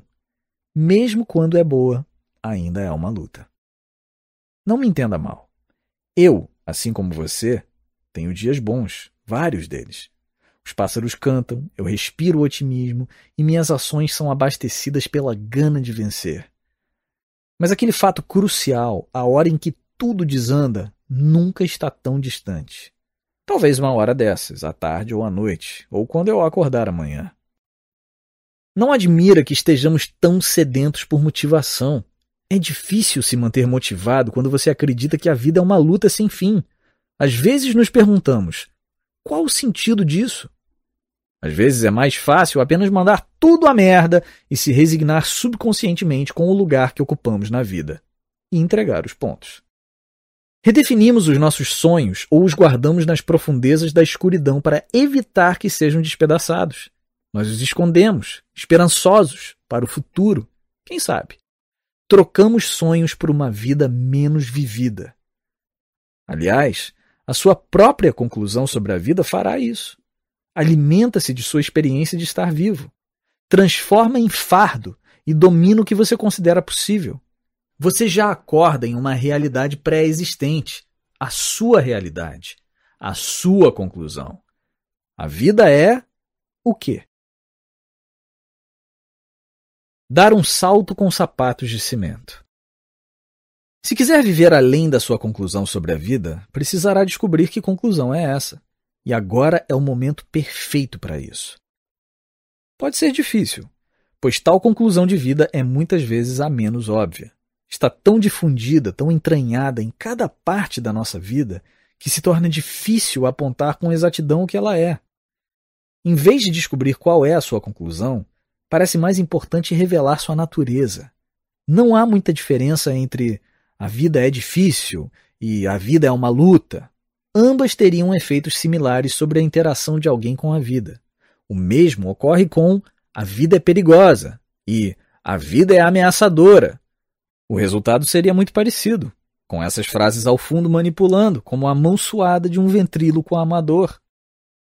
Mas há momentos em que você avista um lampejo mais próximo da superfície. Quando se vê pressionado, lutando todo dia, uma ou todas as suas conclusões vão estar bem na sua cara. O que você diz sobre a sua vida quando ela não sai como você queria? Ao passar por uma situação difícil, está mais envolvido do que nunca com as suas conclusões a respeito de alguma área específica. ou de todas elas. Quando está com a corda no pescoço, tais conclusões se abatem sobre você. São aqueles momentos em que você está perdendo, fracassando, sendo rejeitado ou simplesmente não dando conta. Elas dão o bote quando as coisas começam a ficar boas demais, ou incertas demais, ou levam para um campo da sua vida que demandaria uma reinvenção considerável. Então, você retorna ao básico, ao familiar. Você sabota a situação e dá as costas. Dê uma especial atenção a esses momentos em que está estressado e se sentindo desencorajado. Quais são os pensamentos familiares, os pensamentos padrão que surgem em sua mente nessas horas? Se não for essa sua situação atual, relembre a última vez em que isso aconteceu, a última ocasião em que se sentiu abatido ou oprimido. Talvez consiga resgatar algum momento no passado, como na infância, em que passou por um sufoco, dificuldade ou perigo, e aquilo se tornou a experiência dominante ou de maior influência na sua juventude. Qual foi a sua conclusão? Talvez seus pais tenham se divorciado, ou sua mãe tenha falecido, ou você tenha repetido de ano, ficado de fora do time de futebol, e de repente a sua ideia a respeito da vida começou a mudar. A sua infância está salpicada de fatos assim, que sem aviso prévio direcionaram o seu jovem eu rumo a uma vida com um sabor específico, com um sentido inesperado que penetrou pelas frestas daquela esponjinha mágica, a serem usados como referência futura. O que é a vida para você? Talvez seja confusa, perigosa, opressora ou sem sentido. Olhe agora para as coisas que você quer, mas das quais não corre atrás ou que por pouco não consegue. Qual é, por exemplo, a vida dos seus sonhos? Ir morar em Bali, Kansas ou Dublin? É ser mais magro, mais alto ou mais rico? Inclui uma casa, uma marca de carro específica ou algum tipo físico? Seja o que for, é importante que você repare que até mesmo os seus sonhos são vividos dentro de determinados limites. Com certeza não são infinitos. Qual é o seu ponto de partida? Que problema aquela vida dos sonhos vai resolver, aquele dentro dos limites em que você vive? Não se conforme com as explicações superficiais, nem com as justificativas que você criou. Explore mais a fundo. A sua percepção só se esclarecerá quando você olhar dentro da sua alma. Carl Jung. É ali que você vai encontrar as conclusões a que chegou, as limitações que se impôs. E isso pode ser feito em relação a tudo, desde a sua renda até os seus relacionamentos, da sua saúde aos seus hobbies, ou a idade em que se aposentará. Tais conclusões vazaram para cada aspecto da sua vida, influenciando tanto os caminhos que você segue quanto os que optou por não seguir. É importante que faça um balanço aqui, para abordar os seus medos e as suas preocupações mais profundas, para se permitir adentrar profundamente a sua luta pessoal. Não é para satisfazer as suas conclusões ou embelezá-las, mas para testemunhá-las, para ver qual é o lance delas. Quero que você se torne o observador, sem indulgências, a testemunha ocular em vez da vítima, Afaste-se da sua novela de autossabotagem e reflita um pouco. Junte as peças desse mistério. Veja só, você chegou à porra de uma conclusão sobre a vida. Está bem na sua cara. Não precisa ser resolvida. Acima de tudo, ela precisa adquirir forma por meio da sua fala. Precisa emergir do cenário confuso dos seus pensamentos, alçar a consciência e saltar dos seus lábios. Você precisa dizê-la em voz alta. A vida é Vá buscar papel e caneta. Conclusão sobre a vida. A vida é. Nós forjamos as correntes que usamos em nossa vida. Charles Dickens. Proponho que agora você faça uma pausa. Use o momento para ponderar sobre suas descobertas aqui. Não apenas sobre as suas conclusões a respeito da vida, mas sobre tudo aquilo que falamos até o momento é importante que você se dê tempo para fazer um balanço, para absorver o significado de tudo isso e o que você fez da sua vida até hoje. Capítulo 11 A Ponta da Lança Para os seres humanos, isto é a verdadeira aceitação. Deixar que algo seja o que é, sem qualquer ataque ou reação a isso. Até aqui já abordamos os três tipos de conclusões. Os três sabotadores que estão gravados de forma indelével no seu subconsciente. A origem da sua autossabotagem. São as conclusões exaustivas às quais você chegou a respeito de si, de outras pessoas e da vida. Espero que você tenha conseguido jogar uma luz sobre as suas conclusões, desenvolvido um pensamento crítico e descoberto quais são elas, ou ao menos esclarecido de que formas elas o prendem ao ciclo de sabotagem. Em outras palavras, agora devia estar caindo a ficha de quão fudido você sempre esteve, tanto quanto qualquer um de nós. O véu que encobre o porquê da sua autossabotagem deve ter começado a se erguer. Lembre-se, se a certeza é fundamental ao ser humano, então, fornecer evidências comprovando que você já concluiu é crucial para a certeza. As suas conclusões são o seu porto seguro, a verdade a partir da qual você entende o mundo. Mas aonde se chega com isso? Que espaço você passa a ocupar nesse universo? Em outras palavras, quando você junta os três sabotadores, qual a sua experiência existencial imediata? Essa será a peça final do quebra-cabeça que desvendará as razões de você ser como é, para então focarmos em eliminar de vez a autossabotagem. Vamos começar pelo que a sua experiência não é. Essa junção não proporciona um ponto de vista apenas. Seria simplista demais. Ponto de vista não dá conta da gravidade, da vivência e da ampla opressão evocadas pelas suas conclusões nem indica para onde, afinal, elas o conduzem. Você tem uma percepção do que é estar vivo. Essa é a ponta da lança. Como é para você estar vivo? Essa sensação, essa experiência de si, é onde as suas conclusões se combinam e formam uma vivência muito particular, a experiência de ser você, algo que permeia cada aspecto da sua existência. Não é só o jeito como você enxerga a vida, é a partir de onde você a vive. A forma como a escuta, vê, cheira, toca, como ela o inspira e o decepciona. Uma localização a partir da qual você interage com tudo e todos que encontra pelo caminho. Em vez de ponto de vista, é o que chamo de ponto de experiência, o lugar do qual você vivencia tudo. O seu ponto de partida na vida, único e distinto. Não importa o que o futuro lhe reserva, você está sempre começando desse mesmo ponto conhecido, posicionado por aquelas três conclusões básicas, os seus três sabotadores. Visão é a arte de enxergar o invisível. Jonathan Swift. Como se localizar no mapa? Você pode imaginar esse ponto de experiência como se fosse o seu pequeno indicador de posição no GPS toda manhã você acorda no mundo. Assim que abre os olhos, você se encontra em um lugar conhecido. E não, não estou falando da sua cama. Me refiro à sua cabeça mesmo. Não o mundo em si que o saúda toda manhã, mas o seu mundo pessoal. Um mundo cheio de nuances, gatilhos e vieses saídos daquele ponto de experiência único e distinto que é todo seu. Você é completamente moldado por aqueles três sabotadores e até hoje explica essa influência recorrendo a humores, emoções, atitudes ou circunstâncias. Existem horas em que vira um desafio enfrentar o dia. A semana, aquela reunião, aquele e-mail ou aquela conversa, em que você está mergulhado até o pescoço na vida e em toda aquela merda que vem com ela. Sua vida é um fluxo constante daquela velha história de sempre, não importa quais sejam os seus sonhos ou as suas esperanças, eles sempre partem do mesmo ponto inicial que você se impôs.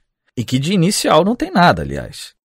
Você está sempre comendo poeira, sempre no pé da montanha, sempre se esforçando na subida para alcançar uma nova meta, objetivo ou resultado. Mas e quanto à autossabotagem? Aguente firme, amigo. Existem também aquelas horas em que algo o inspira, você se apaixona por alguém, fica empolgado com um aumento, ou com um novo emprego, ou se anima diante de novas oportunidades. Surgem novas perspectivas, e você começa a se sentir muito bem a respeito da sua vida e do rumo que ela está tomando. Resumindo, a sua vida atual começou a refletir a vida que você tanto deseja. Ainda não tem todas as peças, mas está no caminho certo, não é? Talvez você esteja frequentando a academia com regularidade. Foram três semanas de esforço, e dá até para sentir a diferença. Talvez tenha se livrado daqueles padrões autodestrutivos de consumo e conseguido poupar 20, 200 ou 2 mil na sua conta bancária. É um bom começo. As coisas seguem conforme planejado. Está tudo indo bem. Você está saltitante, sorrindo de orelha a orelha, com um brilho nos olhos. E então, ops! Você falta um dia de academia. Gasta um pouco do dinheiro da poupança. Começa a duvidar do seu relacionamento, da ideia de um novo empreendimento ou do emprego recente. Tem início a demolição. Por vezes é gradual, em outras, é uma investida violenta contra tudo que foi construído. Você começa a desfazer o seu progresso. Bum!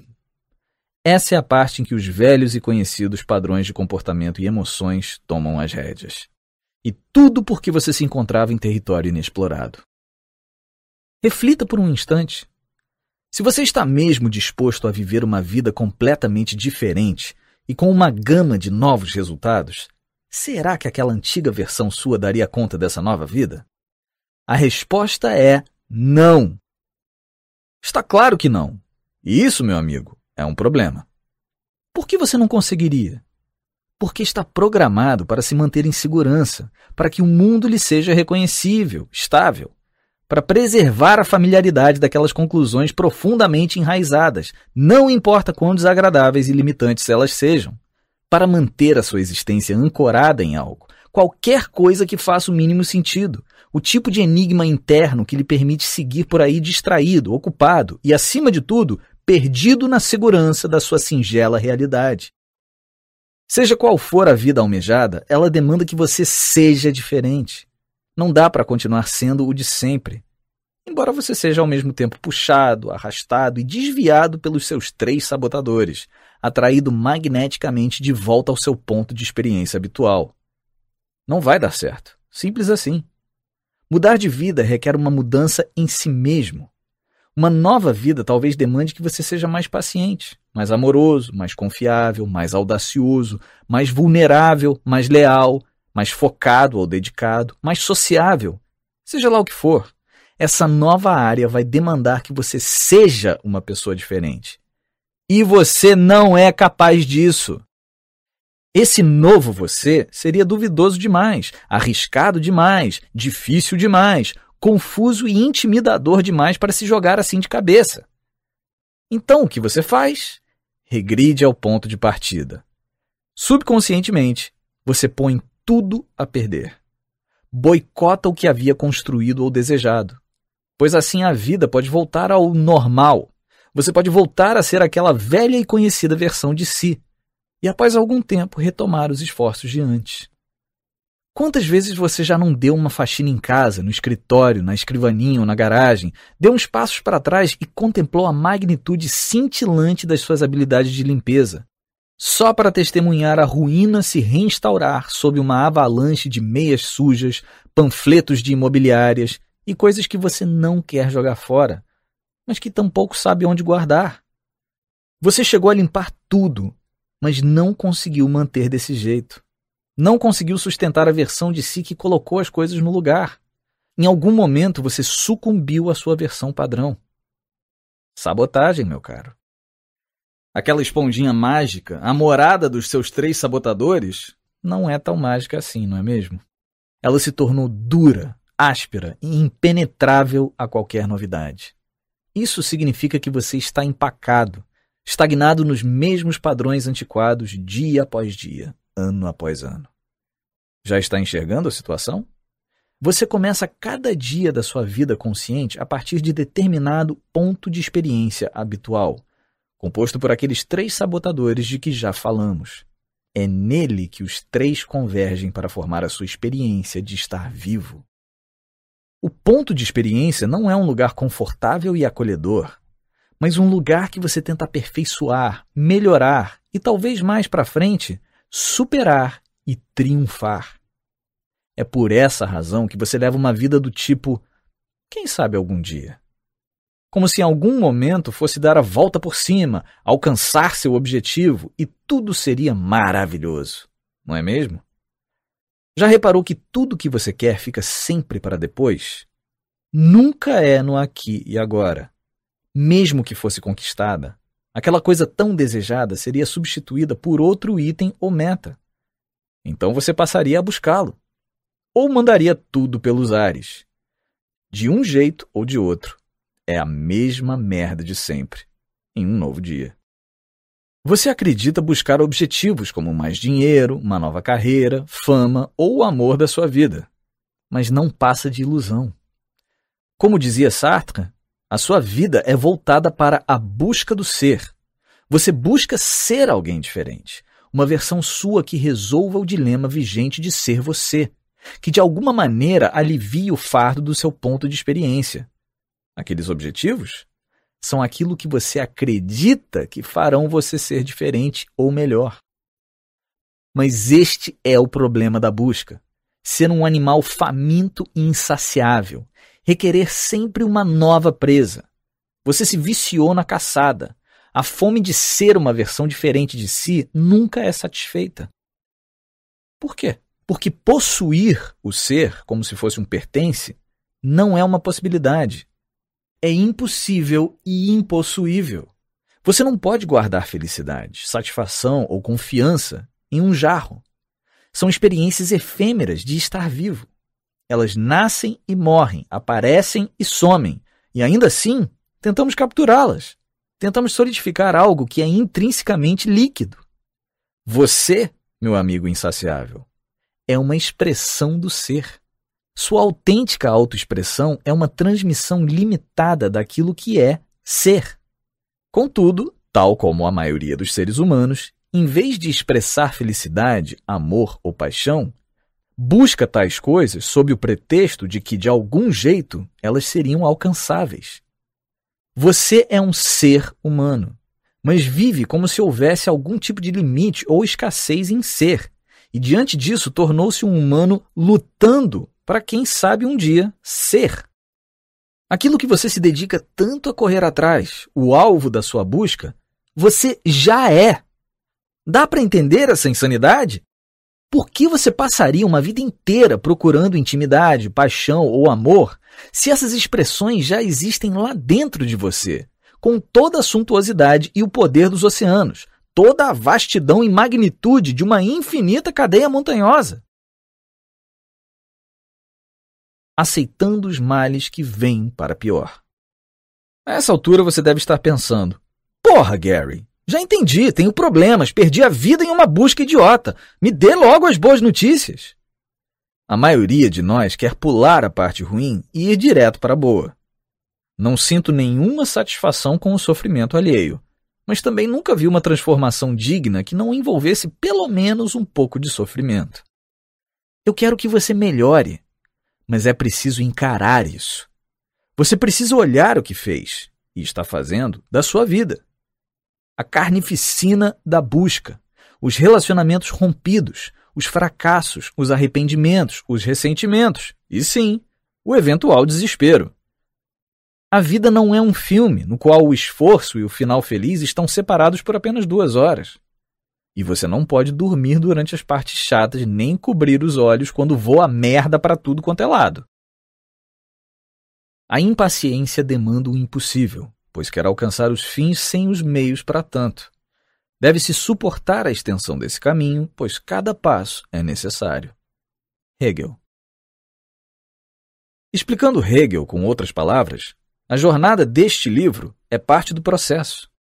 Você precisa se conectar com o que realmente é ser você, com o que é estar nas garras das suas conclusões, se conectar da forma mais básica com a vivência a partir do seu ponto de experiência primordial. Foi esse o trabalho desenvolvido nestas páginas. Aproximá-lo intimamente daquilo que você se tornou e do lugar de onde veio. Tentamos aplacar nossas conclusões com as nossas conquistas. Tentamos escapar delas com o nosso progresso. Mas isso, na melhor das hipóteses, garante um alívio momentâneo. As conclusões persistem. Você continua preso ao mesmo ponto de experiência. Então, o que podemos fazer para soltá-lo? Antes de tudo, pare com o esforço e com a luta. Apenas aceite a sua situação. Esteja presente para o agora, este agora. É inútil tentar sobrepujar o seu ponto de experiência. É como tentar correr mais do que a esteira. Não é correndo que você vai escapar das suas conclusões. É o tipo de merda que não dá para vencer com artimanha, esforço nem meditação. Muita gente gasta mais da metade da vida tentando sobrepujar as próprias conclusões, mas invariavelmente acaba no mesmo lugar. Com frequência, essa compreensão lhe dá uma boa rasteira entre os 30 e os 40 anos de idade. Crise de meia-idade. Soa familiar? É aquele ponto em que você se percebe estagnado, que tem avançado durante a vida inteira, mas sem sair do lugar. Você nota que o ponto de experiência continua ali e fica se perguntando: é isso mesmo? É só isso? Pelo seu ponto de experiência, sim, é só isso. É realmente tudo que existe. A maioria das pessoas reage de uma das duas maneiras. Ou se entrega a uma desistência silenciosa e sufocante, ou se rebela e faz uma mudança drástica de vida.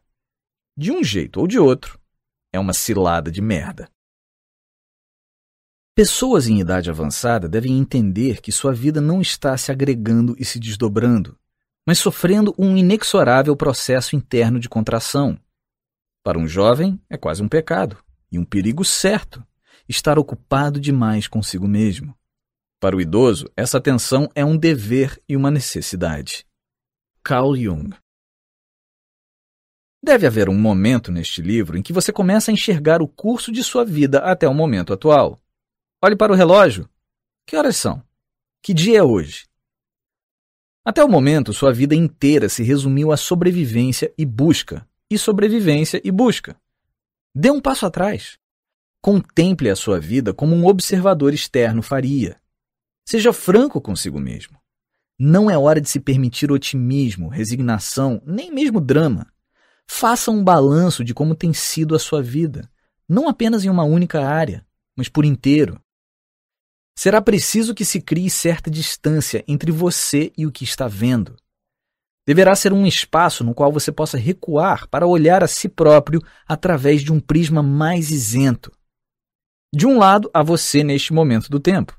Do outro, está o curso da sua vida até o presente. Consegue ver isso? Deve haver a experiência real de enxergar a vida com certo distanciamento e não mergulhado nela até o pescoço. Só prossiga se essa visão estiver nítida. Abrace a sua merda. Mudança começa com aceitação. Aceitação daquilo que já existe. Um dos fundamentos da teoria de Jung sobre a mente é a necessidade de aceitar cada parte de si: o bom, o ruim, a luz e a sombra. Qual a aparência da aceitação genuína? Façamos um rápido exercício. Pense em algo que você mal tenha considerado, se é que chegou a considerar, em sua vida, algo tão banal e sem importância que só apareceu no plano de fundo dos seus pensamentos. Pode ser qualquer coisa. A cor do seu carro, o seu nome do meio, a lâmpada acima da sua cabeça, o tamanho do seu pé. Qualquer item que, ao receber a mínima atenção, não lhe cause impacto algum. Não propicie alegria, frustração, tristeza, paixões, nem quaisquer estados emocionais. Você não vivencia nada diante desse item. Sabe por que tal coisa lhe causa zero impacto? Porque você aceita genuinamente a coisa do jeito que ela é.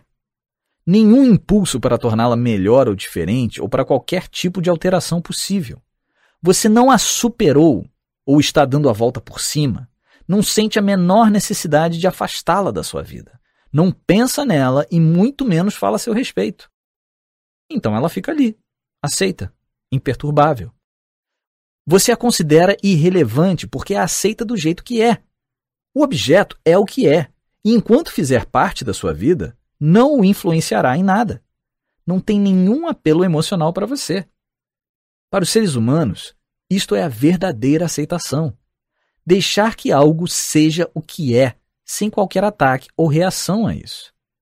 Quando não tem influência alguma Estou dizendo nenhuma mesmo, nem boa nem ruim. Nada, em sentido algum. Não se pode ignorar as partes sombrias do inconsciente. não é possível reprimi-las. Elas não vão embora. E com frequência elas pioram e são instigadas pelas suas tentativas de fazê-las desaparecer ou de algum modo mudá-las. Alimentada por anos, coçando aquela ferida sem parar, o porão da sua mente é o lugar perfeito para que todas as suas dúvidas e os seus medos cresçam. Isso desde que você lhes dê o pouco banho de sol de que precisam de vez em quando. Será assim até que você os aceite. Lá onde eles estão, na escuridão. Nada a dizer sobre eles, nada a fazer quanto a eles. Apenas deixe que existam. Infelizmente, não há dúvida de que o homem, em geral, não é tão bom quanto imagina ou gostaria. Todo mundo tem uma sombra, e quanto mais escondida ela está da vida consciente do indivíduo, mais escura e densa ela se torna. Carl Jung E é por isso que vamos parar de fugir das nossas conclusões. Parar de tentar sobrepujá-las com negação, rejeição ou um esforço sem fim. Mergulhe de cabeça nas suas conclusões. Investigue e explore. Descubra o ponto de experiência do seu mapa. Permita-se presenciar aqueles dias, semanas, meses e anos de autossabotagem, de esforço para melhorar, de vitórias temporárias e mergulhos anestesiantes nas profundezas da sua escuridão. Deixe que tudo venha à tona. Permaneça dentro dessa confusão. E então aceite. É isso mesmo. Aceite tudo. Perceba que essas conclusões são apenas uma parte de você e não o todo. Faça as pazes com o fato de que estão aqui para ficar e de que o seu esforço para mudá-las é o que as torna uma parte grande demais da sua vida. O seu desconforto se tornou a sua doença. Deixe ser, deixe estar, aqui e agora, do jeito que é. Aceitação é uma prática, é um exercício consciente, um lembrete por vezes diário, de hora em hora ou de minuto em minuto, para se libertar das suas reações e dos seus gatilhos automáticos, para dar a si mesmo o espaço necessário a fim de forjar uma vida livre de autossabotagem e insegurança. Para começar a viver no espaço que a aceitação oferece. Você tem vivido no piloto automático por quase toda a sua vida. Qual a sensação de conseguir reconhecer e desligar isso? De despertar para a sua vida? De sentir a vida em sua plenitude? Se a vida não estiver mais fadada a questionar sua inteligência e capacidade, se as pessoas não forem mais ameaçadoras, controladoras ou indignas de confiança, se a vida não for mais uma luta ou uma decepção, quais seriam as mudanças? Que tipo de vida seria possível ter? Quem você poderia ser? Capítulo 12 Redirecionando seu caminho para sair dessa. O que de fato está ao seu alcance para fazer da sua vida algo grandioso? Finalmente, estamos no fundo. Percorremos um longo caminho, que começou com a esponjinha mágica e passou pelas circunstâncias de vida em que você foi lançado, suas verdades estabelecidas e os três sabotadores. A sua posição no mapa está evidente agora. Essa é a sua vida. É onde você começa cada dia e para onde está fadado a voltar. É aquela experiência cíclica, repetitiva de si próprio. O mecanismo subconsciente que mantém a sua vida segura, previsível e sustentável, apesar do custo para sua vivacidade ou ambição. Essa é a razão de a sua vida ser do jeito que é. É uma conclusão lógica, se foi isso que o sustentou até hoje, vai ser o curso que a sua vida continuará tomando. As coisas podem até melhorar aqui e ali, outras vão mudar, mas o teor da sua vida, os entraves, os contornos e o rumo dela continuarão os mesmos. Mas há algo que você precisa entender. De onde veio esse mecanismo? Tudo vem do passado foi feito no passado, forjado em momentos da sua vida em que você foi forçado a dar sentido e sobreviver à vida em que foi lançado. Na verdade, cada dia não é um novo dia, pois você sempre começa com o fardo de alguns episódios da sua primeira infância, agindo com base nessas conclusões e carregando-as pelos dias afora. Seu passado reina sobre o seu potencial. Você não leva uma vida em que tudo é possível, mas uma em que algumas coisas são possíveis considerando o meu passado. Você está atrofiado, limitado, um sonhador sem a chance de se libertar dessa prisão a qual se impôs. Você começa pelo passado a cada dia. Cada ideia, cada esperança, cada plano, tudo isso começa lá atrás. Surpreende que você não consiga sair do lugar? Seu ponto de partida é empurrado para bem longe e você está irremediavelmente ancorado nele. A história se repete, a primeira vez como tragédia, a segunda como farsa. Karl Marx. Sabe no começo do livro quando eu disse que você estava dormindo? É disso que estou falando. Você cai de sono no volante da sua vida, mantendo o passado em repetição. E até certo ponto, você tem noção disso. Todas as suas tentativas são para subconscientemente comprovar a legitimidade das suas conclusões, retornar ao seu ponto de experiência e se jogar na mesma busca de sempre. As suas dietas inúteis, os seus programas de exercício bizarros e impossíveis, os seus relacionamentos horríveis, a sua ladainha sobre desastres financeiros e sonhos naufragados, o trabalho que ninguém mais faria e pelo qual só você daria a vida, a sua ambição cada vez mais decadente, você. E você está sempre ganhando. Mesmo quando parece estar perdendo, é um vencedor nesse circuito de merda. Você precisa tomar as rédeas, não apenas da sua vida e dos seus maiores problemas, também precisa dominar a si mesmo. E não a sua melhor versão, mas o seu pior eu, o mais negativo e cínico.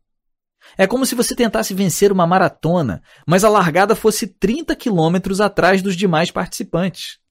Quando passa pela linha de largada dos outros, a competição já está quase no fim. Aí precisa começar tudo de novo. Todos os trabalhos de autoajuda tentam abordar exatamente isso, seja ensinando-o a criar metas, a fazer yoga ou a encontrar um maldito propósito.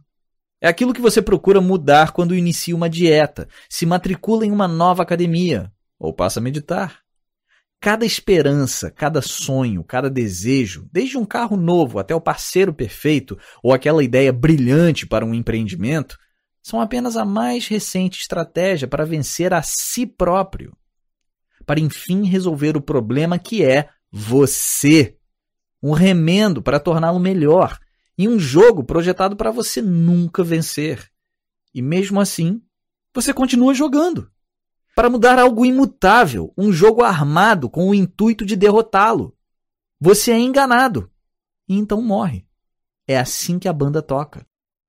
Pare com essa merda! Vê se acorda! Você está numa armadilha! Isso é o que estava no fundo da sua mente quando começou a ouvir este livro. Como se essa, enfim, fosse a resposta. Não existe porra nenhuma de resposta. Mas e aí? O que faremos com essa coisa que nos leva à sabotagem? Precisamos destruí-la?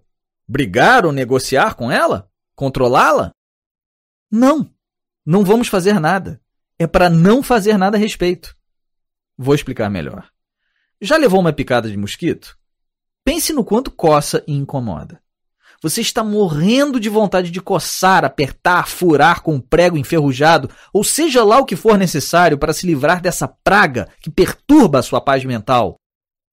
Cá entre nós, você e eu sabemos que quanto menos você tocar ou pensar na picada, mais suave fica.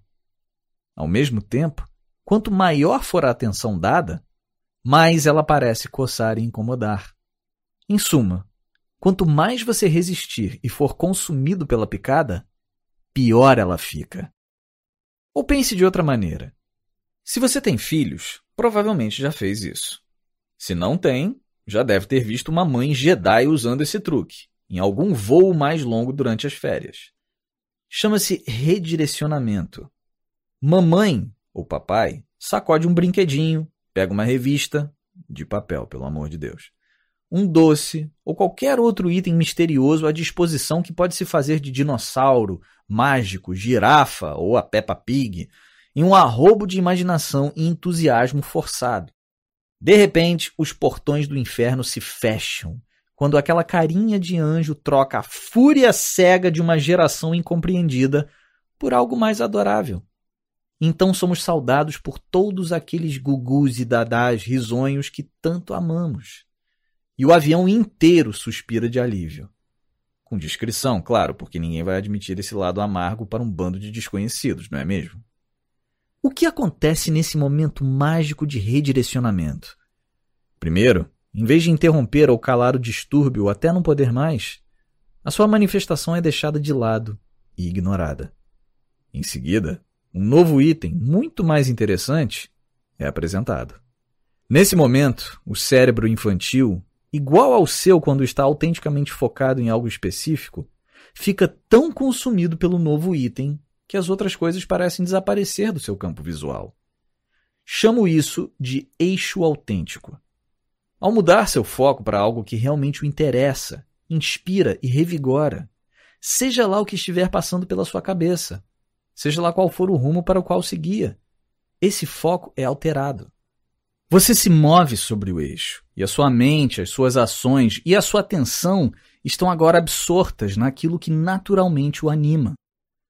Sua vida seguirá na direção daquilo ao qual você dedica atenção, tempo, energia e esforços, mesmo você errando em achar que as suas ações atuais darão um jeito no problema.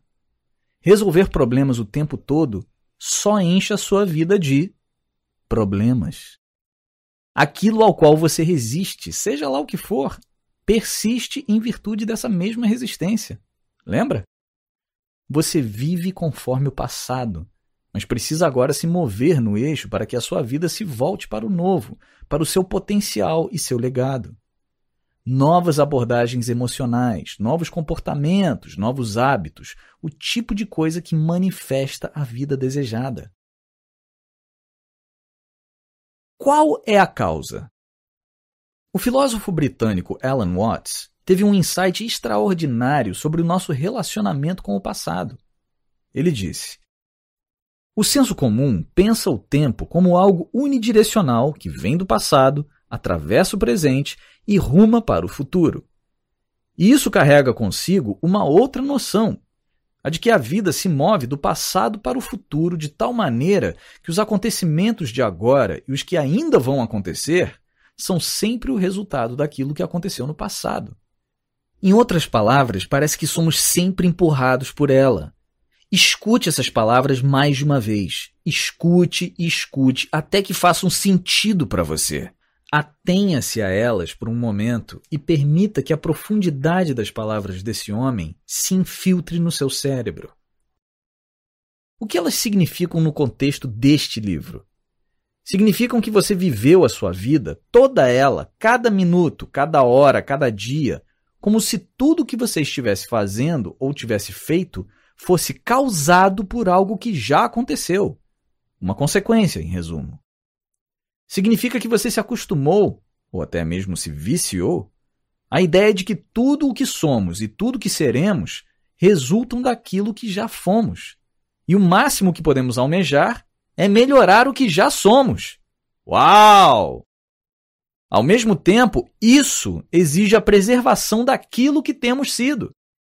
Se aquilo que você tem sido não existe mais, não há nada a melhorar, nada a mudar, nenhum dia no futuro em que tudo vai dar certo. O ego consome a si mesmo, de novo e de novo. A razão da sua existência está vindo do passado para o dia presente e rumo ao futuro, feito uma linha reta. É claro que é verdade. É exatamente como você tem vivido a sua vida até agora.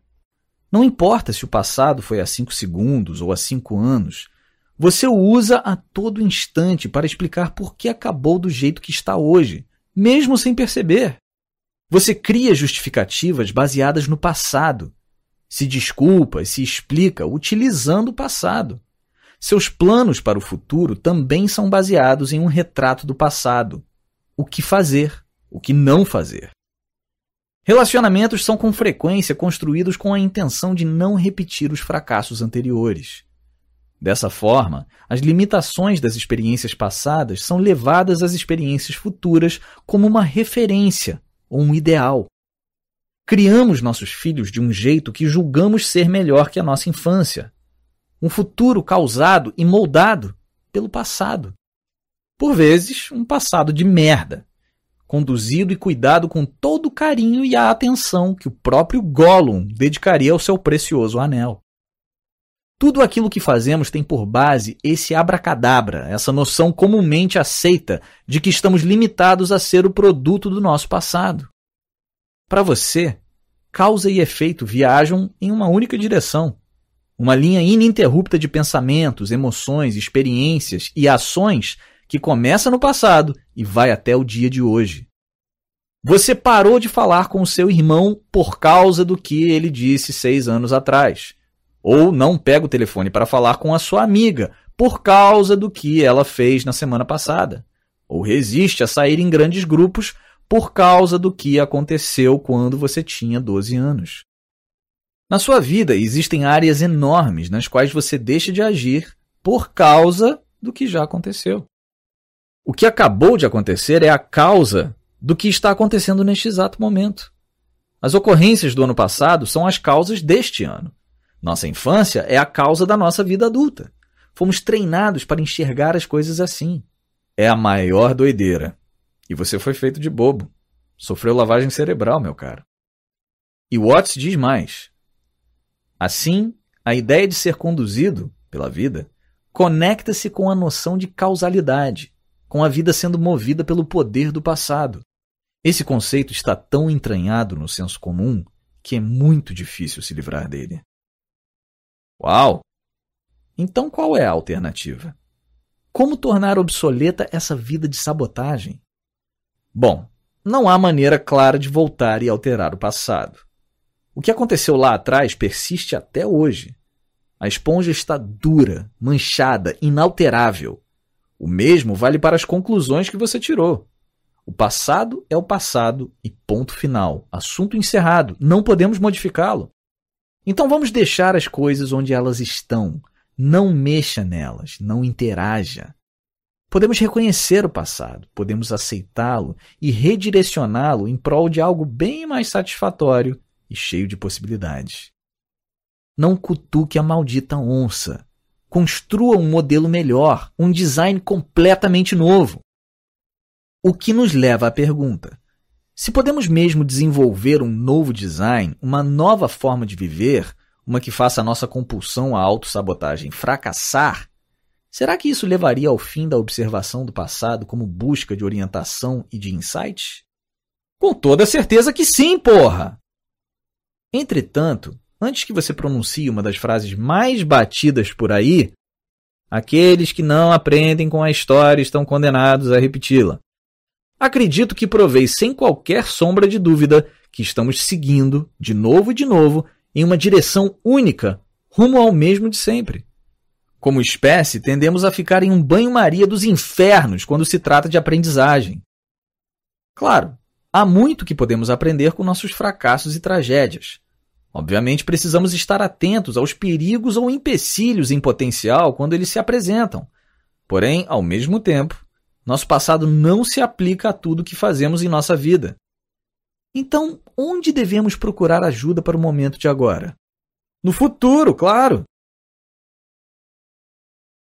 Seu eu futuro. Buckminster Fuller, inventor e visionário do século XX, afirmou: você nunca altera nada ao lutar contra a realidade existente. Para mudar algo, construa um novo modelo que torne obsoleto o modelo em vigor. Essas palavras têm poder, meu amigo. E é isso mesmo que vamos fazer. Construir algo novo. Uma abordagem completamente nova para a sua vida. Vamos tornar o passado obsoleto. Em vez de tentar consertar um sistema quebrado, você precisa criar um todo novo. Um sistema que vai redirecioná-lo por um rumo inteiramente novo. Um jeito audacioso e revigorante de viver sua nova vida. É neste ponto do livro que você confronta o seu jeito de viver e a falência completa do seu método de seguir com a vida. Aquela velha maneira de viver não precisa mais se alimentar da sua energia. Na verdade, ela precisa definhar pela falta de atenção até se extinguir. Você precisa ser redirecionado. Estamos aqui dispostos a fazer algo que funcione de verdade, algo que o leve na direção dos seus objetivos, em vez de conspirar contra eles. Há uma energia, como uma força da natureza, entre o que você quer e o lugar que ocupa. Mas essa força não tem ajudado. Não, ela tem jogado contra você, empurrando-o de volta ao lugar de onde veio. E é por isso que mudanças de vida podem ser tão exaustivas. Seu futuro está ancorado no seu passado. Ponto final. Por quê? Porque a sua vida inteira foi moldada em torno de superar o seu passado ou repeti-lo. Não é à toa que você desistiu, se resignou ou sucumbiu à sedução enfadonha de ser uma vítima. O futuro não é feito só de Star Trek. Antes de começar a revirar os olhos até eles nunca mais voltarem ao lugar, vou lhe explicar umas coisas. Li recentemente que a série de TV Star Trek previu 50 avanços tecnológicos, incluindo tablets, GPS, portas automáticas, celulares e videoconferências. A lista é impressionante. Eu é que não pretendo deixar esse fato passar batido. Nostradamus não foi um dos roteiristas de Star Trek. Star Trek não fez previsão alguma. De que planeta você veio? Star Trek criou algo. A série foi fruto da imaginação, da habilidade de pensar, conceber e visualizar. Seus criadores não predisseram o futuro, eles vislumbraram o futuro, no qual estavam inclusas essas tecnologias avançadas. Mas e daí? Bem, essas ideias inspiraram outras pessoas a testá-las para ver se funcionavam. Pessoas aparentemente motivadas por essa possibilidade, a ponto de produzirem esses gadgets no volume de uma chuva torrencial. Muitos desses avanços da modernidade são fruto da enorme e corajosa ousadia da imaginação de algumas pessoas, fincando a bandeira no chão e lidando com tudo que surgiu entre a realidade e a imaginação sendo concretizada. O presente deles se volta para o futuro. Sonhos podem facilmente se tornar realidade.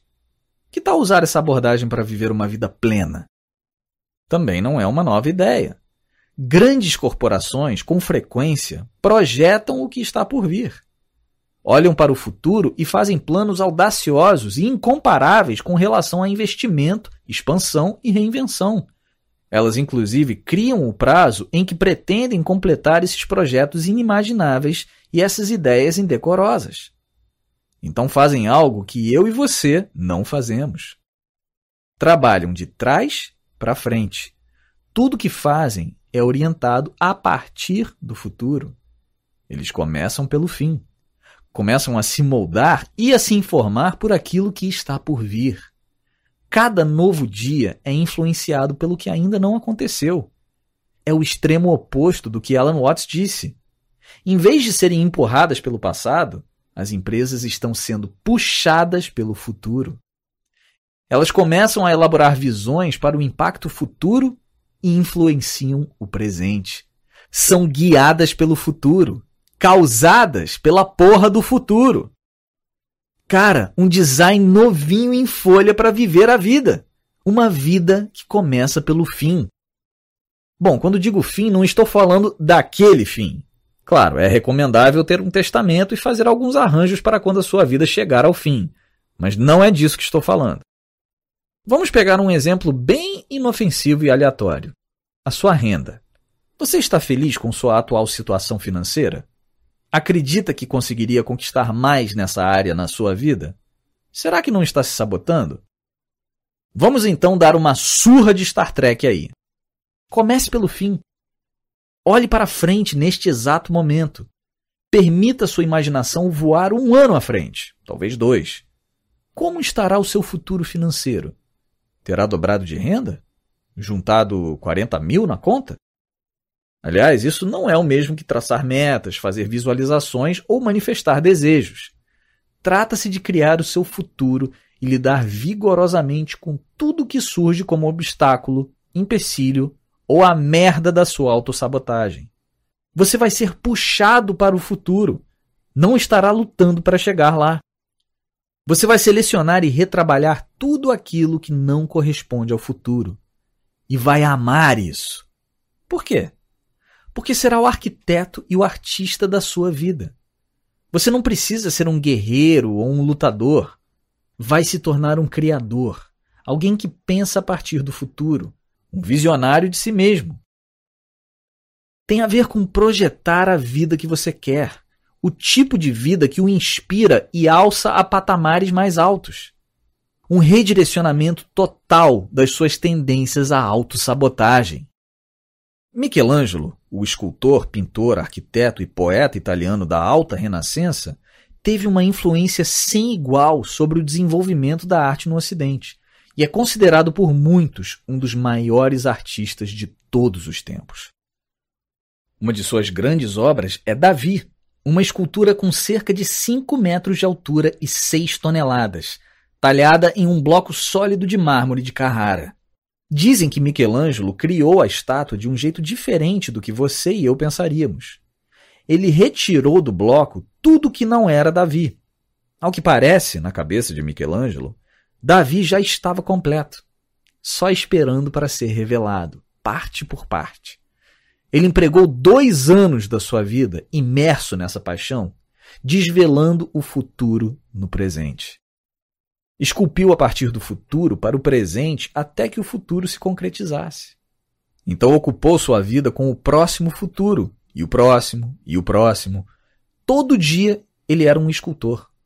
Não estava tentando se tornar um no futuro. Ele ocupou sua vida com problemas que um escultor teria e se entregou a eles. E o trabalho? Enchia-o de energia.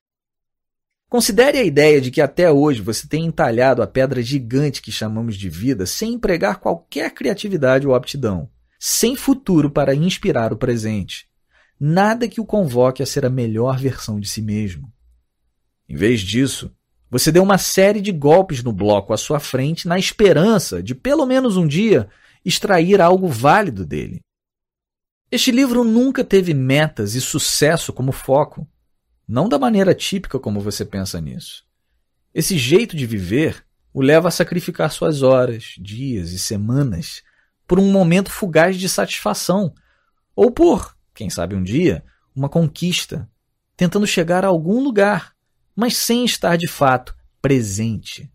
Os vislumbres de sucesso pelo caminho são logo esquecidos ou engavetados, porque não há nada em sua vida que o invoque à grandiosidade, para variar, trata-se aqui de povoar a sua vida atual com um tipo de propósito e atividade capaz de revigorar. Uma vida que você projetou. Uma que o impulsione a agir de maneiras novas sobre o que lhe é mais valioso. Uma vida em que você trabalhe dia após dia, entalhando aquele bloco gigante de mármore, sempre revelando e descobrindo o tipo de futuro que um dia esteve fora do seu alcance. Ou você vai ao trabalho ganhar o pão de cada dia, ou estará revelando um futuro que nunca pensou ser possível. Pouco me importa o que você acredita ser capaz de fazer. Que tal uma vida que brote a cada dia, em uma pegada constante de trabalho gratificante, com aquilo que você se achava incapaz de fazer? Uma vida que todo dia o estimule a tocar as estrelas, seja qual for o significado disso para você. Preste atenção. Na vida, você nunca vai se livrar de todos os problemas, mas pode começar a interagir com o tipo de problemas com que Michelangelo interagiu, aqueles que fazem uma vida valer a pena. E não estou falando para ser assim num futuro hipotético, mas num tipo de vida que o inspire desde já. Uma construção só pode ser amada depois de construída. Já uma criação é amada antes mesmo de existir. Charles Dickens por que me tornei um escritor? Porque quis viver essa vida. Tudo que tem a ver com ela. Não tive nem mesmo o objetivo de me tornar um escritor. Não era uma meta ou algo que eu quisesse aperfeiçoar ou melhorar até, por fim, me orgulhar disso. Comecei como escritor e construí uma vida propícia a isso. Ocupei minha vida com os problemas que um escritor teria eu me energizava e me revigorava pelos desafios que isso impunha e pelas soluções dos problemas que se apresentaram quando adotei a noção de ser um escritor. Porra! De repente, eu era um escritor. A mesma filosofia se aplica em cada área da sua vida. O seu casamento é voltado para o convívio pacífico? Ou há um amor autêntico e intenso que se expande de diferentes maneiras? Uma dessas opções o desafiará a descobrir novas formas de expressão, a revelar suas limitações e ocupá-lo com os desafios de um tipo especial de vida, enquanto a outra, não. Ambas terão obstáculos e problemas. Uma será revigorante, a outra vai matar o relacionamento aos poucos. Está economizando só para melhorar o seu saldo? Ou pretende desvendar um futuro de completa liberdade financeira? Uma das alternativas vai inspirar novas atitudes e a sua criatividade. A outra o anestesiará. E quanto ao seu corpo?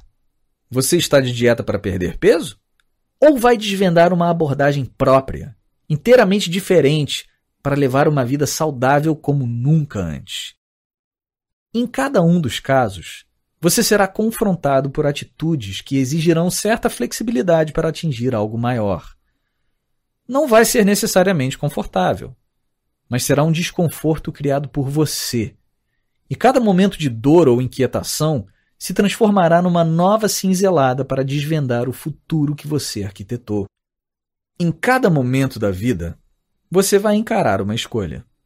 A escolha é entre ser guiado por um passado no qual não teve nenhuma opção ou ser convocado a um futuro que você criou.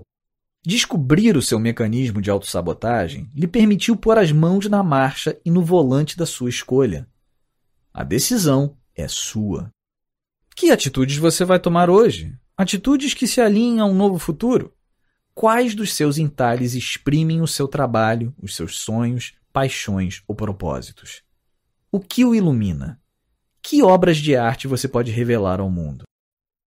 Em resumo, quais das suas intenções transformariam a sua vida em algo maravilhoso. Capítulo 13 Você finalmente vai parar com essa merda. É sério.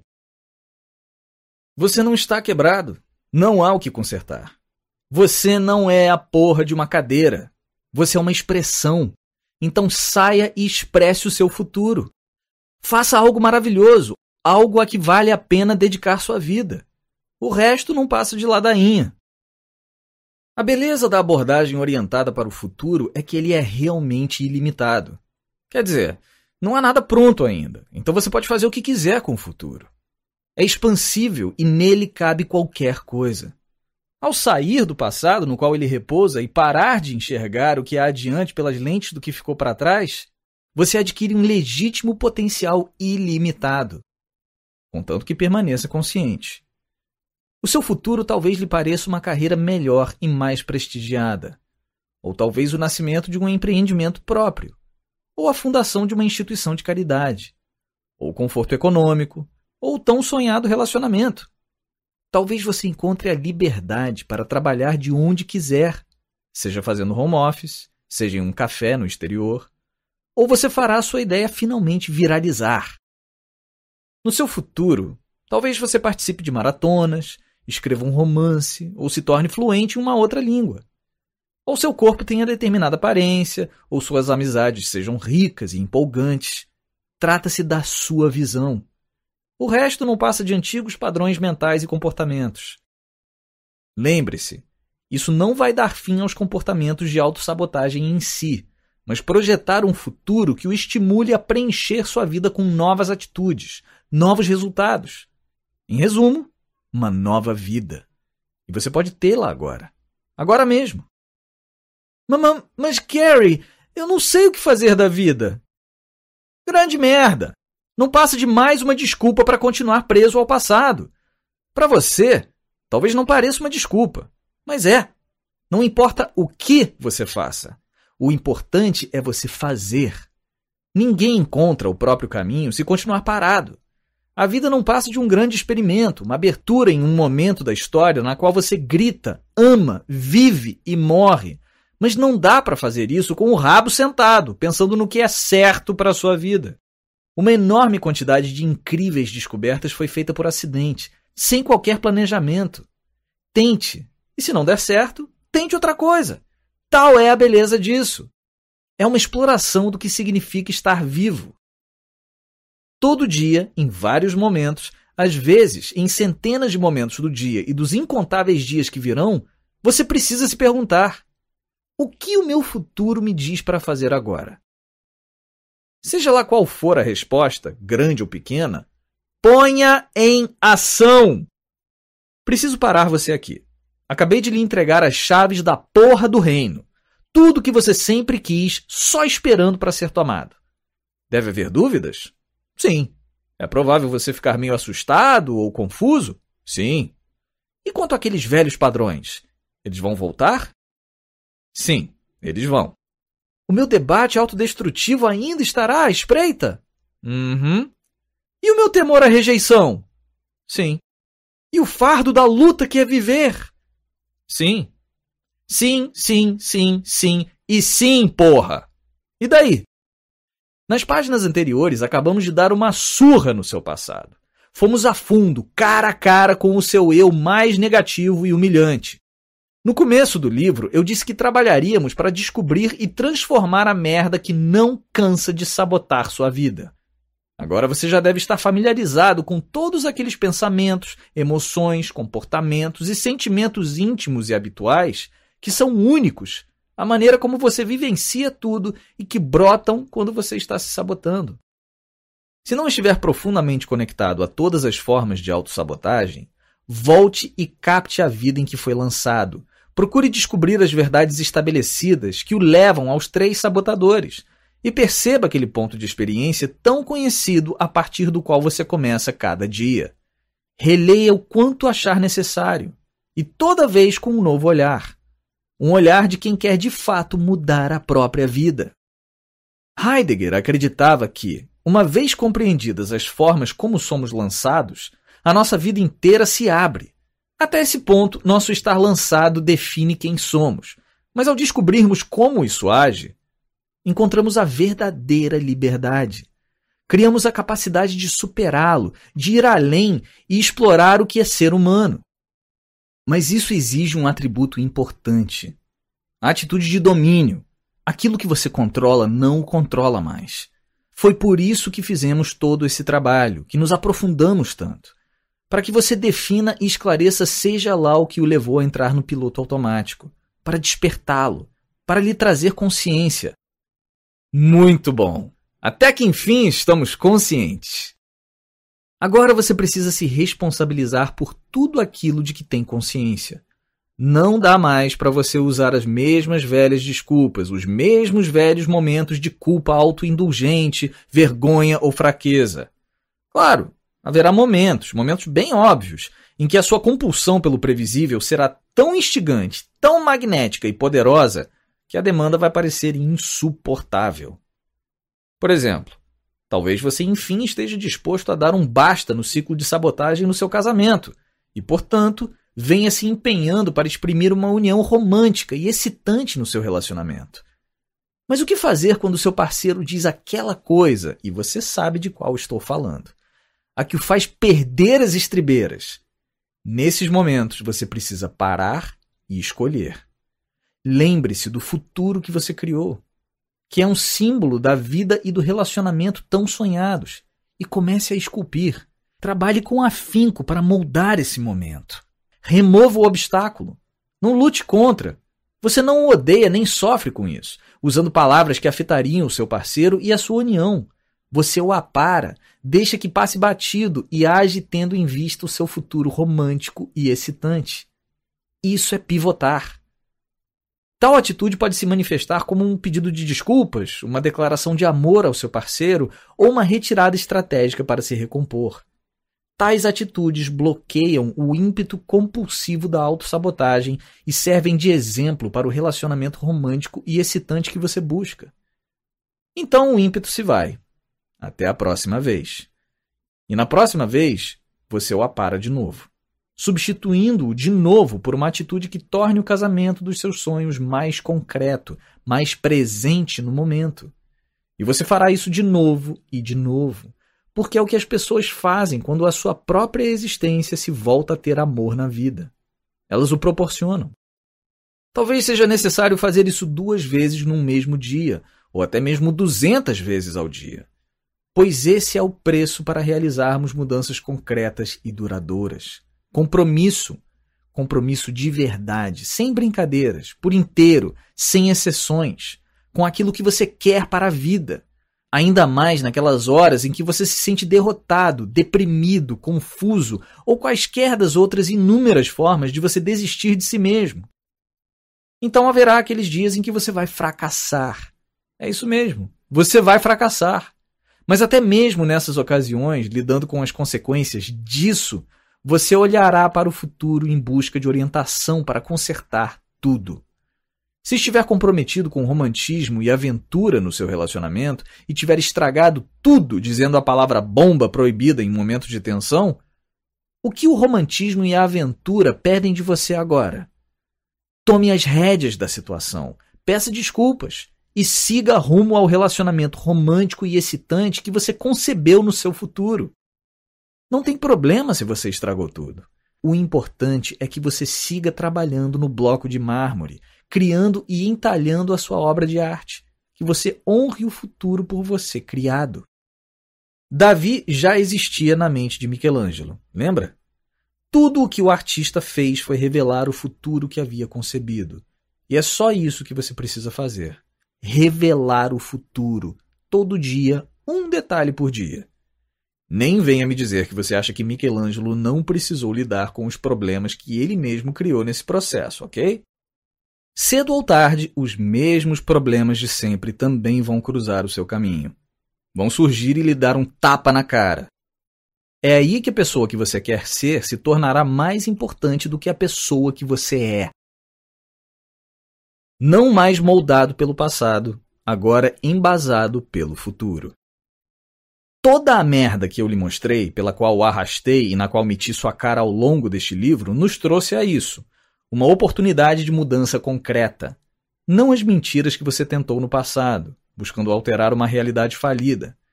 Aqui está a mudança concreta, profunda e fundamental, baseada em um conjunto todo novo de regras e maneiras de agir. Tampouco se trata de um futuro único. Não é um sonho vago e fugaz de um futuro uniforme, mas antes de uma miríade de futuros. Uma vida salpicada pelo futuro das suas finanças, da vida amorosa e familiar, do seu corpo, da sua carreira ou dos empreendimentos ou propósitos para esta vida. Você precisa definir o futuro de tudo isso. Para onde está indo? Como será a sua vida daqui a dois, três, cinco anos? O que você está criando? Vai ficar aí parado e deixar a decisão para o acaso? Ou vai tomar as rédeas da situação e se desafiar a viver tal realidade, momento a momento? O que você vem reprimindo, aguardando ou adiando? Comece dando um gás em tudo o que o inspira. Neste exato instante, comece a criar o futuro que você vislumbrou, incluindo todas as diferentes características que gostaria de ver e ser nele. Imagine que tipo de trabalho fará daqui a um ano. Que atitudes está tomando hoje para revelar tal futuro? Consegue enxergar? Agora olhe para o momento atual. Que atitudes está tomando para revelar aquele futuro? E tem mais. Visualize onde você vai morar, em que tipo de casa, em qual endereço, Sério, seja específico. Visualize quem vai dividi-la com você. Seja um parceiro amoroso, a família, bichos de estimação, ou talvez você more sozinho. Agora ponha esse futuro lado a lado com a sua vida atual. Ela é como um bloco de mármore, e o seu futuro é o Davi. Em que área você precisa trabalhar primeiro? Qual será o seu desafio? Talvez precise encerrar um relacionamento infrutífero ou lidar com outra grande área da sua vida. Eu entendo. Não vai ser fácil, mas você tem duas opções: ou uma vida regurgitando o passado, ou outra revelando um futuro bem diferente. É hora de escolher. Não há nenhum passe de mágica para a sua vida, nenhuma poção encantada, nenhuma nascente mística, nada nem ninguém que o transforme na melhor versão de si mesmo ou que o entupa de propósito no melhor estilo nova era. Você é mais parecido com o conjunto da obra do que com uma única obra. E há sempre trabalho a ser feito, novos níveis de autenticidade e vivacidade a serem atingidos e explorados. E a cada dia da sua vida, ou você assume a responsabilidade por essa tarefa, ou está morto e enterrado. Ponto final. O universo não vai lhe estender a mão, nem os pés, a cabeça ou as costas. E os acontecimentos só derivam dos motivos que damos a eles. Já chega. Pare de se minar com fantasias e dramas e questões mal resolvidas. Acorda, porra! Cada experiência sua, de raiva e depressão, a alegria e empolgação, e apatia, é completamente humana. Mas não precisa levar suas experiências debaixo do braço toda vez que aparecerem. Todas elas são próprias da experiência humana. Só não seja refém de nenhuma delas. Você não está quebrado, não há o que consertar. Você não é a porra de uma cadeira, você é uma expressão. Então saia e expresse o seu futuro.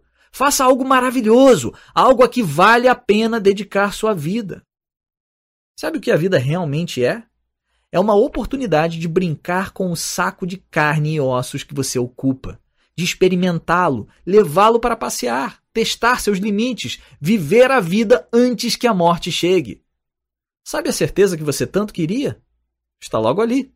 Você vai morrer. Daqui até lá, existe essa oportunidade gloriosa de ultrapassar o que você sabe sobre si mesmo, de ser o ser humano mais eficiente, amoroso, piedoso, aventureiro, apaixonado, comprometido, compreensivo, bem-sucedido e criativo possível, até que o seu tempo chegue ao fim. De encarar as pessoas à sua volta e ser quem você sempre quis ser, autêntico. O resto não passa de ladainha. Se a sua vida não inspira, é porque você não criou uma boa o bastante para se motivar. E isso, minha cara esponjinha mágica, é responsabilidade sua. No fim das contas, sabe por que você se sabota? Por estar entediado. Você enlouquece de tanto tédio por conta da sua previsível, segura e medíocre banheira de merda. Você sabe, e eu sei. Não me importam os certificados ou diplomas que você tenha, o dinheiro guardado na sua conta ou a quantidade de seguidores no seu Twitter.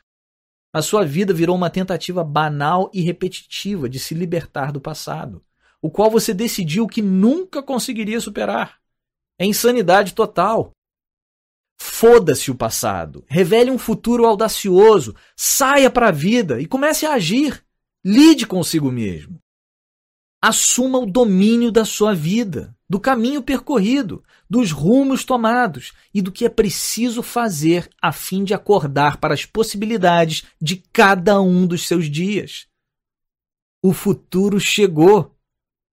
Agora, que diabo você vai fazer?